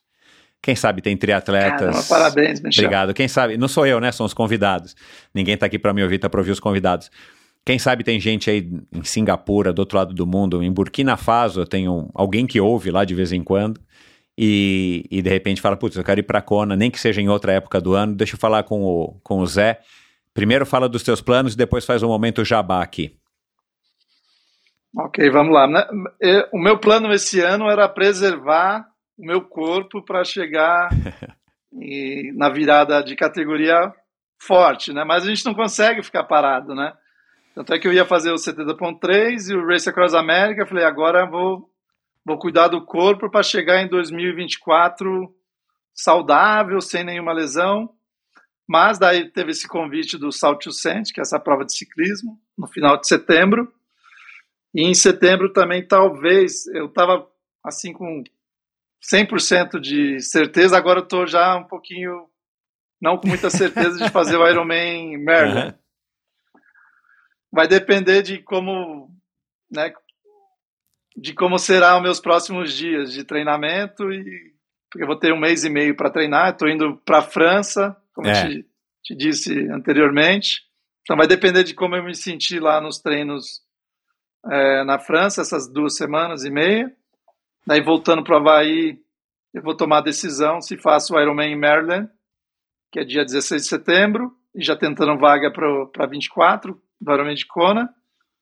E essa prova de ciclismo, que é a disputa de corrida aí com o time do, do Elico Ricardinho. Então, para esse ano é fechar. Não, e ainda tem uma maratona que eu também vou estar ainda em estudo, que é a maratona de Honolulu. Ah, que legal. Que é uma coisa bacana de, de, de histórica aí. Eu tô assim me sentindo bem para correr esse ano. Assim, meu, minhas dores de tendão de Aquiles, panturrilha, não. Eu falei eu tenho que abraçar essa oportunidade. Eu nunca corri uma maratona fora do Ironman. Do Ironman, né? Então essa seria a minha primeira maratona. Eu fiz inscrição na pandemia para uma maratona lá em Kona, foi cancelada e a prova não existe mais. Então, quero fazer essa de Honolulu, que é no dia 15 de dezembro. Então, são os planos para esse final de ano, que não é nada fácil, né? Meu Michel? Deus do céu. Ô Zé, você... Um Ironman, uma prova de ciclismo de longa distância e uma maratona. Você sabe que a maratona de Honolulu é o que acabou desencadeando o triatlon no Brasil, né? Não sei se você ouviu o episódio com José Inácio Werneck né? Eles foram cobrir a maratona Sim, de Honolulu e acho que o Ironman acontecia nessa época, em 82, acho que foi em dezembro, alguma coisa assim. Ele ficou, viu a prova e falou, cara, precisamos levar isso pro Brasil. Ele ia dar um web. Então, então ainda você que é um, um triatleta de corpo, alma e, e, e resultado, né, também de performance, também no mínimo é emblemático, já que você também mora no Havaí, fazer uma maratona de Honolulu. É, isso, é. Que legal, cara. E todo mundo, o pessoal mais antigo, né, sempre perguntava, né, mas você já correu uma São Silvestre? não, eu não corri uma São Silvestre. É. Quem sabe um dia eu corro uma São Silvestre, também falta é, uma São Silvestre. É. Não, São Silvestre é legal, então, mas assim, é vir para correr a São Silvestre... E dá também, né? Hã? Dá para fazer a maratona de Honolulu, como eu vou no, passar o Réveillon aí no Brasil, ainda Exato, dá fazer é. é que trocar o Réveillon de Ubatuba pelo Réveillon de São Paulo, eu não sei se é muito legal, né? A não ser que você traga toda a tua família e tal. Mas enfim, agora... Uma... É, e o trânsito para descer depois... É. E o momento jabá. Ah, porque agora são silvestres de dia, tá certo, né? Você pode descer e passar o Réveillon é lá. De dia. É, cara, eu, eu, sou tão antigo que eu sou da época da, da São Silvestre à noite, cara. Nossa senhora. Que era meia-noite. É, eu só corri São Silvestre à noite, acho que eu não corri nenhuma São Silvestre de dia. Mas vem, fala um momento jabá. Como é que faz para te procurar, para te, enfim, para fazer uma consultoria, uma, te contratar? É pelo Instagram? Você tem um site? É, eu tenho, eu, eu tenho, é, eu só o Instagram atualmente, é José Graça. Por lá eu consigo responder. Se quiser fazer um treino no Havaí ou qualquer lugar do mundo, é... eu vou. Legal. Hoje em dia, é... quebrei essa, essa fronteira, né? não só Havaí, mas é... qualquer lugar do mundo, aqui nos Estados Unidos ou Europa. Eu só me chamar que não tem nenhum problema. Tamo junto. Legal. Cara, é, que bacana, meu, adorei. Que bom que o Amilcar é, me, me pilhou, né, cara, para gravar contigo. Eu peço desculpas por essa demora toda. Era pra gente ter gravado ano passado, quando eu te procurei, né?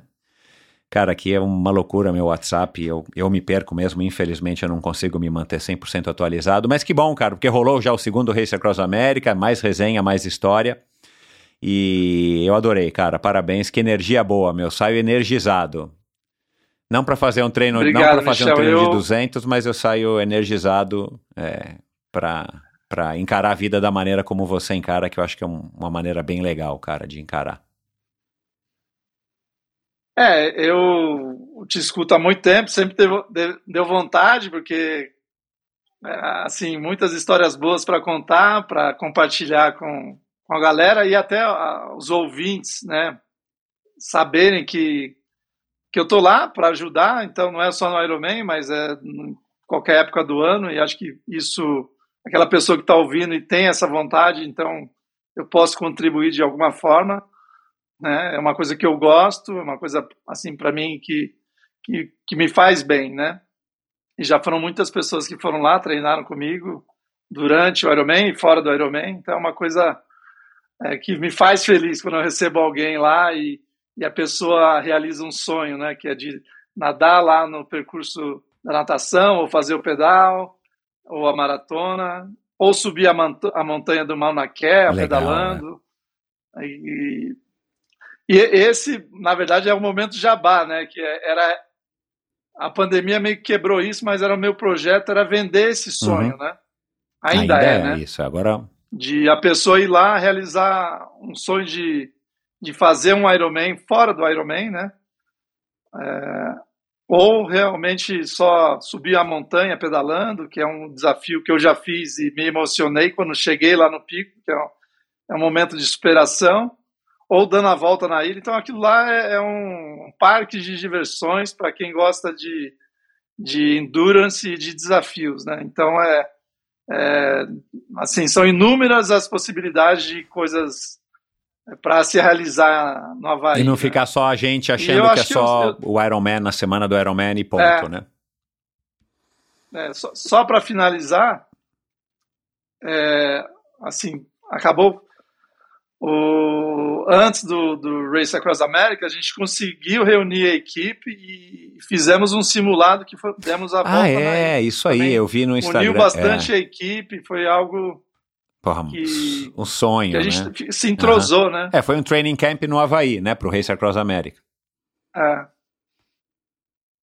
E, é, mas é, é isso, o Havaí, assim, quem não conhece, ou quem já conhece e faz um tempo que não vai, assim, vai que a energia do lugar é, é fantástica. E eu tô lá só para contribuir.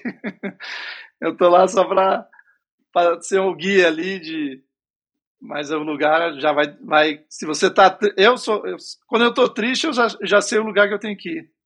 Não é pro colo da minha mãe não é para Havaí. Ai, ai. cara foi um privilégio é, para mim Zé. A, se o Havaí não dá certo daí eu vou pro colo do, do, da minha mãe mas é Tô triste, eu vou pra Havaí que eu fico bonzinho, Michel. É, ó, pede pra dona Vera ouvir, né, cara? Pede pra dona Vera ouvir esse podcast. Sim, ela vai ouvir. Ela vai ter que ter paciência de ouvir o filho dela falando por três horas, um pouquinho mais. Nossa, mas ela vai ficar feliz agora aí com essa última, com essa última mensagem. Cara, saúde para você e parabéns, meu. Adorei, foi um privilégio para mim. Para nós, igualmente, aloha, né? Faltou o Aloha. Exato, é. Team Aloha. E até uma havaiana me falou, o Aloha tem que ser é, Aloha, né? tem que sair, uhum. né? A gente tem que praticar esse, Legal. esse Aloha, aí.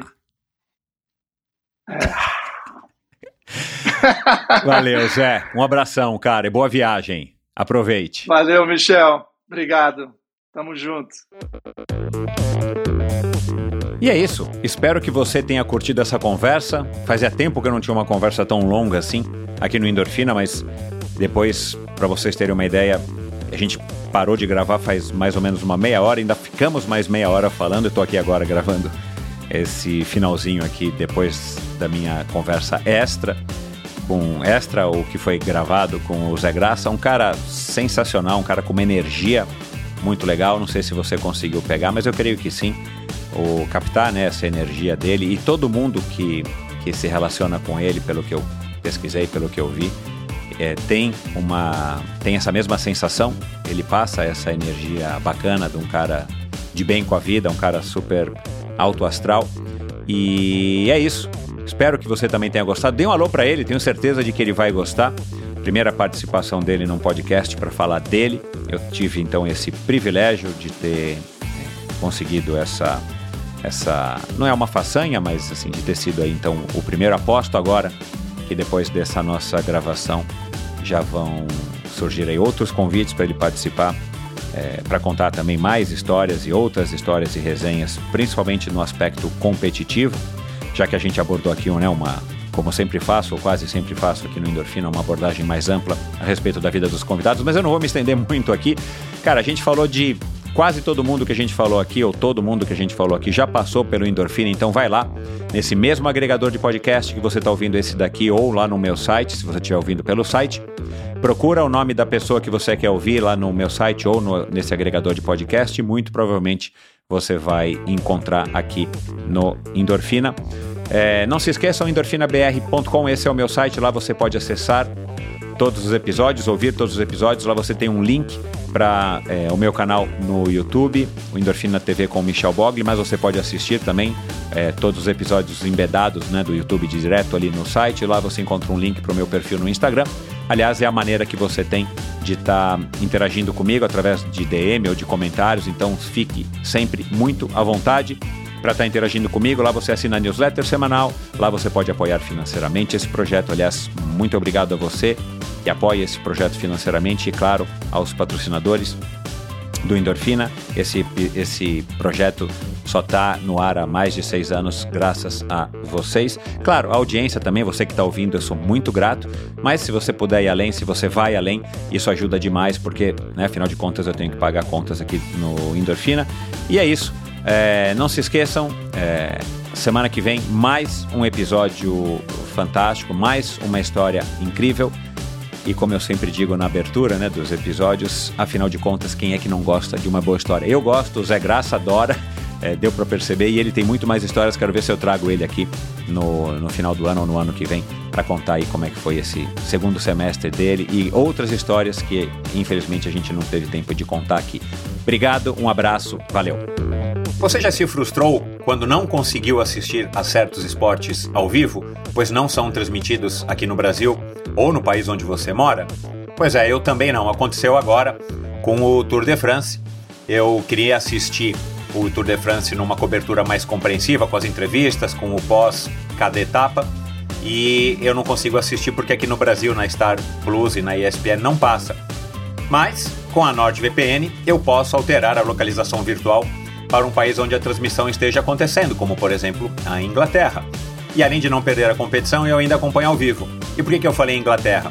Porque eu assino a GCN Plus, que passa muitas competições de ciclismo, que eu acompanho, sou fã, quem me conhece sabe, mas o Tour de France no Brasil é, não passa. E a cobertura da GCN é bem legal. Então, para assistir ao vivo, o que, que eu fiz? Eu alterei a minha localização através da NordVPN para a Inglaterra e aí eu acessei o, GCN Plus como se, eu, como se eu estivesse na Inglaterra e consegui acompanhar quase todas as etapas, pelo menos parte delas, ao vivo ali na hora que a, a, a coisa estava pegando fogo.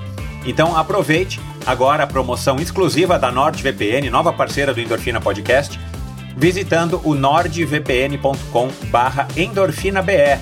Eu vou soletrar N-O-R-D VPN de Virtual Private Network então é nordvpn.com barra endorfinabr e você vai ter um belo de um desconto, um descontão no seu plano de assinatura da NordVPN e ainda quatro meses de graça.